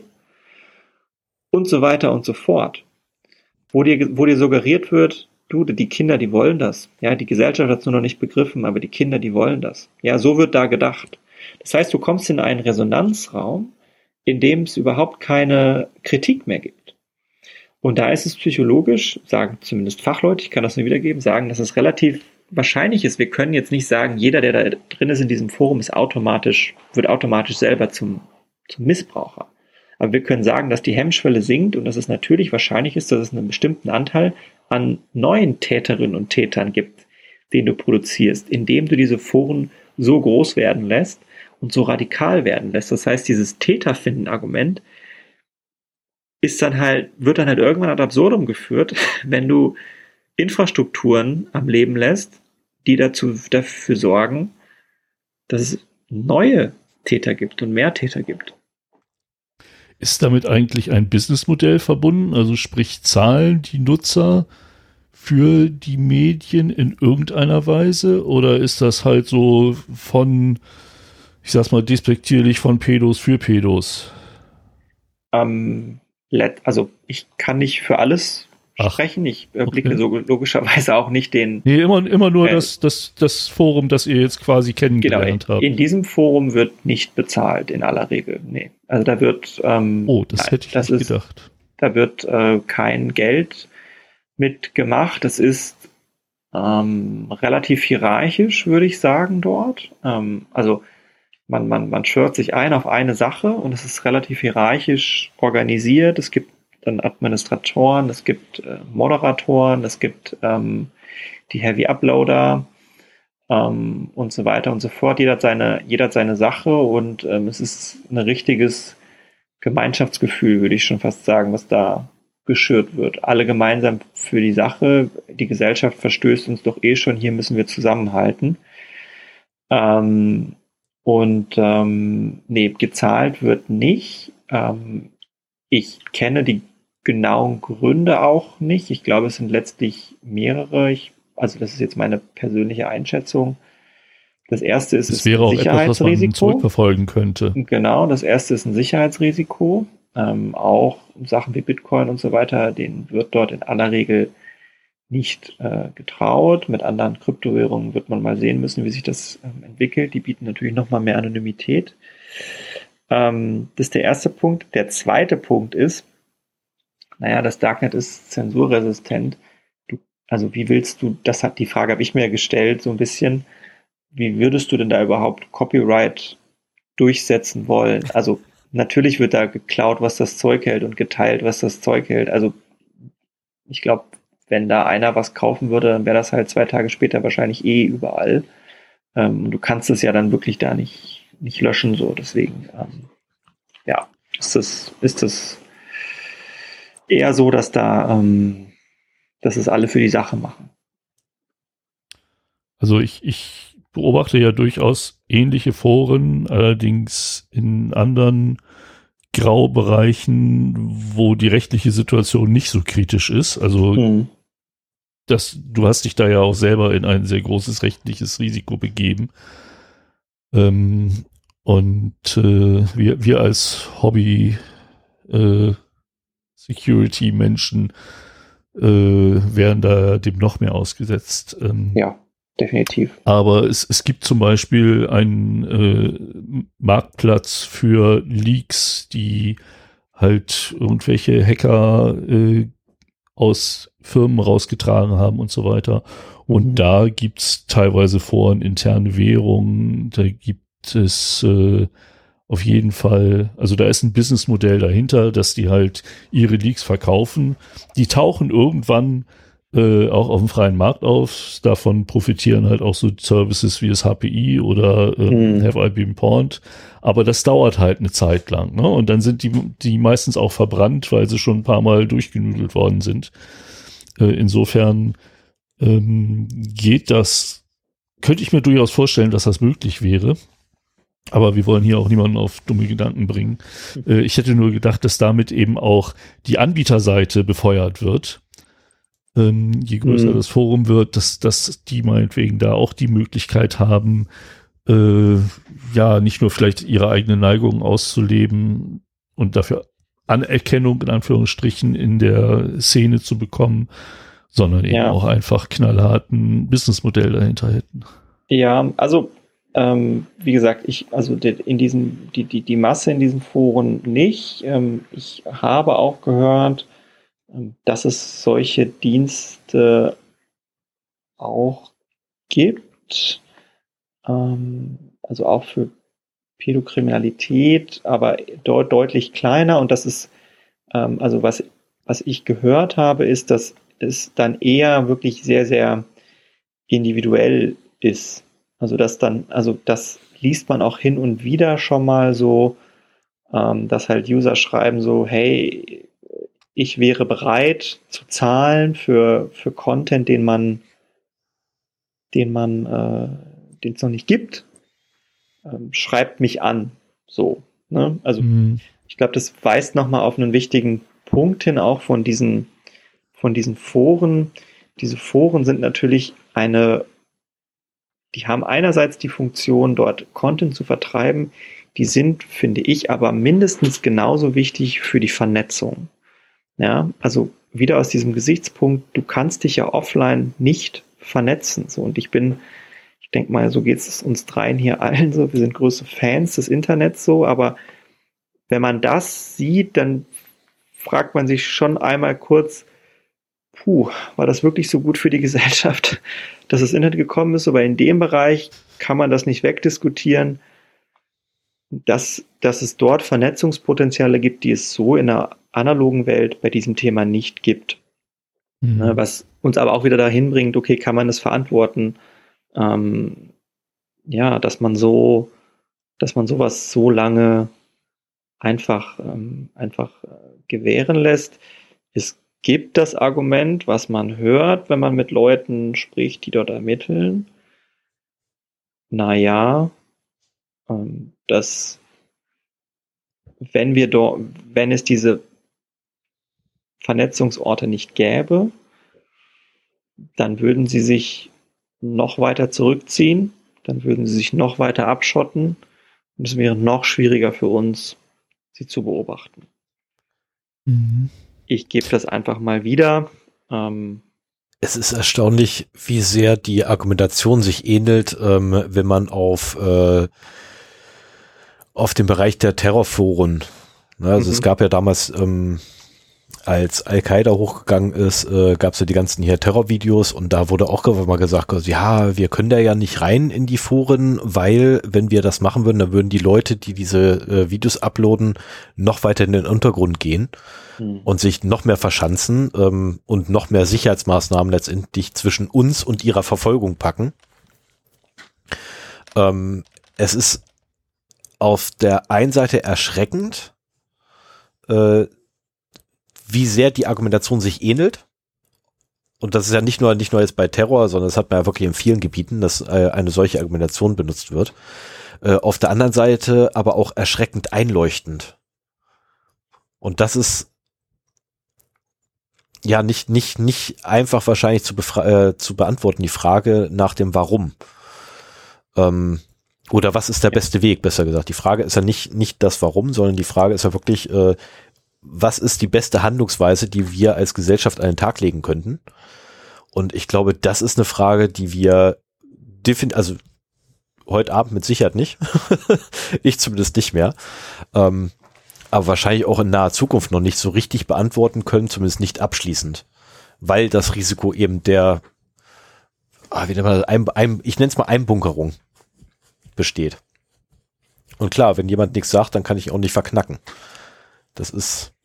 Ja, ich bin da, bin da ein bisschen, ich sehe diese, diese Möglichkeit auch, dass das passiert.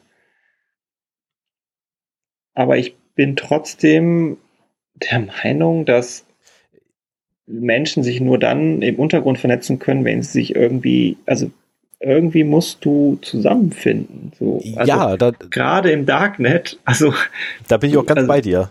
Da, da stimme also, ich dir auch völlig zu. Ja, also um, um Himmels Willen, nicht, nicht, dass man mich hier jetzt falsch versteht, um Himmels Willen bitte nicht. Äh, nee, also, ich, aber ich, aber du, du hast natürlich schon recht, das, das sieht man auch manchmal, dass, dass sich da manche User-Accounts offenbar schon seit, seit Jahren kennen und Foren überdauern und so weiter und du weißt ja überhaupt nicht, was die, was die sonst noch tun. So, also, das ist, das ist auf jeden Fall so und gleichzeitig ist, ähm, ja, sind einfach diese Anlauf, Anlaufstätten so, so groß geworden. Das war auch so ein bisschen etwas, was ich über die Recherche, so, das ist so meine, meine persönliche Lehre daraus, dass ich gar nicht so sehr beurteilen kann, ob diese Strategie, dahinter steht ja im Prinzip die Strategie hinter der aktuellen Praxis, okay, wir haben beschränkte Ressourcen und wir stecken alles da rein, um diese Plattform ab, äh, runterzunehmen, denn dann haben wir A Leute die wir dafür ähm, hinter Gitter bringen können, wenn wir es ihnen beweisen können. Das heißt, die Leute können das nicht wieder machen. Das hat auch einen abschreckenden Effekt auf die Szene. Und mit dem, damit ist ja auch die ganze Plattform an sich weg. Ja, das heißt, wenn, wenn, wenn mir ein Schlag gelingt, dann muss ich nicht jeden Link irgendwie löschen und jeden Tag oder so, sondern ist einfach alles weg. So. Ja. Und ich hätten kann. Hätten sie es mal angeguckt, hätten sie es besser gewusst. Ja, also, das wollte ich gerade sagen. So, ich, ich habe meine persönlichen Zweifel, ob die Taktik jemals so ergiebig war, aber ich kann es nicht beurteilen, weil ich einfach, ich war vorher nie einfach da. So, wir haben es jetzt für diese ähm, Recherche zum ersten Mal gesehen und jetzt kann ich nur feststellen, so wie es im Moment aussieht, dass diese Foren immer größer werden. Das kann man schon nachzeichnen, wenn man dort sieht, dass sie also wirklich Userzahlen haben, die noch vor wenigen Jahren undenkbar waren, dass selbst die User dort schreiben, Alter, was ist, diese Foren, die sind so krass geworden. Mittlerweile, du kriegst zu jeder Tag- und Nachtzeit immer alles für jeden Geschmack ist irgendwie was dabei. Ähm, äh, dass, dass einfach dieses Argument im Sinne von, okay, wie, wie, wie, wir lassen die jetzt mal im Zweifel dann auch über einen längeren Zeitraum stehen, weil wir eben äh, das hinkriegen müssen, dass wir alles abschalten, das zieht halt nicht mehr, weil du, es gibt halt längst nicht mehr nur das eine Forum. Ja, wir waren jetzt in dem Großen, aber das ist sozusagen, da verrate ich jetzt auch keine Geheimnisse, wenn, wenn ich sage, naja, wenn ein Forum abgeschaltet wird, dann sind die schon alle in den in den anderen angemeldet und sagen halt, okay, dann ist das jetzt halt unsere neue Nummer eins. Und ähm, ich glaube, das ist so ein bisschen etwas, worüber man einfach diskutieren muss, vor allen Dingen politisch. Ähm, ist das noch die richtige Strategie für diese, für diese Massen an Inhalten, die es vielleicht so vor zehn Jahren oder so, also der erste große Fall, der dann auch den deutschen Behörden ge äh, gelungen ist, war Elysium. Äh, das war, glaube ich, 2000, 15, 16 müsste das wahrscheinlich gewesen sein. Ähm, und ich kenne auch das Darknet noch aus der Zeit. Wie gesagt, ich war da nicht in diesen Foren aktiv, aber da war das Darknet schon echt auch noch viel, viel langsamer. Da war noch weniger los und das Tor-Netzwerk an sich war auch langsamer. Ähm, kann schon sein, dass es damals auch weniger Foren gab und dass man damit damals dann mehr erreicht hat. So, aber jetzt muss ich wirklich sagen, naja, wenn ihr, wenn ihr da ein Forum abschaltet, dann, ähm, dann, dann bringt ihr nicht so viel. Und wenn ich das noch sagen kann, das konnten wir ja sogar jetzt nachzeichnen in dieser Recherche, denn das, dem BKA ist es ja gelungen, ähm, im April diesen Jahres, die, diese Plattform Boys Town nannte die sich, abzuschalten. Das war ein großer Erfolg. Und Boys Town funktioniert nach genau dem gleichen Prinzip. Ja, also du hast die Darknet-Seite mit den Links und die Links führen aber ins Clear Web. Und wir konnten jetzt halt nachzeichnen, dass vier Tage nachdem die Behörden Boys Town abgeschaltet hatten, war eine sehr große Teilkopie, also genau das, was ich eben gesagt habe, mhm. war dann in einem mhm. anderen Forum. Die stand dann halt da, dann wurde gesagt, so hier ist Boys Town wieder, jetzt guckt euch das mal schnell an und, und pflegt sozusagen die Links hier in dieses Forum ein. Und das für mich wirklich schockierend. Und da gibt's, dafür gibt es für mich einfach kein einziges Argument mehr ist, dass diese Links, die auf Servern sind, die das BKA dann beschlagnahmt hatte, dass auch die nicht gemeldet wurden. Ja, das heißt, da wurde ein Forum abgeschaltet, da hatte man die Leute. Auch diese Links wurden über Monate nicht gemeldet. Ich weiß nicht, ob sie es jetzt mittlerweile gemacht haben. Bis vor zwei Wochen haben sie es nicht gemacht. Das heißt, die haben in der Regel haben dann auch ein paar Teammitglieder noch irgendwie ein Backup von dem Forum und wie du schon sagtest, bauen sowas ähnliches wieder aus. Das gibt's auch in anderen kriminellen Szenen. Ja, genau. genau. Und gleichzeitig, eins, gleichzeitig muss, man, so. muss, man, muss man ja sagen, diese Kopie von Boys Town würde sofort wertlos werden, wenn du diese, wenn du diese Inhalte meldest, ne, bei den, bei den Hostern. Und ey, das muss ich euch nicht erzählen. Das ist, du, und, du hast, und vor ein, du hast einen Server von einem Forum, da sind Links im, im Clear, als Cleartext irgendwie als href oder so gepostet. Das ist eine Sache von fünf Minuten. Dann hast du alle Links in diesem Forum. Die lässt du dir, die lässt du dir alphabetisch sortieren und schickst die per E-Mail an die Hoster. Dann sind die weg. Ja. Die sind einfach weg. Du sagtest ja, äh, ihr habt Sand ins Getriebe geschüttet.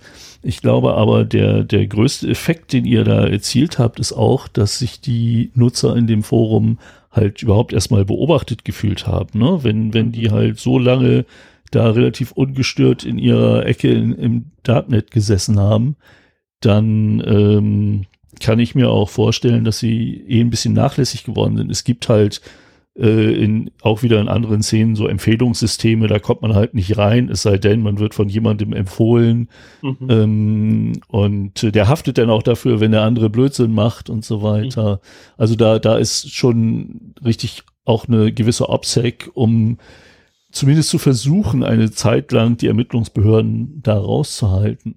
Ähm, aber du sagtest, du hast einen äh, IT-Security-Hintergrund. Ähm, hast du einfach mal dir das Forum, also bevor ich das frage, muss ich mal äh, einen Schritt zurückgehen.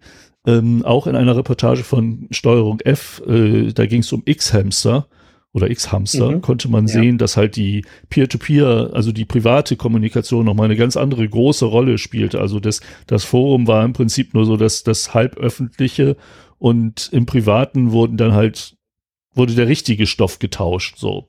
Ja. Ähm, da ging es halt um äh, Fotos auf Festivals und, und Videoaufnahmen auf Toiletten in Festivals von Frauen ja. und so weiter. Ähm, also ich kann mir vorstellen, dass das etwas ist, was ihr noch gar nicht sehen konntet, weil es halt wirklich dann nur im Privaten innerhalb des Forums abgeht. Hast du mal, wenn du sagst, du hast einen äh, Hintergrund in IT-Security, dir das Forum ein bisschen angeguckt, äh, welche Versionen, eventuell bekannte Schwachstellen, Komponenten, irgendwas in der Richtung?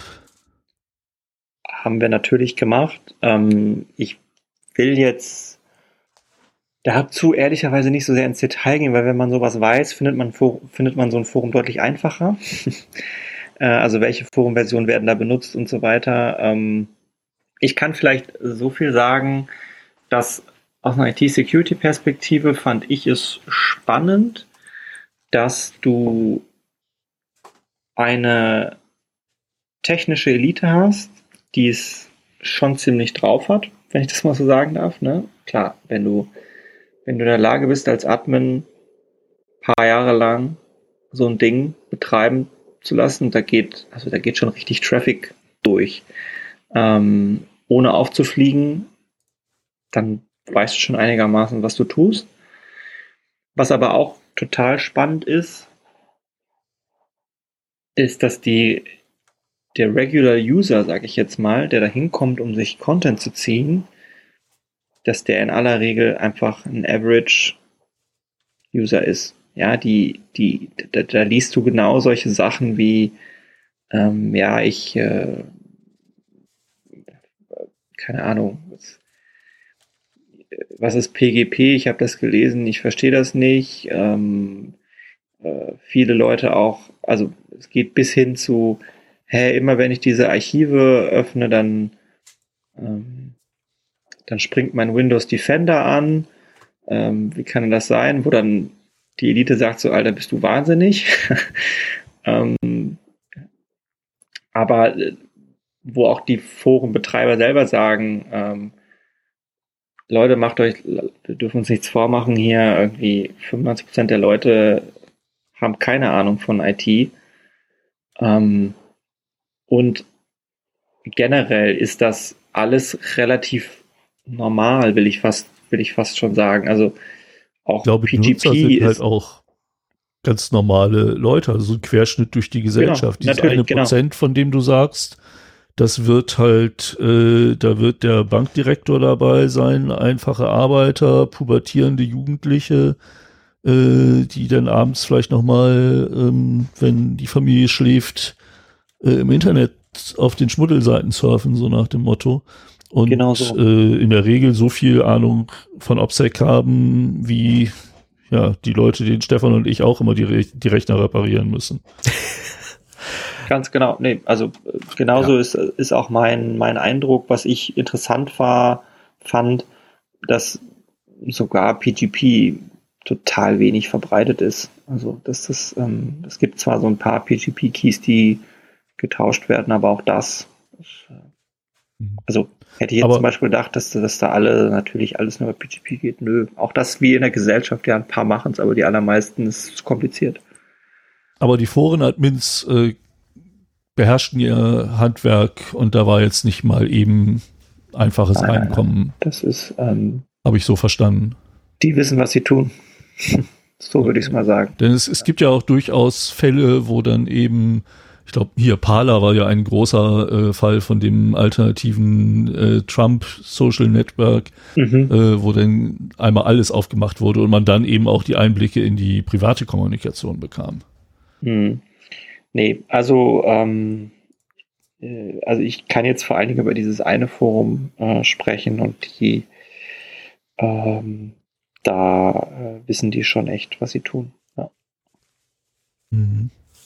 Ich habe jetzt mal kurz eine Frage zu den Nachwehen der Reportage. Mhm. Ähm, und zwar, ich gehe mal davon aus, dass es ähm, Reaktion gab auf die Reportage.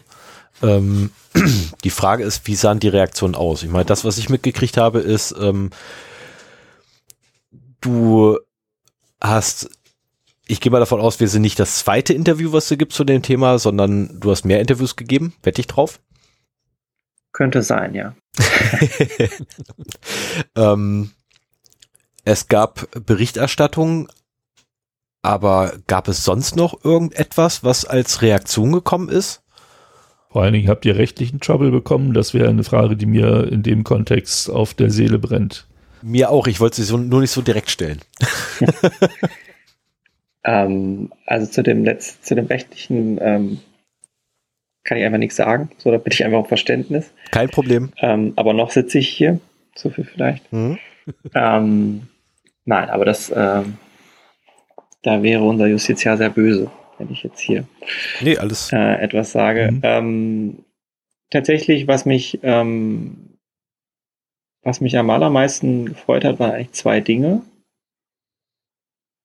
Erstens, das hat uns alle echt bewegt, dass uns mehrere Missbrauchsopfer geschrieben haben, die gesagt haben, äh, wie sehr sie das bewegt, diese Geschichte, im Positiven wie im Negativen ja, wie fassungslos sie sind, ähm, zu hören, dass, dass die Polizei einfach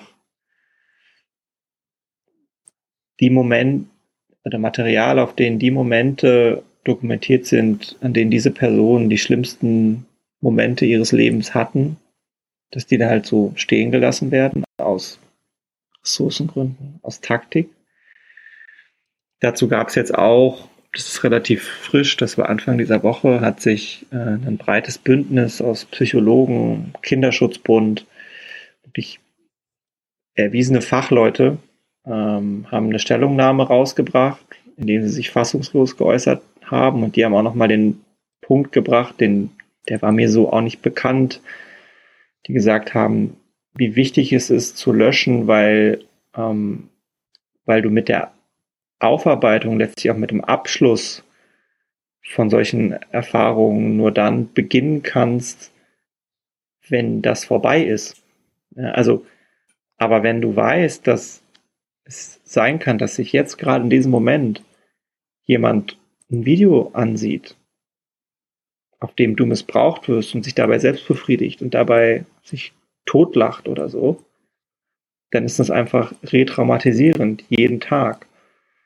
Ähm, und die haben halt einfach nochmal sehr stark gemacht, da dieses Expertenbündnis, ähm, aber eben auch die, die, die Betroffenen, die, die uns da geschrieben haben, dass das einfach so, so, so, so wichtig für dieses, man weiß schon, man ahnt schon irgendwie, okay, es, das Internet vergisst nichts und man weiß es nie mit Sicherheit, ob das alles weg ist, aber man muss es halt wenigstens versuchen und bestmöglich machen und es den Leuten so schwer wie möglich machen. Also das hat mich, ähm, es hat uns alle wirklich schon echt äh, auch, ähm, also es war schon wirklich cooler Lohn, so, also ne, klar, man Mhm, macht das das, auch ich, ja. Geld und macht das alles irgendwie, ein bisschen Geld zu verdienen und auch für die Sache und so, aber das waren schon, das hat schon, hat schon echt gut getan, kann ich einfach mal so sagen, dass man das, dass man das so bekommt von, von, von Leuten.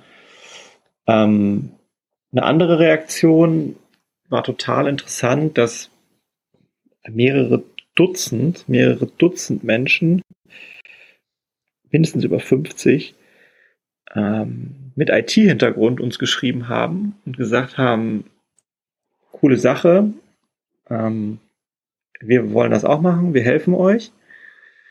Ähm, hierzu kann ich nur einmal auch dann hier in einem Technik-Podcast Folgendes sagen. Ihr seid alle freie Menschen und könnt am Ende machen, was ihr wollt. Ich weise euch nur darauf hin, wenn ihr das tätet, wäre es illegal. Ja. Denn ich habe am Anfang gesagt, schon der Versuch der Suche danach ist illegal, ist eine Straftat. Und das gilt auch für Menschen, die das im, be im besten Glauben und mit den besten Zielen machen wollen.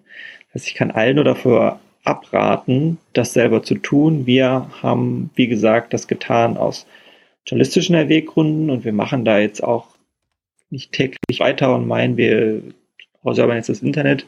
Wir haben das einmal gemacht als Proof of Concept sozusagen im Sinne von, hey, es würde gehen, wenn ihr es nur machen wolltet. Es würde gehen. Ähm, und jetzt ist, und das ist meine feste Überzeugung, jetzt liegt der Ball bei der Politik, Schrägstrich bei den Behörden. Ähm, denn es kann nicht die Aufgabe sein von ein paar Dutzend motivierten IT-Lern, so ein Problem zu lösen. Es ist eine zutiefst äh, staatliche Aufgabe und das müssen die jetzt machen. Oder sie machen es nicht, aber dann müssen wir als Gesellschaft darüber streiten, ob wir das gut finden. Aber das Ja. ist etwas, das- was in der öffentlichen Hand liegen muss. Die Situation ist ja jetzt die, dass quasi nur die Polizei das wirklich straffrei machen kann. Also ich, ich denke mal, die haben eine Ausnahme, auch wenn sie so äh, solche Foren halt hochnehmen, dann müssen sie da drin ja recherchieren. Ja. Und das wird schon rechtlich abgesichert sein. Aber jeder außerhalb der Polizei ähm, macht sich dabei strafbar, wenn er das macht. Dass also die, der Versuch der Suche schon strafbar ist, wusste ich nicht, aber spätestens, äh, wenn solches Material auf deinem Rechner landet, bist du im höchsten Maße strafbar. Und ich meine, allein wenn man ein Bild im Internet anklickt, dann landet es schon auf deinem Rechner. Also das Thema ist hochsensibel. Ähm, ich könnte mir vorstellen, dass es Ausnahmen für irgendwie Kinderschutzorganisationen Genau. oder sonstige Stellen gibt. Das muss ja gar nicht mal die Polizei machen. Wir haben auch im, im Bereich der Urheberrechtsdurchsetzung äh, sind es ja auch andere Stellen, die dann eben äh, daran arbeiten. Und äh, ich, ich könnte mir durchaus vorstellen, dass man das auch in andere Hände geben kann. Also die Arbeit, die ihr gemacht habt, äh, in Hände, die sowieso sich gegen oder für die Opfer einsetzen, die eine starke Motivation dafür haben. Ähm, aber dafür müssten halt jetzt Ausnahmen geschaffen werden, wenn man das so machen wollte. Oder es müsste halt wirklich äh, die Polizei in die Lage versetzt werden, auch das zu tun. Oder die Prioritäten geändert werden. Genau, also wie du es sagst, ist, es schon richtig. Ähm, ich glaube tatsächlich, wenn man sich die Rechtslage anguckt, muss da, wir haben das natürlich auch geprüft, ich glaube tatsächlich, dass kein einziges Gesetz geändert werden müsste, denn ähm, du hast es schon ganz richtig gesagt, ähm, natürlich muss, äh, muss irgendwie die Polizei und muss eine Staatsanwaltschaft da auch reingucken können ähm, im Sinne der dienstlichen Pflichten in so ein Forum. Das gleiche gilt tatsächlich für Kinderschutzorganisationen, die dazu eben, kann jetzt nicht jeder Mitarbeiter einer Kinderschutzorganisation da rein, aber die dann eben solche Programme haben und eben von den, von den Polizeien beauftragt werden. Ähm, und eben, so, so gehen wir davon aus, eben auch wir, wenn wir bestimmte Standards einhalten, die wir eben einhalten bei unseren Recherchen. Ähm, also wir berufen uns da letztlich alle auf den, auf, auf ähnliche Paragraphen, nicht auf den gleichen, aber auf ähnliche. So, und dass man jetzt eine illegale Seite dann aufrufen kann und ähm, da bin ich der Meinung, ob da jetzt ein Polizeibeamter ähm, einen Link markiert, Rechtsklick kopieren und irgendwo einfügen drückt oder ob ich mir ähm, einen kleinen Crawler baue, der da durchflügt, das ist letztlich völlig egal. Ähm, das heißt, da muss eigentlich nichts geändert werden. Es ist eine reine, es ist eine reine politisch-strategische Entscheidung, was man machen will und was man nicht machen will. Das ist, ist so, glaube ich. Sven, hast du noch Fragen? Oh ja. Ich meine, letztlich, weil, äh, ähm, Entschuldigung, dass ich jetzt so wenig Fragen insgesamt gestellt habe, aber du hast wirklich mal Gesamtfragenkatalog abgearbeitet für mich. Das war super. Ja, ich, also ein, eine Sache hätte ich aber noch. Mhm. Ja. Ähm, und zwar, wir haben ja jetzt erlebt, wie der Cyberpunker, äh, Cyberbunker hochgenommen ja. wurde. Die haben ihren Kunden Bulletproof Hosting versprochen.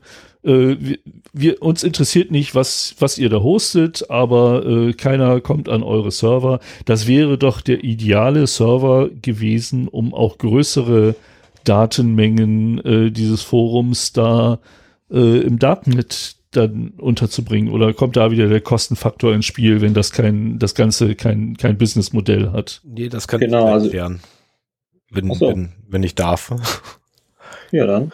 Ähm, das Werbeversprechen vom äh, Cyberbanker äh, sowie auch von einem fast allen äh, Bulletproof-Hostern ist, du kannst machen, was du willst, nur keine Kinderpornografie. Mhm, genau. Das ist, ah, okay. Das ist, das ist das eine. Ähm, genau, dass auch die sagen, ähm, nee, Kindesmissbrauch äh, ist, ist hier raus. Natürlich könnte man dann, müsste man eigentlich sagen, naja, aber ihr könnt es ja gar nicht wissen. Ähm, ich glaube, da zu diesem Argument, was, was ein richtiges Argument ist, äh, das haben aber ehrlicherweise natürlich alle. Also, äh, ich habe keinen Hoster jetzt erlebt, der gesagt hat, yo, äh, könnt ihr auch hier hochladen. Ähm, ich glaube, das Hauptargument ist, sie müssen es ja gar nicht im Moment. Also, ja, wenn okay. ich, ne, wenn, wenn, ich ein, aber wenn ich ein, wenn das Schule wenn macht, schon. Ja, klar, dann müssten sie sich was, dann müssten sie sich was äh, einfallen lassen. Was man schon sagen kann, ist, dass allein durch unsere Recherchen hat jetzt ein Hoster seinen Dienst eingestellt, ähm, der über Jahre missbraucht wurde. Die sind, die sind vom Hocker gefallen, die sagen, was zur Hölle ist hier los gewesen auf unserem Server ähm, und haben gesagt, sie können das ethisch nicht mehr vertreten. Also die haben das wirklich so argumentiert, wenn es so ist, dass wir uns nicht darauf verlassen können, dass Polizeibehörden uns diese Inhalte melden ähm, und wir das jetzt wissen, dann können wir es mit unserem Gewissen nicht vereinbaren dass das dann abgelegt wird. Weil wir müssen ja davon ausgehen, dass uns das weiterhin nicht gemeldet wird. Und dann würden wir es ja sozusagen mhm. zwar nicht rechtlich vielleicht haftbar gemacht werden, aber moralisch fühlen wir uns jetzt dann verantwortlich. So, und das finde ich auch schon, das finde ich ein krasses Statement. Ich meine, die haben halt ihre Firma dicht gemacht, deswegen. Ja. Ähm, und ähm, naja, im Moment, um auf die Frage zurückzukommen, im Moment müssen die nicht. Ähm, das machen und diese Kostenfrage spielt natürlich auch immer mit rein. Ne? Also man will sehr, sehr, man will sehr, sehr ungern nur mhm. irgendwo was zahlen. Weshalb Reden ich mich auch immer frage, ja. ja. Reden wir bei den Hostern äh, über stinknormale Webhoster oder geht es um diese äh, One-Click-Hoster, wo man halt seine Dateien einfach anonym hochladen kann? Und dann halt einen Permalink bekommt, über die man die wieder runterladen kann. Also die werden halt auch gerne für Raubkopien von Filmen eingesetzt und, und allen möglichen anderen Material, das halt nicht so brisant ist, aber eben auch nicht gerade erlaubt. Genau, also genau über die, die du jetzt zuletzt äh, genannt hast, diese One-Click-Hoster. Die, ah ja. Und die, die haben, ich meine, das, das sind ja nun auch keine Kinder von Traurigkeit und die haben ihren Laden dicht gemacht aus ethischen Bedenken.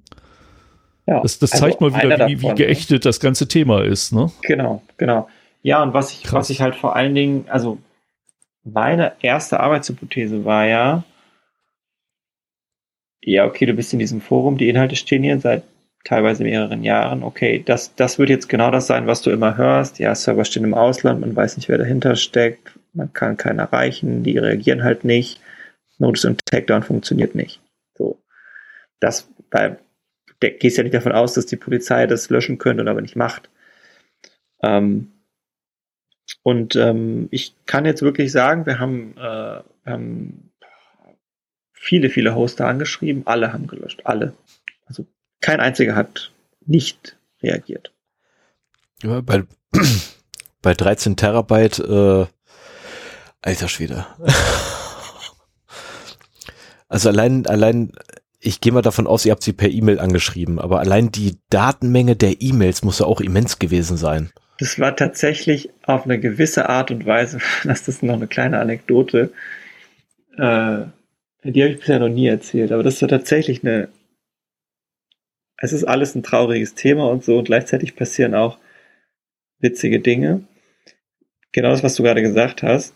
Diese E-Mails waren natürlich riesig. Ja, da waren das, also in einer E-Mail standen, glaube ich, 28.000 Link und dann ein Link pro Zeile. Das heißt, die sind ein paar Kilometer lang.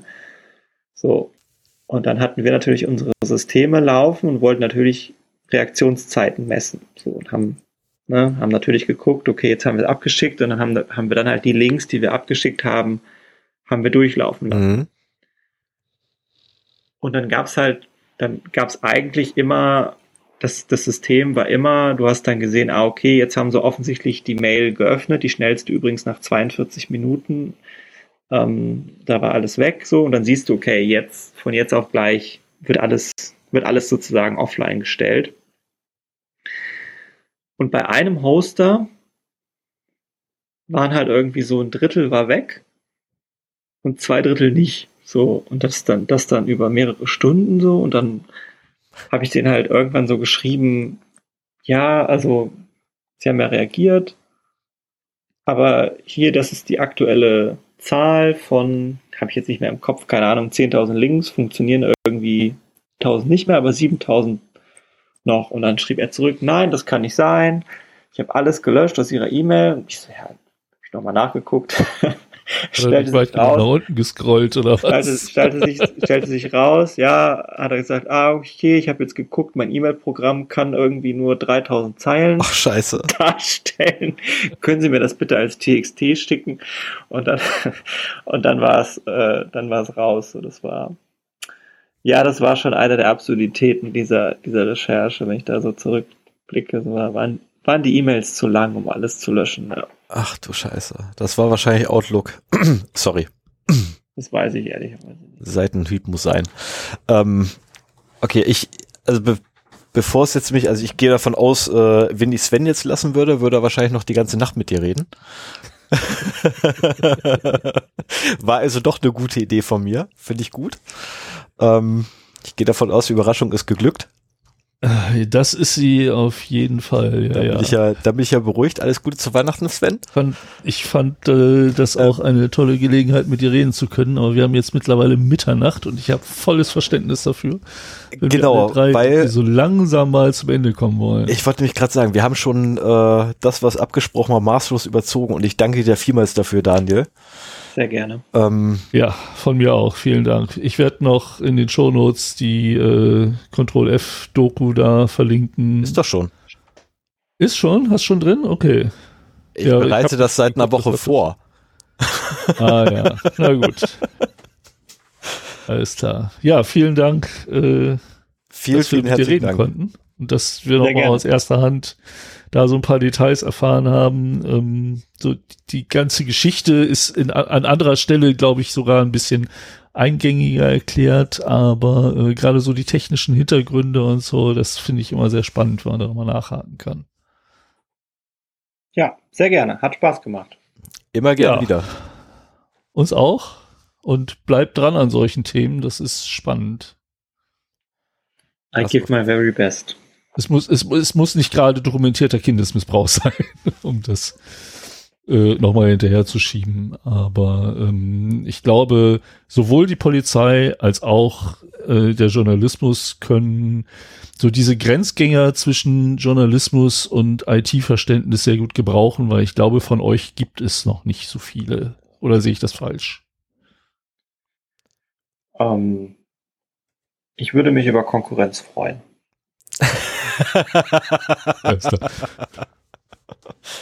Famous also, last sollte, words. Das nein, es sollte jetzt nicht so sein, dass ich der Einzige bin. Das, das klingt jetzt ja. so, als ob ich denke, dass ich der Einzige bin. So ist es natürlich nicht. Aber es könnte mehr, also nein, es wäre schon gut, wenn da mehr, mehr mitmachen ähm, und sich einfach noch, noch mehr daran trauen. Ist natürlich, verstehe ich auch, ähm, ist auch ein ethisches Ding, ne? das wollen sich viele einfach auch nicht geben. Ja, es, es muss ja, wie gesagt, es muss auch nicht dokumentierter Kindesmissbrauch sein, aber ich glaube, ähm, es gibt viele Themen rund ums Internet, wo halt äh, eine Mischung aus Journalismus und IT-Verständnis sehr hilfreich wäre, ähm, auch wenn es darum geht, äh, irgendwelche Vorstöße der Politik zu erklären und auf der anderen Seite auch so diese Grenzgänger zwischen äh, Ermittlungsbehörden und IT-Verständnis. Ich habe manchmal das Gefühl, dass da auch viel zu wenig Wissen, Technologieverständnis vorhanden ist, äh, um die Arbeit in der Welt, in der wir jetzt leben, wirklich vernünftig machen zu können. Sei es, weil zu wenig Geld fehlt oder sei es, weil irgendwie die Polizei sich zu wenig um IT-Ausbildung kümmert. Das, das will ich gar nicht sagen. Aber also in, in beiden Bereichen finde ich, ist das einfach noch viel zu wenig ausgeprägt. Und ich bin froh, dass es dann Leute wie dich gibt, die in, im Journalismus ähm, dieses Verständnis eben mitbringen und auch äh, die journalistische Seite das dir eben auch sehr gut erklären kann. Vielen Dank. Wir haben zu danken. Vor allem ich habe ja. zu danken. Dann so, eine dann, genau, schöne ein, Nacht, Daniel. Vielen Dank. Wir machen hier noch so ein bisschen Abmoderation und Blödsinn okay. zum Schluss, denke ich mal, Stefan. Wie immer. Super. Dann lege ich jetzt auf. Aber du ja? darfst dann schon mal ins Bett gehen. Genau, geh schon mal ins hoffe, Bett. nicht zu früh raus. Äh, ich hoffe, du kannst auch gut schlafen. Da ähm, gehe ich von aus. Und kriegst ausreichend Schlaf vor allem. Ja. Okay, tschüss. Danke Alles dir. Tschüss. Ciao, Daniel. Welcher ist jetzt? Achso, okay. Ach, gut. Hurra, ich muss sie auflegen. So, Sven, alles Gute zu Weihnachten. Vorträglich. Ähm, das ja, war das war, das war mal eine Überraschung. Ich, ich muss ehrlich sagen, ich bedauere es ein wenig, äh, das nicht gewusst zu haben, weil ich hätte mich äh, Dein Gesichtsausdruck auf, war auf dieses Gespräch hätte ich mich intensiv vorbereitet. Genau, unser Gesprächspartner gerade übrigens, um das noch auszusprechen, ähm, war Daniel Busbrucker. Genau. Ähm, seine Seite ist, äh, seine eigene Internetseite ist verlinkt bei uns, äh, genauso auch wie ziemlich viele andere Quellen. Einfach ziemlich andere Quellen. Unter anderem auch die Reportage ähm, bei Steuerung F sowie bei der äh, bei Tagesschau.de. Äh, sein Interview bei Logbuch Netzpolitik. Nein, Lage Nein, der Nation. Lage der Nation. Ah, Mensch, ey. Jedes Mal. Ja, wir, wir bringen unsere beiden Lieblingspodcasts immer durcheinander. Das ist halt so. Das beide mit L an. Das ist das von. Moment, Moment. Keiner von beiden ist mein Lieblingspodcast. Ah ja, stimmt. Ich weiß, welcher deiner ist. Aber meine. Aber äh, ja, mein Lieblingspodcast hat mich gerade beschenkt mit 238 Stunden Backlog. Yay, danke vielmals. Und da kommt noch was. Ähm, da kommt noch mehr dazu, so ein Scheiß. Äh, und ich habe die falsche Maus. ähm, und ansonsten, äh, ja, guckt in den Shownotes, ähm, klickt mal hin, äh, vor allem guckt euch die Reportage an, sie ist wirklich gut. Äh, hätte ich nicht gedacht. Es ist tatsächlich von, also ich habe einige Reportagen von Steuerung F gesehen, wo ich gedacht habe, so, was zur Hölle soll das? Ja. Ähm, da ist viel falsch und das war tatsächlich eine der ersten, die ich gesehen habe, ähm, wobei man auch sagen muss, ich kenne Steuerung F noch nicht so lange. Es ist so vielleicht vier Wochen, fünf Wochen, wenn es hochkommt. Ja. Ne, zu ja, meiner Verteidigung. Also das ist, es, es, ich finde, es wechselt sehr stark. Es gibt halt sehr oberflächliche Sachen und es gibt halt äh, sehr gute Sachen. Ja. Also das hier äh, von Daniel ist auf jeden Fall eine der besseren. Ja. Äh, wenn nicht die beste, äh, die von mir erwähnte X-Hamster-Geschichte war auch schon ähm, gut gemacht.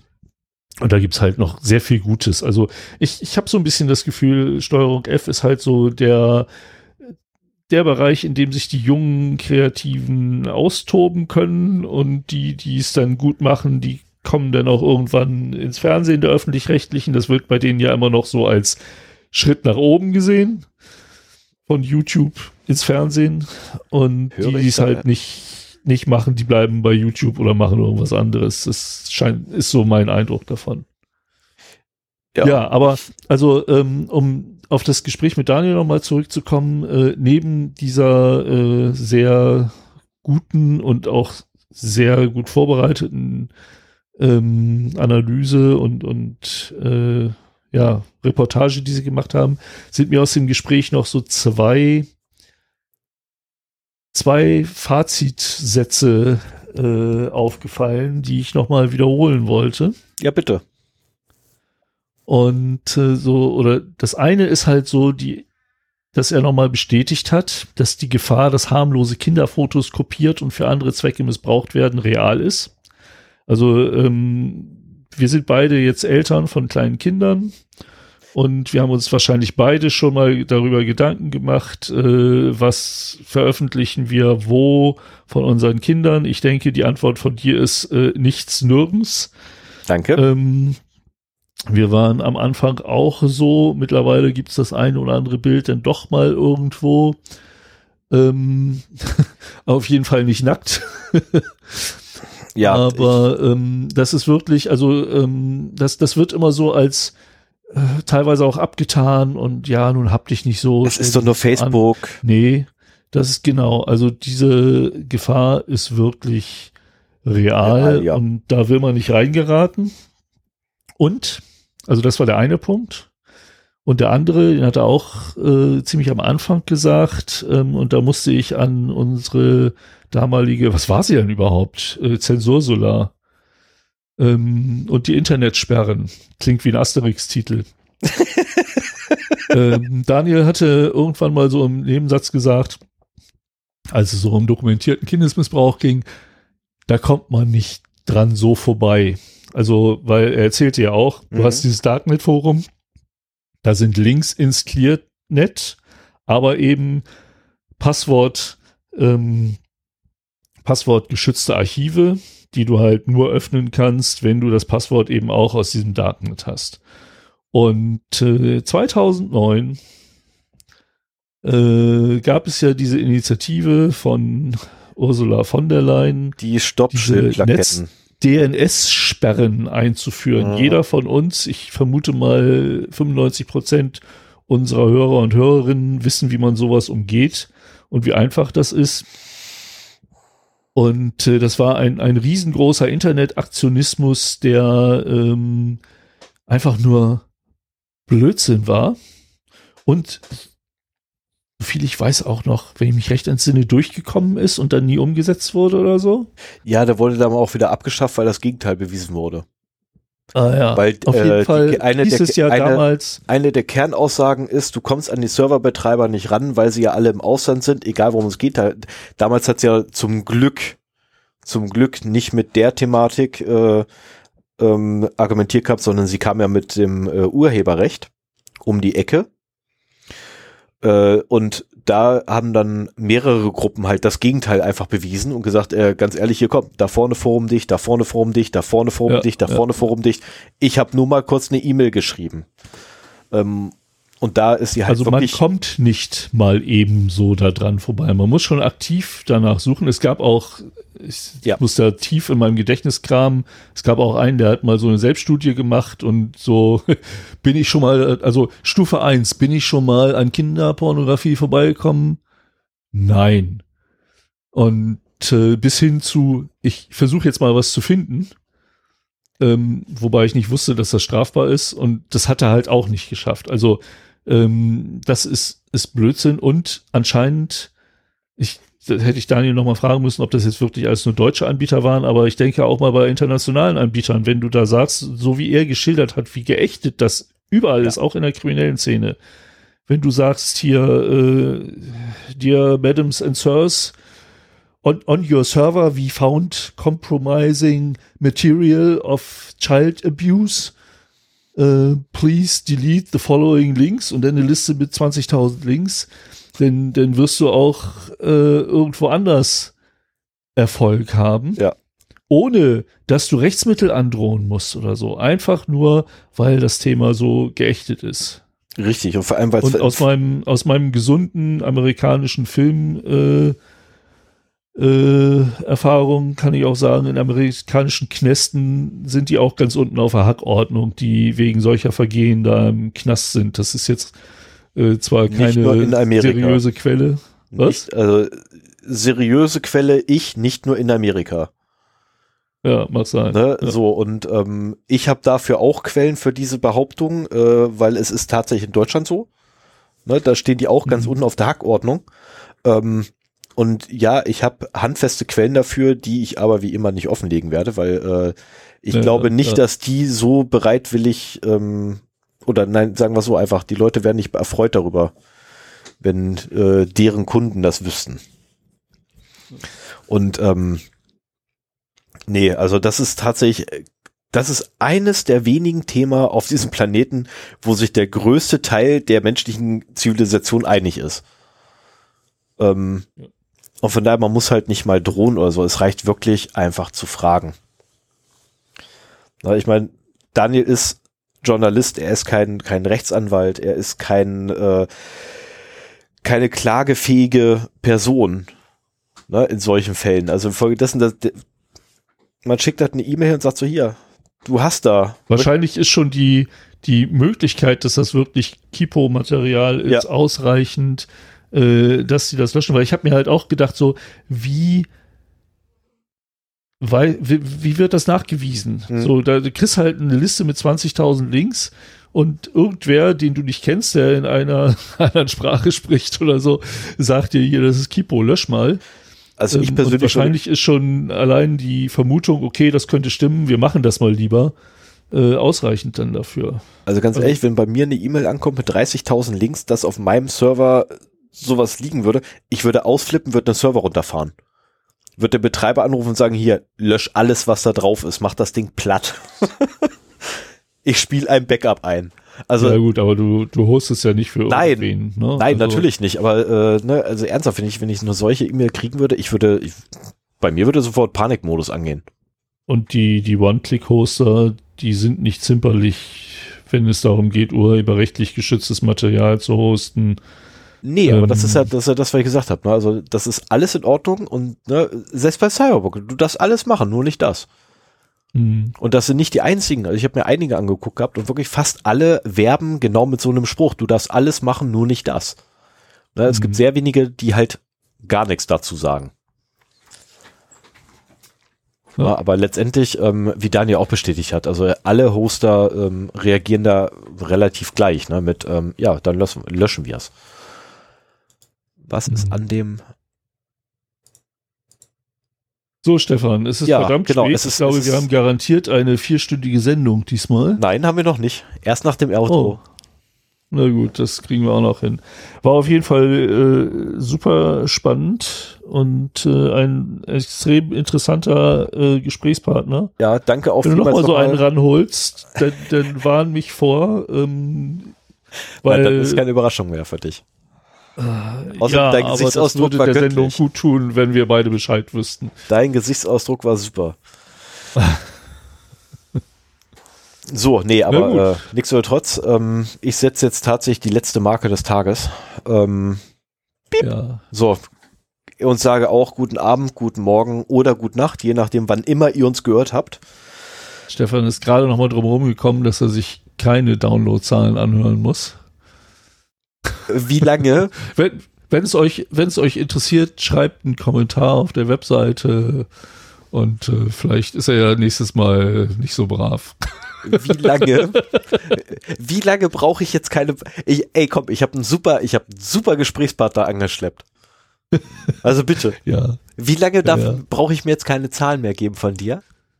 Äh, bis zum, also privat kriegst du die sowieso immer, aber Ja, morgen. Eigentlich hatte ich gedacht, so als, als Jahresfazit, ich bin nämlich sehr zufrieden, wie sich unsere Zahlen entwickelt haben. Als Jahresfazit kann ich da noch mal ein bisschen was zu erzählen. Aber Stefan wird dann immer so nervös, wenn er diese hohen Zahlen hört und äh, das wollen wir heute nicht. Nee, das wäre nett, wenn ich heute ruhig schlafen kann. Ja, kannst du. Danke. Also dann. Stefan, gute Nacht. Ja, dir auch, Sven? Vielen Dank.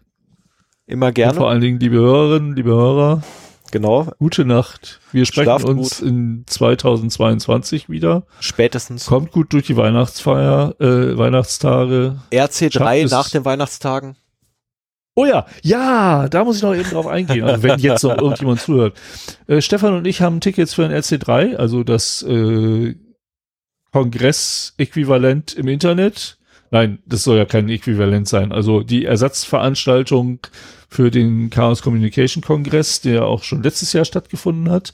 Ähm, wir werden uns da so, also ich werde mich irgendwie mit Zero Day Sven benennen oder so, damit man mich erkennen kann. Was Stefan macht, weiß ich nicht. Das Vielleicht gleiche, das nur ja mit auch. einem anderen Namen.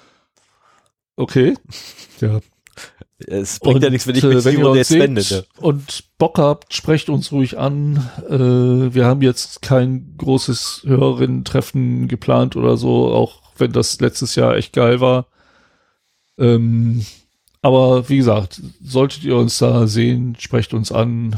Äh, jederzeit kein Thema. Wenn wir privat sein wollen, geben wir uns halt einen anderen Namen. Entweder das oder ähm, wir machen einfach die Kamera aus. Da.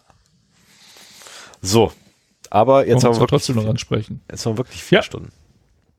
Na prima, dann haben wir es jetzt noch geschafft. Ach, du, das war deine Intention. Nein, nein, nein. Das ist das erste Mal wieder, dass wir vier Stunden krachen. Sind, haben wir denn netto vier Stunden oder brutto ja, vier Wir Stunden? sind bereits bei vier Stunden. netto, also ohne Pausen. Ja, ja. Okay. Ja. Mal wir machen nie eine alte Pause. Wir schneiden ja auch nie. Ich darf mir auch jetzt nicht noch gleich eine Stunde hinsetzen und rauskriegen, wie zum Teufel ich die Spuren tausche. Wollte ich gerade sagen. Heute schneiden wir und äh, Nein, Ja. nein. Äh, Schnitt ist es nicht, sondern ich habe die Pause-Taste gedrückt. Es war kein Cut. Ich habe jeweils die Pause-Taste gedrückt. aha, ich habe keine Ahnung, wie Reaper funktioniert. Was gleich also, gemacht wird, ist, ähm, ich werde ja doch einmal einen Schnitt muss ich machen, weil ich muss äh, zwei Spuren tauschen gegeneinander und dann eine vierte Spur, die ich hier habe, wegwerfen. Ich muss mal rauskriegen, wie das richtig funktioniert. Ja, viel Vergnügen.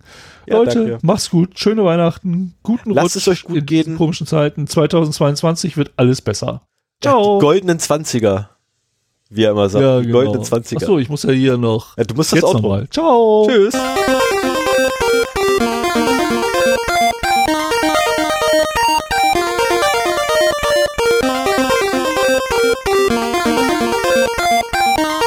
Seit einer Stunde ist mein Wasser leer.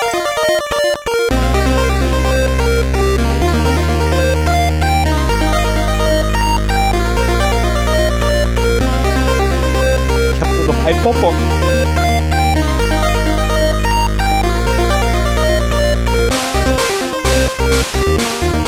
Ich habe noch eine Tafel Ferrero Rocher Schokolade. Ich habe noch 196 Blatt Esspapier.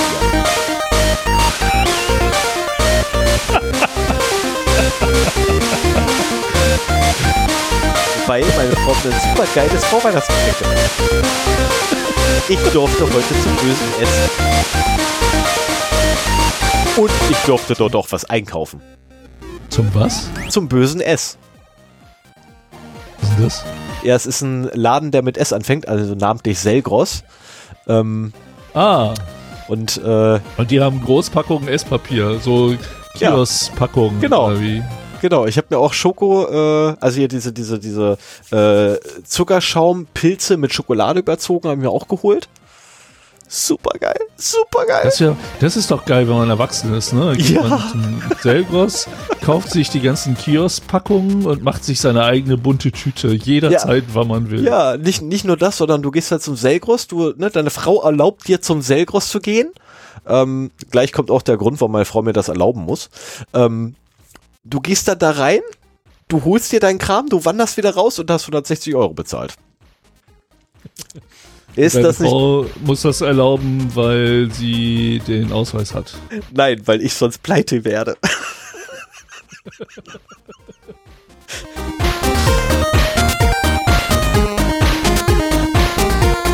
Ach komm, einen habe ich jetzt.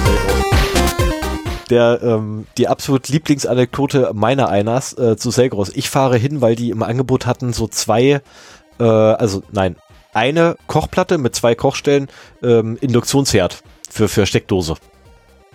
Ne, so, so Induktionsding sie für Steckdose mit zwei Kochplatten dran.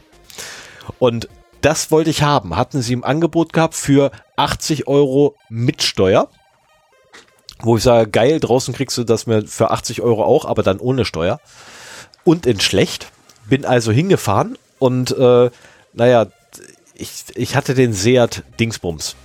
Kofferraum Ratzeka leer, bin hingefahren, laufe in Selgros rein und will mir halt diese Kochplatte holen, komme aus Selgros wieder raus, lade meinen meinen kompletten Kofferraum bis zum Rand voll. Ich habe da, glaube ich, fast 600 Euro gelassen in, an dem einen Tag bei dem einen Einkauf. Mach meinen gesamten Kofferraum voll, das Ding bis unter das Dach voll, mein Seat.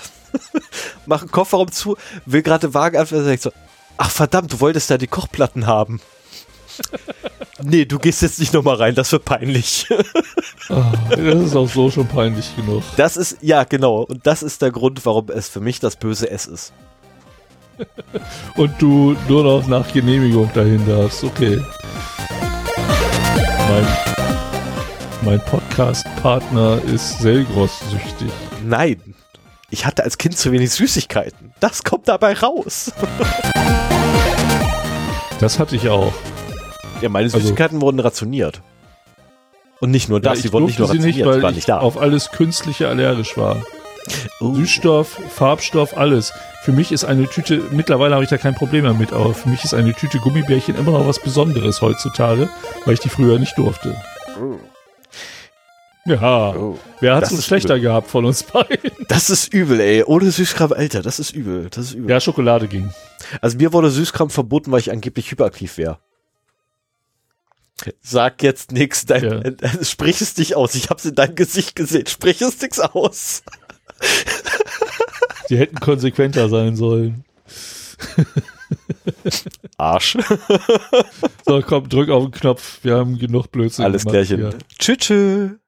Ciao.